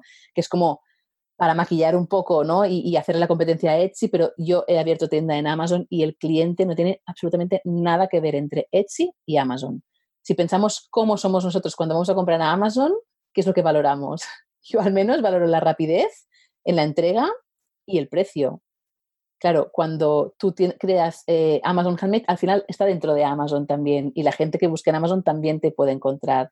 Entonces, mi experiencia dentro de Amazon Handmade ha sido eh, un tipo de cliente que le da igual, le da absolutamente igual si te llamas Mimetic BCN o si te llamas no sé cuántos, que no quieres saber nada de la persona que está detrás de la marca. Es decir, porque es que Amazon tampoco te permite que tú expliques tu historia y mucha gente, muchas veces cuando estamos comprando en Amazon, no sabemos ni en qué tienda estamos. Compramos y podemos hacer varias compras en diferentes tiendas y, no sabemos de, dónde está viniendo cada cosa, ¿no? Em, así que para mí el tipo de cliente es, la clave, ¿no? Yo acabé cerrando mi tienda en, Amazon Handmade. Me consta que, hay otros makers que han abierto eh, tiendas en Amazon Handmade y, y, les está funcionando, pero sí que es cierto que son productos pues eh, que pueden tener mucho stock, que pueden enviar muy, muy rápido, o sea, que pueden tener ya hechos, que pueden enviar muy rápido y que no les importa si tienen muchas devoluciones. Porque esto, por ejemplo, también me di cuenta yo con la tienda Amazon Handmade, el volumen brutal de devoluciones eh, que hay ahí. Has comentado que me ha parecido interesante que en Amazon Handmade como que tú no puedes conocer la historia del vendedor. pero en Etsy sí, como Etsy tiene en tu tienda hay como un apartado como para contar ahí, hola, soy Mireia, empecé a los 13 años haciendo collares, no sé qué, con fotos y tal. Sí, sí, claro. Etsy, como, como comentábamos al principio, es como, empezó como una comunidad también de, de, creadores y le da tanta importancia, o sea, al final es marketing, ¿no? Como hemos dicho, los americanos saben un montón de marketing, ¿no? Pero sabe Etsy que su cliente quiere conocer la historia que hay detrás de, la tienda, ¿no? Quiere dar, hacer mucho énfasis en quién eres tú, ¿no? Cómo, qué forma tienes de ver la vida y por qué tus productos son como son, ¿no? Entonces hay un apartado que se llama, en inglés es el About Section, ¿no? Como es el sobre mí, donde tienes eh, la opción de poner, pues, fotos, o se recomienda que pongas fotos de tu taller trabajando o, o de tu diseñando, trabajando en tu casa, y también puedes poner un vídeo para hacer una pequeña presentación y explicar un poco pues cómo trabajas, si trabajas con equipos, si trabajas tú solo, qué es lo que te inspira y esto es, muy importante. O sea, de hecho, en Etsy tú tienes el nombre de tienda, pero al lado siempre aparece el nombre del creador, ¿no? O sea, un poco en, la misma posición, ¿no? Una cosa es la marca y la otra cosa es la persona que está detrás de la marca, que es igual de relevante que la marca. Muy, muy interesante. Ya echaré un vistazo a tu tienda para, para ver tu, historia. a ver, sí, sí. Ok, Mireya, pues digamos que me has, me has convencido con esto de Etsy, que había decidido vender, yo qué sé, mis, mis tazas, que son fantásticas, hechas a mano y las quiero vender en Etsy. Eh, ¿Qué tengo que hacer? ¿Cómo creo mi tienda? Y sobre todo, ¿qué es lo que tengo que tener en cuenta para crear esa tienda bien, no liarla desde el principio? Pues, pues genial. Lo único que, tienes que tener en cuenta es saber, bueno, lo único no, lo principal, lo primero que tienes que saber eh, a la hora de vender en Etsy es saber quién es tu cliente, ¿no? A quién quieres venderle. porque evidentemente sabemos que es alguien que adora el mundo handmade, ¿no? Pero ¿quién es? ¿Es una mujer americana que tiene tres hijos y que no trabaja y que le encanta ir a yoga y a meditación? ¿O es una chica nórdica eh, súper ejecutiva que le encanta llevar joyas de plata súper modernas y sorprender a sus amigas? O sea, eh, vamos a especificar muy bien quién es este cliente porque depende de cómo sea, va a estar buscando unas cosas y va a estar esperando unas cosas de ti como creador que otro. O sea, no tiene nada que ver estos dos ejemplos que he puesto a nivel de marketing, mensaje de marketing, imágenes, copywriting, no tiene absolutamente nada que ver cómo nos vamos a dirigir a cada uno de ellos, aunque todos ellos estén valorando todos los productos artesanales y de diseñador.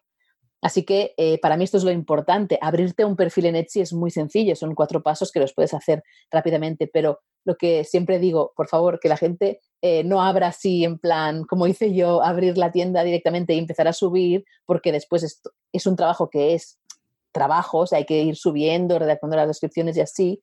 Y si lo hacemos de una de primera sin tener en cuenta todo esto eh, que, acabo de comentar, pues vamos a tener que volver a hacerlo de nuevo, ¿no? Ya profundizando, entendiendo eh, pues quién es esta persona, ¿no? Y, conociendo a esta persona que, te comentaba ahora, pues cómo vamos a también entender cómo hacer nuestra estrategia de visibilidad, qué palabras usar para describir nuestro producto, qué es lo que queremos destacar, cómo nos estará buscando nuestro cliente de forma que nosotros podemos eh, identificar estas palabras y usarlas también para nuestro SEO y claro, y, así pues irnos posicionando en primeras posiciones de los resultados de búsqueda y que nos llegue esta visibilidad y ventas deseadas.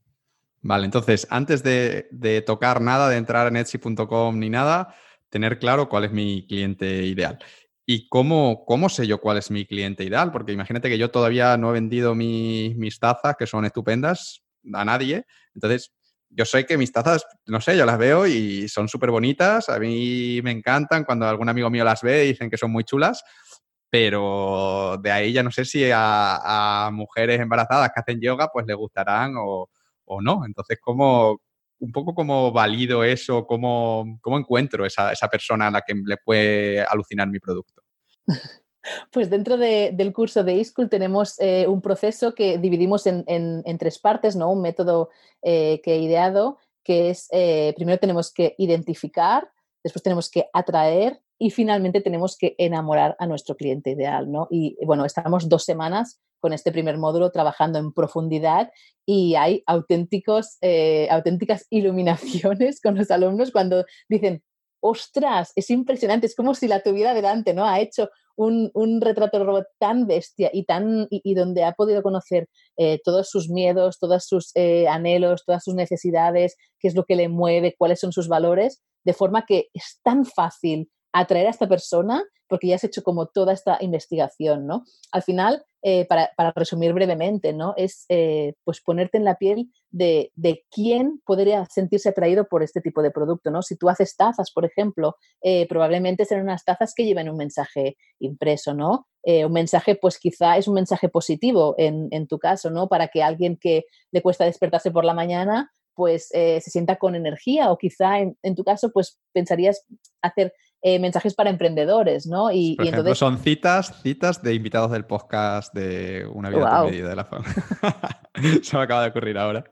Claro, esto sería súper interesante, pues podrías eh, empezar a investigar entre tus, eh, entre tus lectores, ¿no? Entre tus fans, qué es exactamente, cuál es exactamente el perfil que, englobaría, ¿no? Pues la mayoría de tus fans, gente que, que quizá tienen un trabajo pero quieren dejarlo ellos se quieren reinventar eh, porque están cansados del trabajo y qué es, cuál es el valor más importante para ellos, ¿no? Encontrar un trabajo que les haga sentir pues esta libertad y este pues vivir al máximo justamente, ¿no? Eh, eh, ¿Qué es lo que necesitan? Pues quizá cuando se despiertan cada mañana y tienen que ir a trabajar a un sitio, pues sentirse inspirados y sentirse que tienen que estar constantemente haciendo este cambio personal para conseguir lo que ellos quieren, ¿no? O sea, mm, profundizar tanto y pensar, porque al final es muy difícil que alguno de tus lectores se despierte un día y diga, necesito una taza con una frase inspiradora, ¿no? Es muy difícil que esto suceda, pero sí, eh, si tú le pones delante este producto, si él llega a,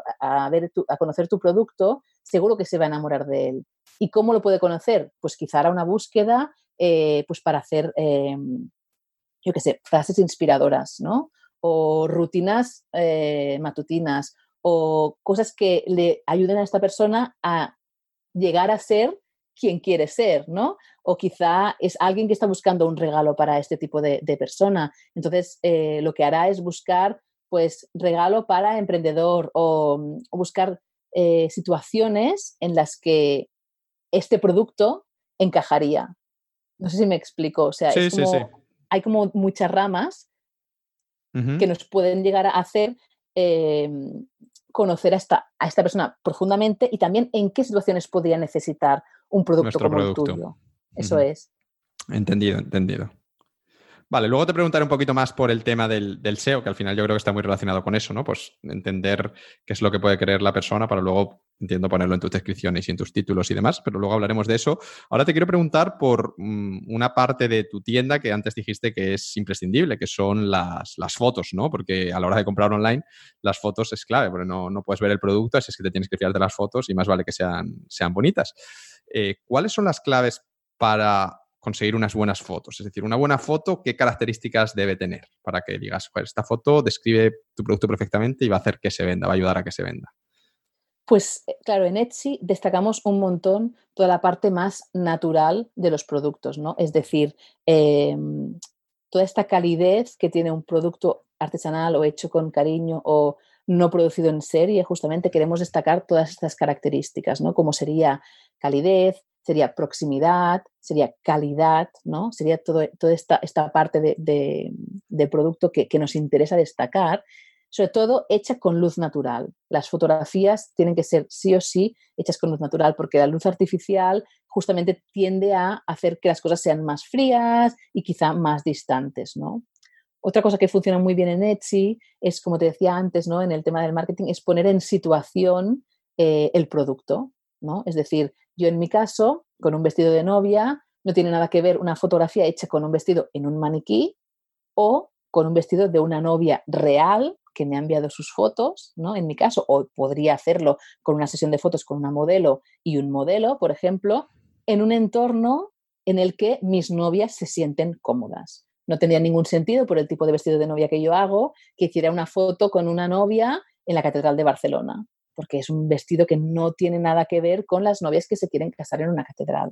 ¿De acuerdo? Es decir, poner el, producto en el entorno hace que esta persona cuando llega a tu tienda se identifique mucho más, ¿no? como tú has conseguido mediante todo este proceso de marketing, mediante este método de tres pasos, eh, conocer tan profundamente, tú ya tienes en mente cuál es su boda ideal, cuál es su momento ideal para usar tu producto y simplemente lo que tienes que hacer es montarle la escena para que esta persona simplemente, en lugar de la modelo, se vea a ella misma y diga, esto es lo que yo quiero.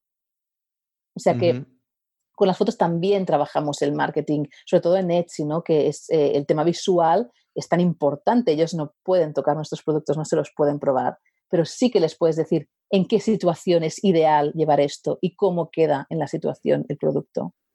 Tiene todo el sentido del mundo porque además veo esto mucho en, Airbnb, en los pisos buenos.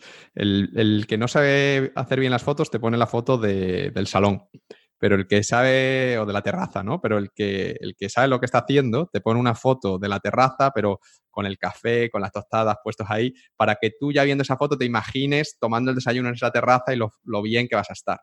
Exactamente. Es, exactamente lo mismo, ¿no? Es, y es, y es la, el día y la noche, ¿no? Una diferencia muy grande, como que ves lo otro y es eso, ¿no? Como que quieres estar ahí en esa casa, ahí tomándote el café, con el sol, no sé qué, lo ves ya todo perfecto. Eso es, eso es, porque tú has buscado este tipo de viaje, ¿no? Para conseguir esto y al final te dicen, mira, aquí lo podrás hacer, pues perfecto, ¿cuánto cuesta, no? Entonces también ahí es importante tener en cuenta el tema del precio, ¿no? Porque ahí, como ya se rompe esta barrera muchas veces racional y tú lo único que puedes ver es tú tumbado en ese sofá o en esa terraza desayunando eh, tan tranquilamente en Lisboa o donde sea, y ya te ves de vacaciones, es mucho más fácil que tú no empieces a discutir el precio, ¿no? Que tú, un competidor, es decir, a otro de los pisos con fotos justamente el contrario de lo que estabas diciendo, sin todo este, eh, pues e, esta, esta escena, ¿no? Que se ha puesto, eh, pueda competir por precio. Porque al final, quizá el otro es más barato, pero tú ves mucho más alineado a tu, a tu, a lo que tú quieres o lo que tú estás buscando, este otro, el primero, ¿no? Claro, es lo que te hace decir, esto es lo que yo quiero, ¿no? Como este, me da igual lo que cueste, pero este es el que, la taza que yo quiero, ¿no? la taza ahí, trabajando en el ordenador, ¿no? En el, coworking y dice, esta es la taza que para mi coworking. eh, tema idioma. Eh, ¿Qué hacemos con el idioma? Mm, ¿Español, inglés o ya permite sí poner en ambos idiomas? Muy interesante. Eh, inglés es clave, súper clave, ¿no? Es cierto que Etsy permite ponerlo en español y en muchos idiomas más, pero hay una cosa y un peligro que a mí me asusta un montón y como soy un poco controladora de este tema y quiero que sea, o sea, que todos los esfuerzos que haga en la plataforma tengan el máximo rendimiento, eh, me asusta un poco, que es el tema de las traducciones automáticas de Google, ¿no? Cuando nosotros hacemos todo este, este trabajo con nuestro cliente ideal, lo conocemos tanto que sabemos exactamente qué es lo que está buscando, si yo lo pongo en español, o sea, de entrada que un, si yo, si mi cliente ideal es americano y yo pongo la tienda en español, va a ser muy difícil que el nombre, o sea, que la palabra clave que yo he encontrado en español sea exactamente igual que en inglés. Hay palabras que sí que tienen una traducción exacta, pero hay palabras que son mucho más sutiles. Entonces, es importante que yo primero identifique de dónde es este cliente, ¿no? De, qué, idioma usa, ¿no? Pero aparte, si yo eh, lo que quiero es llegar al máximo número de personas posibles, lo que tendré que enfocarme es en el, en el inglés, que al final es el idioma pues, más hablado eh, creo, ¿no? Del mundo. Ahora no sé si estoy dudando de si el, chino, no, igual hay chino, pero chino entiendo que no, lo vamos a poner en chino, así es que el segundo lugar inglés. Eso es. Pues, pues claro, pienso mm, que, es muy importante ser muy, eh, muy, muy sutiles con, todo esto y ponerlo en inglés, poner las palabras directamente en inglés. Como digo, después, este, si entra un, un usuario que tiene el buscador en español, ya lo traducirá automáticamente, ¿vale? Pero el, como e, el, es que me sabe en inglés, el idioma domina, ¿no? Yo siempre recomiendo que sea el inglés, porque de esta forma, si tú traduces al ruso y no es exactamente igual de acurado que el inglés, bueno, pues mm, probablemente hay menos competencia en Rusia, hay menos gente que te está buscando y no me preocupa tanto, ¿no? Pero sí que para mí el inglés es básico, ¿no? Y en esta línea, ¿no? Muchas veces eh, mis alumnas, es que no domino el inglés, mire, es que, es que no me siento segura. Y yo aquí quería compartir contigo una historia que me parece impresionante, o sea, me parece súper inspiradora. Y es el caso de una, una, alumna mía que se llama Mari Carmen, ¿no? Ella es de Bilbao y es una persona que no habla inglés, o sea, no habla inglés. En 2015 no sabía usar un ordenador, no sabía ni buscar en internet, no sabía cómo se entendía el ordenador, no sabía nada, ¿no? Y, entonces ella decidió apuntarse a un curso del ayuntamiento para que le enseñaran cómo se usaba el ordenador mínimamente y así. En 2016 decidió montar una, bueno, empezó con un hobby de, crear eh, unas piezas de cerámica, de, porcelana para hacer collares, pulseras y así, y descubrió Etsy y dijo, esta es la mía, voy a probar en Etsy, ¿no? En, 2016. Pues ella cuando hizo mi, primer, la primera edición de eSchool, había conseguido facturar 1.500 euros al mes sin hablar inglés. Y cuando hizo eSchool, ella dijo, mira, yo quiero doblar mis ventas. Cuando acabó eSchool, al cabo de unos meses de implementar todo, todo lo que había aprendido en eSchool, estaba ya facturando 3.000 euros al mes. Y recientemente he tenido la suerte de estar con ella en Bilbao tomando un café y me ha comentado que ya está a punto de llegar a los 4.000. Así que ella, y entonces le digo, pero Mari Carmen, tú hablas inglés y me dice, ¿qué va? Yo lo hago todo con el Google Translator. Entonces, lo que quiero decir que muchas veces nos ponemos como impedimentos, ¿no? Es que yo no hablo inglés, es imposible, no, solo quiero vender a gente de España. No, no, no, no. O sea, aunque no hables inglés, lo puedes hacer perfectamente. Gracias a Dios tenemos este traductor que no necesitas tener a, a un amigo que hable inglés a tu lado, ¿no? O sea, y lo puedes acceder 24 horas durante cualquier momento de, la semana, ¿no? Así que para mí es una historia inspiradora y creo que puede animar a cualquier persona que no se sienta segura con el inglés. Bueno, en, Amazon, que yo compro mucho en Amazon y a veces pides la factura y, es una tienda que te han enviado de Hong Kong o lo que sea y te lo te responden en español porque como lo han vendido en Google, eh, Amazon.es, se nota que está traducido con el Google Translate y te las, te las apañas. Así es que yo estoy de acuerdo contigo, que eso no, debe ser una barrera y menos hoy en día, ¿no? Utilizas Google Translate, si con el Google Translate no funciona, en un caso concreto le pides un favor a un amigo, oye, mira qué me han dicho aquí y ya está. Pero entonces, idioma en inglés para poder, el idioma principal, el que metes tú las descripciones y los títulos, pues, pues eso lo puedes escribir como tú puedas. Ahí quizás sí que puedes a lo mejor pedir ayuda a alguien para los títulos y las descripciones, como eso va a estar siempre, pero luego para tratar con los clientes, pues, pues puedes intentar con el Google Translate y, y te vendrá bien para, para ir aprendiendo y mejorando tu inglés. Eso es. Además. Eso es, porque sí, sí, sí, totalmente de acuerdo. Hay que verlo por el lado positivo. No, y aparte, si, si estamos, si cogemos otra vez el ejemplo que tú has puesto de Airbnb, ¿no? Y de los pisos, al final, si alguien se ha enamorado de tus productos y de tu autenticidad y de tu historia y te quiere comprar, ¿qué más le da que, que, no esté exactamente bien escrito, ¿no? E, el, el, la explicación que tú le das si te hace algún, alguna pregunta. O sea, esta persona está enamorada de tu producto, te quiere comprar y ya está. Y si tú haces una falta de ortografía, pues sabe que, que eres, que, que no eres ni americano ni inglés y no le va a molestar para nada. Sí, sí, totalmente. Vale, pues imaginemos que ya he creado mi tienda, ya he subido las fotos de mis tazas maravillosas que he hecho siguiendo tus, consejos ahí con unos amigos que les he puesto a hacer de, modelos con su taza, con su ordenador y ya está todo preparado y configurado para empezar a vender. Ya he metido mi tarjeta de crédito, mi cuenta, todo para que me paguen, porque me voy a forrar, pero me faltan los clientes. ¿Qué hago para atraer clientes en, Etsy? ¿Cómo consigo que, me encuentren? De entre todas las, porque habrá 100.000 tiendas más que vendiendo tazas, ¿cómo consigo que, la mía aparezca la primera? Pues esto es lo que decíamos de la estrategia de SEO y de visibilidad, ¿no? Eh, tiene muchas, ah, para, para, posicionarnos en las primeras posiciones de, los resultados de búsqueda dentro de Etsy, hay un montón de factores que, como decía al principio de la entrevista, hay algunos que son secretos y, y otros que podemos intuir y otros que hemos probado y sabemos que, que funcionan, ¿no? Esto no debe asustar a nadie porque son las reglas que tenemos todos los vendedores. Es decir, a veces hay gente que dice, hombre, Mireia, pero si es secreto, ¿cómo lo vamos a saber? Bueno, pues hay cosas que son secretas y aún así conseguimos posicionarlos en primeras páginas, ¿no?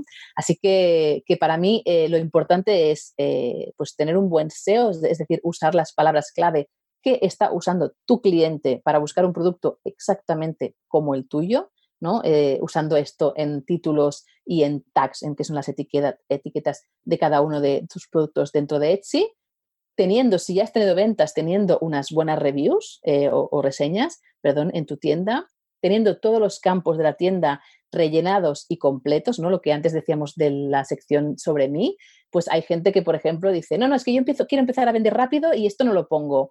Eh, o las políticas de tienda. Hay gente que empieza como, va, pues es igual, sin políticas. No, no, no, no. Etsy esto no le gusta nada. O sea, tienes que tener toda la tienda completa y de forma eh, bien hecha, ¿no? Porque si tú, aparte de que te protege en el caso de las políticas o en el caso de sobre mí, te ayuda con el marketing, pues también es una puntuación que Etsy da. Así que hacerlo todo de forma completa, conocer bien a quién es este cliente ideal, cómo habla y qué palabras usa, ¿no? También después están todas las cosas de tendencia, ¿no? Que tú puedes buscar dentro de Etsy, pues eh, qué palabras están usando más eh, a nivel de, keywords, ¿no? O palabras clave para hacer búsquedas de productos y te puedes apoyar en estos resultados de búsqueda y así para inspirarte también en tu tienda.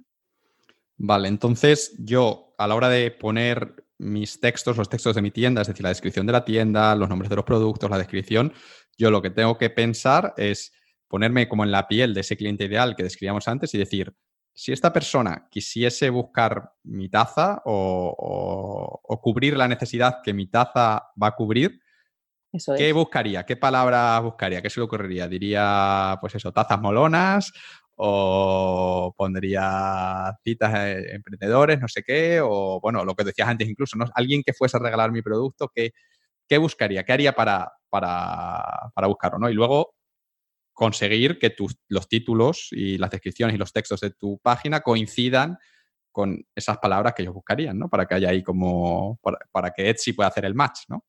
Eso es, exactamente esa es la, estrategia. Y a partir de ahí, ¿no? Como tú estabas poniendo algunos ejemplos ahora de, para quién podría ser o para qué momento podríamos usar una taza como las tuyas, hay un montón de situaciones, o sea, ahí quiero que, que la gente empiece a investigar en qué situaciones podría ser, ¿no? Porque también puede ser regalo coworker, que esto está súper de moda. Eh, taza desayuno, ¿no? Taza desayuno, taza oficina, todo ese tipo de cosas, ¿no? Por ejemplo, hay un montón y esto, claro, lo que te hace tú cuando estás empezando es, pues, empezar a, aparte de conocer bien a este cliente, pues claro, tú también empiezas a hacer test, ¿no? Vas poniendo estas palabras, entonces a raíz de ahí vas estudiando todas las estadísticas y viendo cuáles son las palabras que te atraen más tráfico. ¿De acuerdo? Y a partir de ahí, pues vas puliendo tu, estrategia.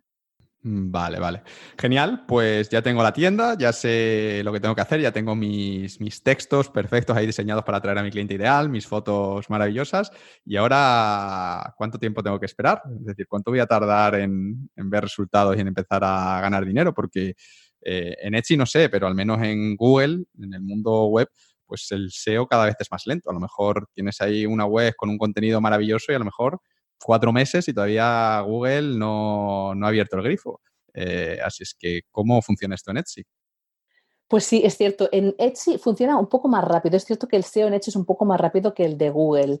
Aunque también tengo que decirte que he visto varios casos de alumnos y en mi tienda eh, también, donde haciendo cambios de SEO en uno de mis productos, al cabo de dos, tres días, ver unos cambios exagerados en crecida de visibilidad, y, justamente de atracción de clientes ideales, ¿vale? O sea, aunque Etsy dice que suele tardar entre tres y cuatro meses ¿no? en estar como en el top de, su potencial, ese, ese listing, este, este producto, eh, es cierto que yo he visto cambios mucho más rápido, pero esto es también porque no solo es el producto lo que está afectando el algoritmo, sino también el ranking de la tienda, el número de artículos que tengas, la conversión que tiene eh, esa tienda, ¿no? Porque al final como decíamos antes, Etsy lo que quiere, el negocio de Etsy es cobrar de tus comisiones y lo que quiere Etsy es mostrar las tiendas que mejor conversión tienen. No hace falta que sean tiendas que tengan miles de visitas al día. Si es que una tienda que tenga 100 visitas al día y haga dos ventas al día, pues ya tiene una conversión interesante para Etsy, ¿no? cuando Etsy sabe que posiciona bien a esta tienda y la muestra en los primeros resultados de búsqueda, la gente cobra, compra. Entonces esto también es algo que puntúa, ¿no? Porque quiero decir, eh, los cambios en SEO, una cosa es montar una tienda desde cero, ¿no? que va a tardar un tiempo en posicionarse, aunque es cierto que Etsy eh, para animar a los nuevos vendedores les da como un subidón en, la visibilidad para que más rápidamente puedan ver estos resultados, ¿no? Eh, una vez ya tienes la tienda funcionando y haces cambios en SEO en algunos artículos, pues puede depender, pero normalmente es más rápido que en Google estos, estos cambios. Vale. Pues bueno, he seguido todos tus consejos, he tenido paciencia y ya están empezando a entrar las ventas, las ventas. Ahora, ¿qué, hago? ¿Cómo declaro, cómo se declaran unas ventas por Etsy a una, a una señora de, Australia? Que no quiero que, me, metan en la cárcel ni tener problemas con Hacienda. No, por favor, no, no, no, no queremos eso. Eh, Etsy, eh, que quede claro que Etsy no te obliga a nada. O sea, Etsy es, tiene, es, la, es la empresa que es y a partir de ahí él tiene unos vendedores, él declara sus comisiones, pero ya cada uno es libre de hacer lo que quiera con las tiendas. Quiero decir que si tú abres una tienda en Etsy, no esperes que Etsy te diga, oye, esta, esta la has declarado, esta la has declarado, esto no, ¿no? Hablando de esto, en los varios cursos que he hecho de, emprendedores, hay este mito, no sé si tú lo has escuchado alguna vez, que hay algunos asesores fiscales que eh, no recomiendan abrir, o sea, lo que dicen es que tú puedes estar facturando alrededor de 3.000, 3.500 euros al año sin tener que darte de alta de autónomos, ¿de acuerdo? Mientras tú declares estas ventas, no, no, es necesario que estés dado de alta de autónomos. Hay como esta, esta, e, e, esta filosofía o, este, esta creencia ¿no? que existe y que yo he consultado con diferentes asesores fiscales y bueno, cada uno eh, tiene su idea. Pero es cierto que eh, en principio si tú no facturas un gran volumen de, de ventas, quizá al principio para probar, pues si simplemente declaras estas ventas a Hacienda sin ser autónomo, en principio podría estar dentro de la legalidad, pero siempre digo lo mismo, hay que consultar a un, asesor eh, financiero para que nos diga cuál es lo correcto. Claro, evidentemente yo eh, soy autónomo desde, desde el primer día también, porque yo trabajaba con puntos de venta físicos y necesitaba facturas, yo tenía eh, pues, pues un volumen de inversión que, también pues era importante estar dado de alta, ¿no? Pero sí que es importante, claro, estas, estas ventas eh, las ve todo el mundo, las ve Hacienda, puede cruzar datos con Etsy, así que es importante que las declaremos. Vale, entonces tú eres responsable de declarar las ventas que, que tú hagas. Si vendes a una clienta australiana, pues tienes que tener una factura de, a esta persona por el valor y, ya está. Descontando la comisión de Etsy, pero eso lo tienes que declarar como que has ganado este dinero haciendo esta venta. Sí, no es bien bien una factura porque no tenemos los datos, eh, ni el NIF, ni, ni, así, no tenemos los datos como personales de, de, la clienta, pero tenemos la dirección y tenemos el nombre y esto sí que cuenta, eh, en este caso, pues simplemente informas a la gestoría, esta es la venta que he hecho y, y ya está. Vale, vale. Solo quería saber si, si, tenías que hacerle como, si tu cliente era Etsy y te pagaba Etsy o, o, Etsy hace, porque Airbnb también funciona así, es Airbnb también es intermediario, que es como, no, tú ya la factura ya te apañas con la persona que te ha alquilado el piso, nosotros aquí tienes la factura de nuestra comisión y fin, ¿no? Entonces parece que es. Etsy es, es, lo mismo, pero tú ya, es como si tú lo hubieses vendido directamente al, a, la otra persona, al cliente, y has contratado los servicios de Etsy por el valor X que equivalga al 6% que te han cobrado de comisión. Eso es. Vale, vale, genial. Pues Mireia, muchísimas gracias. ¿eh? Yo creo que todos estos consejos que nos has dado pues van a ayudar un montón a, los oyentes que, se estén planteando vender sus productos handmade en Etsy. Eh, espero también que alguno que está por ahí dándole vueltas y que es un artista y tiene, hace un montón de, hace unas cosas muy chulas, que se anime al menos a, intentarlo. Así es que, de verdad, mm, muchísimas gracias por tu generosidad.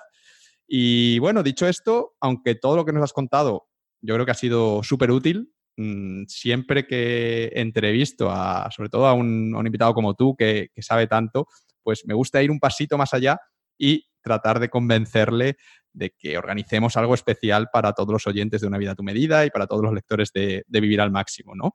En este caso, pues como tú sabes un montón de vender en Etsy, que creo que es algo que puede ayudar a mucha gente, pues quiero eh, y he hablado contigo para ofrecer a, mis oyentes, a mis lectores, que quieran de verdad aprender a vender en Etsy, pues ofrecerles algo especial, algo exclusivo. Así es que, Mireya, ¿nos puedes contar qué es lo que hemos preparado? Sí, y aparte me hace muchísima ilusión haber organizado esto contigo, porque eh, será una clase, eh, una, un webinar, una, una masterclass, donde explicaré mis secretos imprescindibles para ir directos al grano a Etsy, es decir, qué cuáles son aquellas tres cosas que sí o sí tienes que aprender en Etsy y focalizarte, ¿no? Me da mucho miedo lo que hemos dicho antes, gente que piensa que, ok, me gustaría vender en Etsy, y empieza a tocar tantas teclas y empieza a seguir estrategias diferentes y hacer prueba y error que se alarga tanto que al final acaban pensando que quizás su producto no es bueno, quizá no son buenos emprendedores y acaban tirando la toalla. Y por esto lo que quiero explicar en esta clase es exactamente estos tres secretos en que hay que focalizarse cada día de forma em, centrada y constante para que justamente veamos los resultados en Etsy lo más rápido posible. Genial. Y entonces vas a contar esto y cuando al final de este webinar, además, eh, vas a presentar la tercera edición de eSchool, que justo estás ahora de, lanzamiento. Eh, pues bueno, antes contamos un poco en qué consistía esta, esta, la primera edición del curso que lanzaste en 2018 y en la segunda edición y en esta pues has ido haciendo mejoras, pues actualizando el curso, pues según ha ido cambiando el SEO en, en Etsy, ¿no? Porque al final lo bueno es que como tú eres vendedora y la mayor parte de tu facturación sigue vendiendo de Etsy, digamos que, estás ahí en, la batalla, ¿no? Entonces, eh, sabes muy bien qué es lo que funciona en cada momento y puedes ir actualizando el curso. Y vas a lanzar ahora la tercera edición que saldrá el 30 de... Empieza el 30 de septiembre, ¿verdad? Septiembre, eso es. Genial. Entonces, eh, bueno, pues al final del webinar explicarás en más detalle eh, qué incluye, en qué consiste, cuánto cuesta, etcétera, para quien se pueda apuntar. Y quien no quiera, pues bueno, pues que coja la información que hemos dicho en el podcast y, lo que vas a contar en el webinar, que seguro que es súper útil, y con eso, pues que, que se lance y le puede ir bien también. Eh, quien esté interesado, que nos esté escuchando, el webinar va a ser el miércoles 25 de septiembre a las 7 de la tarde, hora de Madrid, porque luego ya el jueves me voy a Cáceres, que es el, bautizo de mi sobrino y tengo que estar allí. Y quien quiera apuntarse, pues puede apuntarse totalmente gratis entrando en viviralmáximo.net barra Etsy. Etsy es con Y, E-T-S-Y, que no, no, hemos dicho que es con Y. Y eh, si alguien que nos está escuchando, pues mira, no puede venir en directo o está escuchando esto más tarde, pues que no se preocupe, ¿vale? Si no puedes venir en directo, apúntate igualmente, que Mireia mandará un correo con la repetición pues al día siguiente. Y si le estás escuchando esto y ya ha sido el webinar, pues de nuevo, apúntate igualmente que eh, cuando, cuando metas tu, nombre y tu email, pues ahí te, llevaremos, te redirigiremos a la repetición o te mandaremos un enlace para que la puedas ver y puedas tener esa, esa información. Y bueno, eh, esto era un poco lo que, lo que queremos contar, que espero que le guste a, los, eh, a los oyentes. Yo también voy a estar ahí en directo, obviamente de Etsy no voy a poder aportar mucho, pero bueno, estaré ahí saludando, respondiendo por el chat y aportando, pues si hay algo más de, marketing a nivel general donde pueda aportar, pues ahí encantado. Y nada, dicho esto, yo creo que ya nos estamos acercando al final de la entrevista, ya te voy a, a liberar.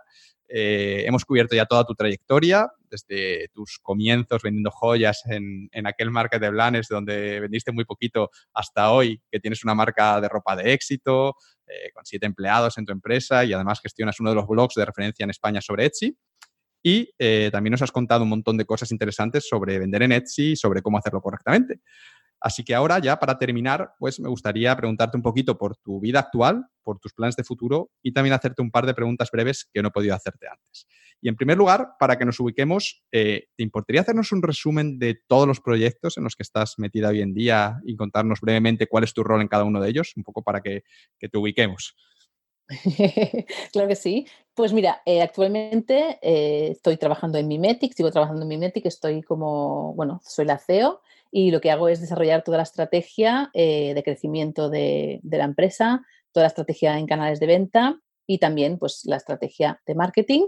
Eh, trabajo con, una project manager directamente, que es la que ayuda a implementar toda esta información y eh, hacer que se ejecute con mi equipo. Así que, además este año estamos, eh, como te comentaba antes, estamos eh, muy centradas en hacer más procesos, ¿no? De forma que yo eh, también cada vez sea menos necesaria en el día a día de, de que yo creo que lo, he conseguido bastante, pero creo que aún podemos mejorar.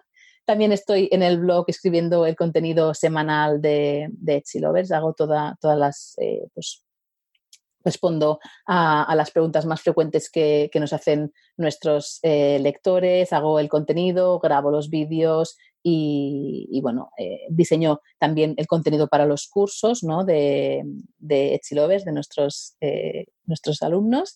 Y también, bueno, como ya, ya he dicho, pues soy madre, ahora estoy embarazada y dentro de pocos meses pues tendré a mi segunda hija y, claro, eso también me abarca un montón de, horas en mi día a día, por lo que intento trabajar media jornada, así que puntualmente, pues algunas noches eh, tengo que, que más caña y avanzar un poco de trabajo, pero intento eh, trabajar de lunes a viernes media jornada para poder, eh, como te decía, pues disfrutar de, mi hija y, para mí es una, lo principal en esta vida, ¿no? La, familia y poder disfrutar de mi maternidad.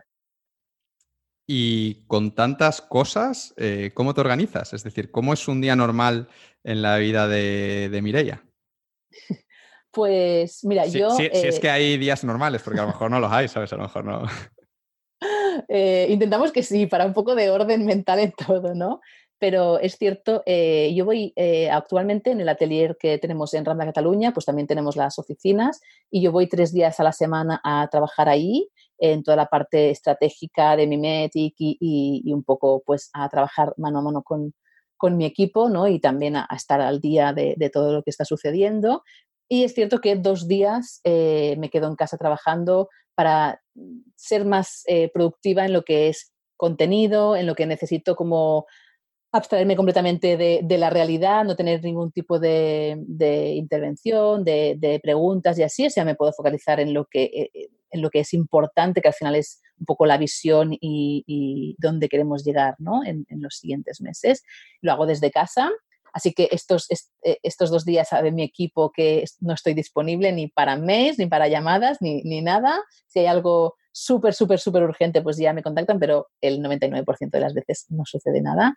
Así que eh, ya hago las reuniones cuando estoy en, en Mimetic. Y aparte, un día también me permito eh, poder ir a clases de yoga que me aporta una, una claridad mental y una, y una tranquilidad y impresionante.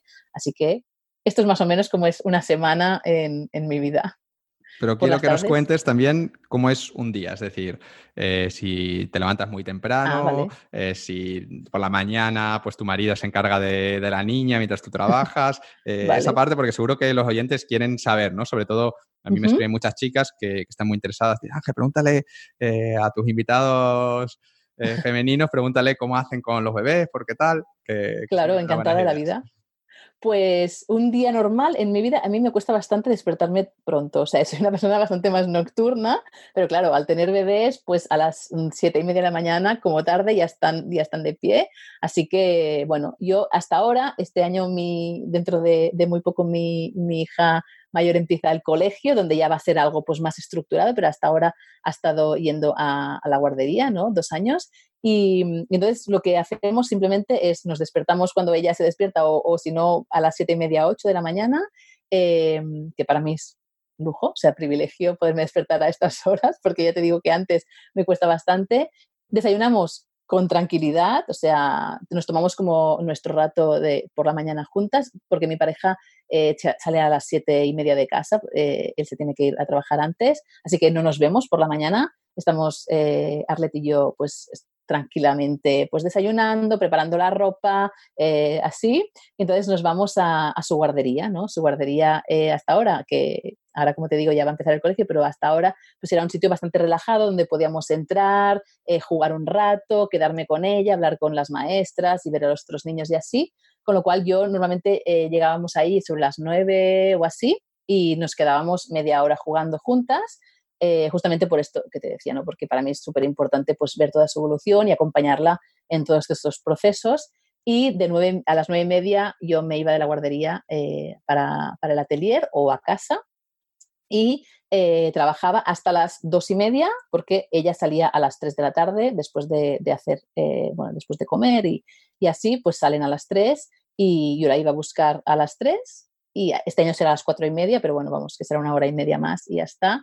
Y todas las tardes las pasamos juntas. Y entonces mi pareja trabaja hasta las tres también, con lo cual, pues todas las tardes estamos eh, los tres juntos, vamos al parque, si hay que ir al mercado, vamos al mercado, hacemos cosas pues normales que hacen las familias, ¿no? Pero sí que para nosotros es, muy importante este tiempo que, que, podemos pasar juntos y claro, es un privilegio, ¿no? Porque, y al final también pienso, bueno, es un privilegio y es una suerte que me haya podido crear toda esta vida a mi medida para poder dedicarle todo esto que yo quiero dedicarle a mi hija, ¿no? Eh, quiero ser una madre que esté presente y que, que, tenga mucha, mucha relación con ella.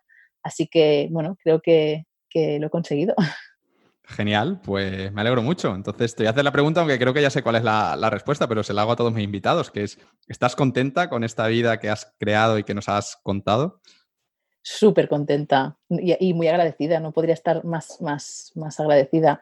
Es, es, vivir de lo que me apasiona y poder dedicar también horas a lo, que, a lo que más quiero en este mundo, que es a mi familia. Así que no puedo pedir más. Genial, pues me alegro muchísimo. Eh, Mirella, siempre me gusta preguntar a mis invitados por los libros que más les han marcado a lo largo de su vida. En tu caso, ¿cuáles dirías tú que han sido los tres libros que más te han impactado o que más te han cambiado? Eh, me encanta esta pregunta. Eh, pues el primer libro, que supongo que es un clásico ya en, todos los emprendedores, pero a mí me impactó porque fue el primero que leí y creo que lo leí, si no recuerdo mal, en la época que estaba en el market de Blanes, o sea, para que veas la distancia que había entre el market y el libro, que es La Semana Laboral de Cuatro Horas de, Tim Ferris. algo me suena, algo me suena.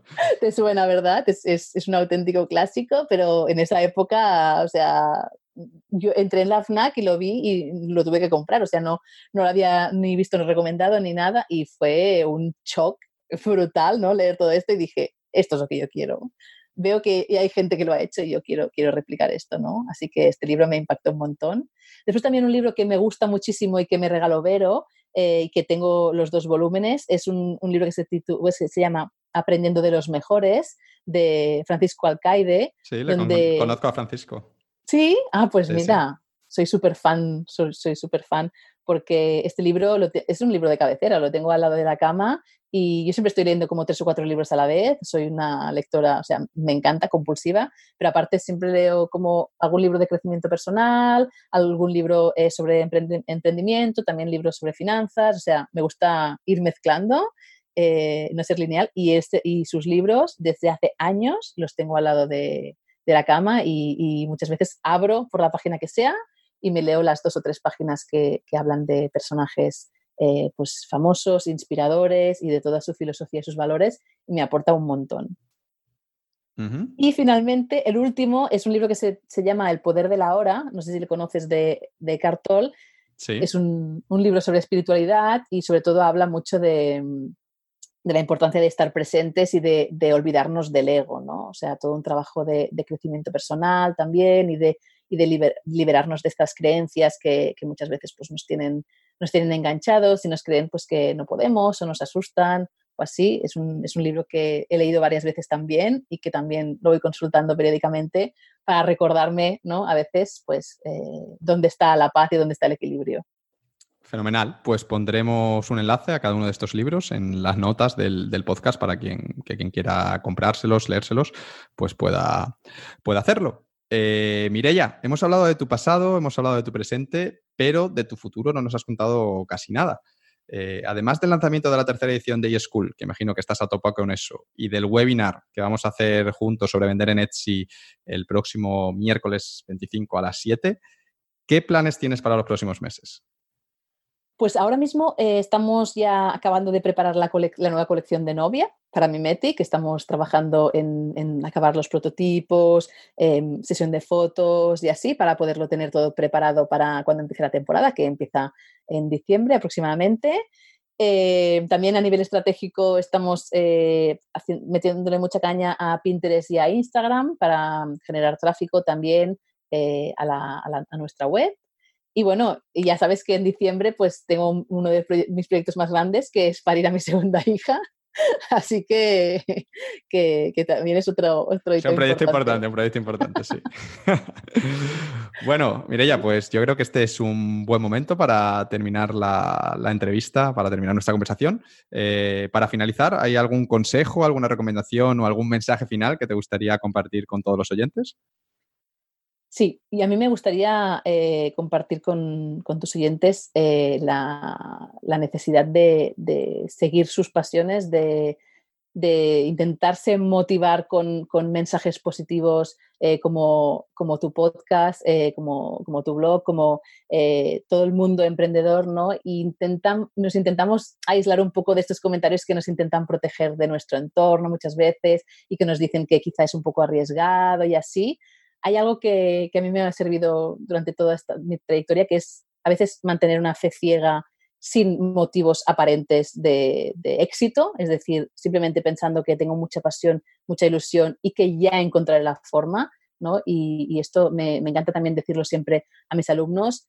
Eh, yo confío en que vosotros lo podéis hacer, así que mirad, em, mirad a vuestro alrededor toda la gente que ya lo ha conseguido, intentar eh, tener esta, esta, mentalidad positiva, tirar adelante porque, porque al final, ¿no? como hemos dicho durante muchas veces en esta entrevista, pues el universo te pone justamente lo que vas necesitando en cada momento y muchas veces lo ves como un auténtico muro, como una auténtica barrera, pero si consigues ser eh, resistente ¿no? y seguir adelante, hay un montón de recompensas detrás de cada, de cada paso. ¿no? Pues nada más que añadir. Mirella, eh, ¿dónde pueden encontrarte las personas que nos hayan escuchado hoy y que quieran saber más sobre ti o incluso comprarte un vestido para, su boda? Pues eh, mi marca de vestidos de novia está en mimetic con K, mimeticbcn.com. Vale. Y también en el blog, si quieren aprender sobre Etsy o, quieren ver pues, lo que explico sobre esta plataforma, mireyasolsona.com. Vale, y bueno, tu tienda de Etsy, no sé si la URL es fácil, si no me la, me la puedes pasar luego y la pongo también como un enlace, eh, porque a lo mejor es como difícil para recordarla, imagino que será larga. Sí.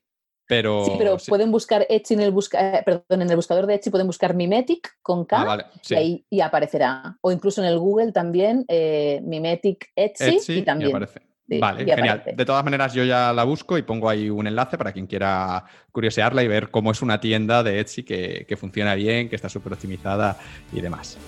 Genial, pues eso es todo, Mireya. De verdad, muchísimas gracias por prestarte voluntaria a esta entrevista o a este interrogatorio de, no sé, tres horas y pico. Eh, mucha suerte con el lanzamiento de eSchool, que seguro que va a ir genial, porque de verdad yo confío en tu curso y nos vemos el miércoles 25 en el webinar en directo, que seguro que va a estar muy chulo.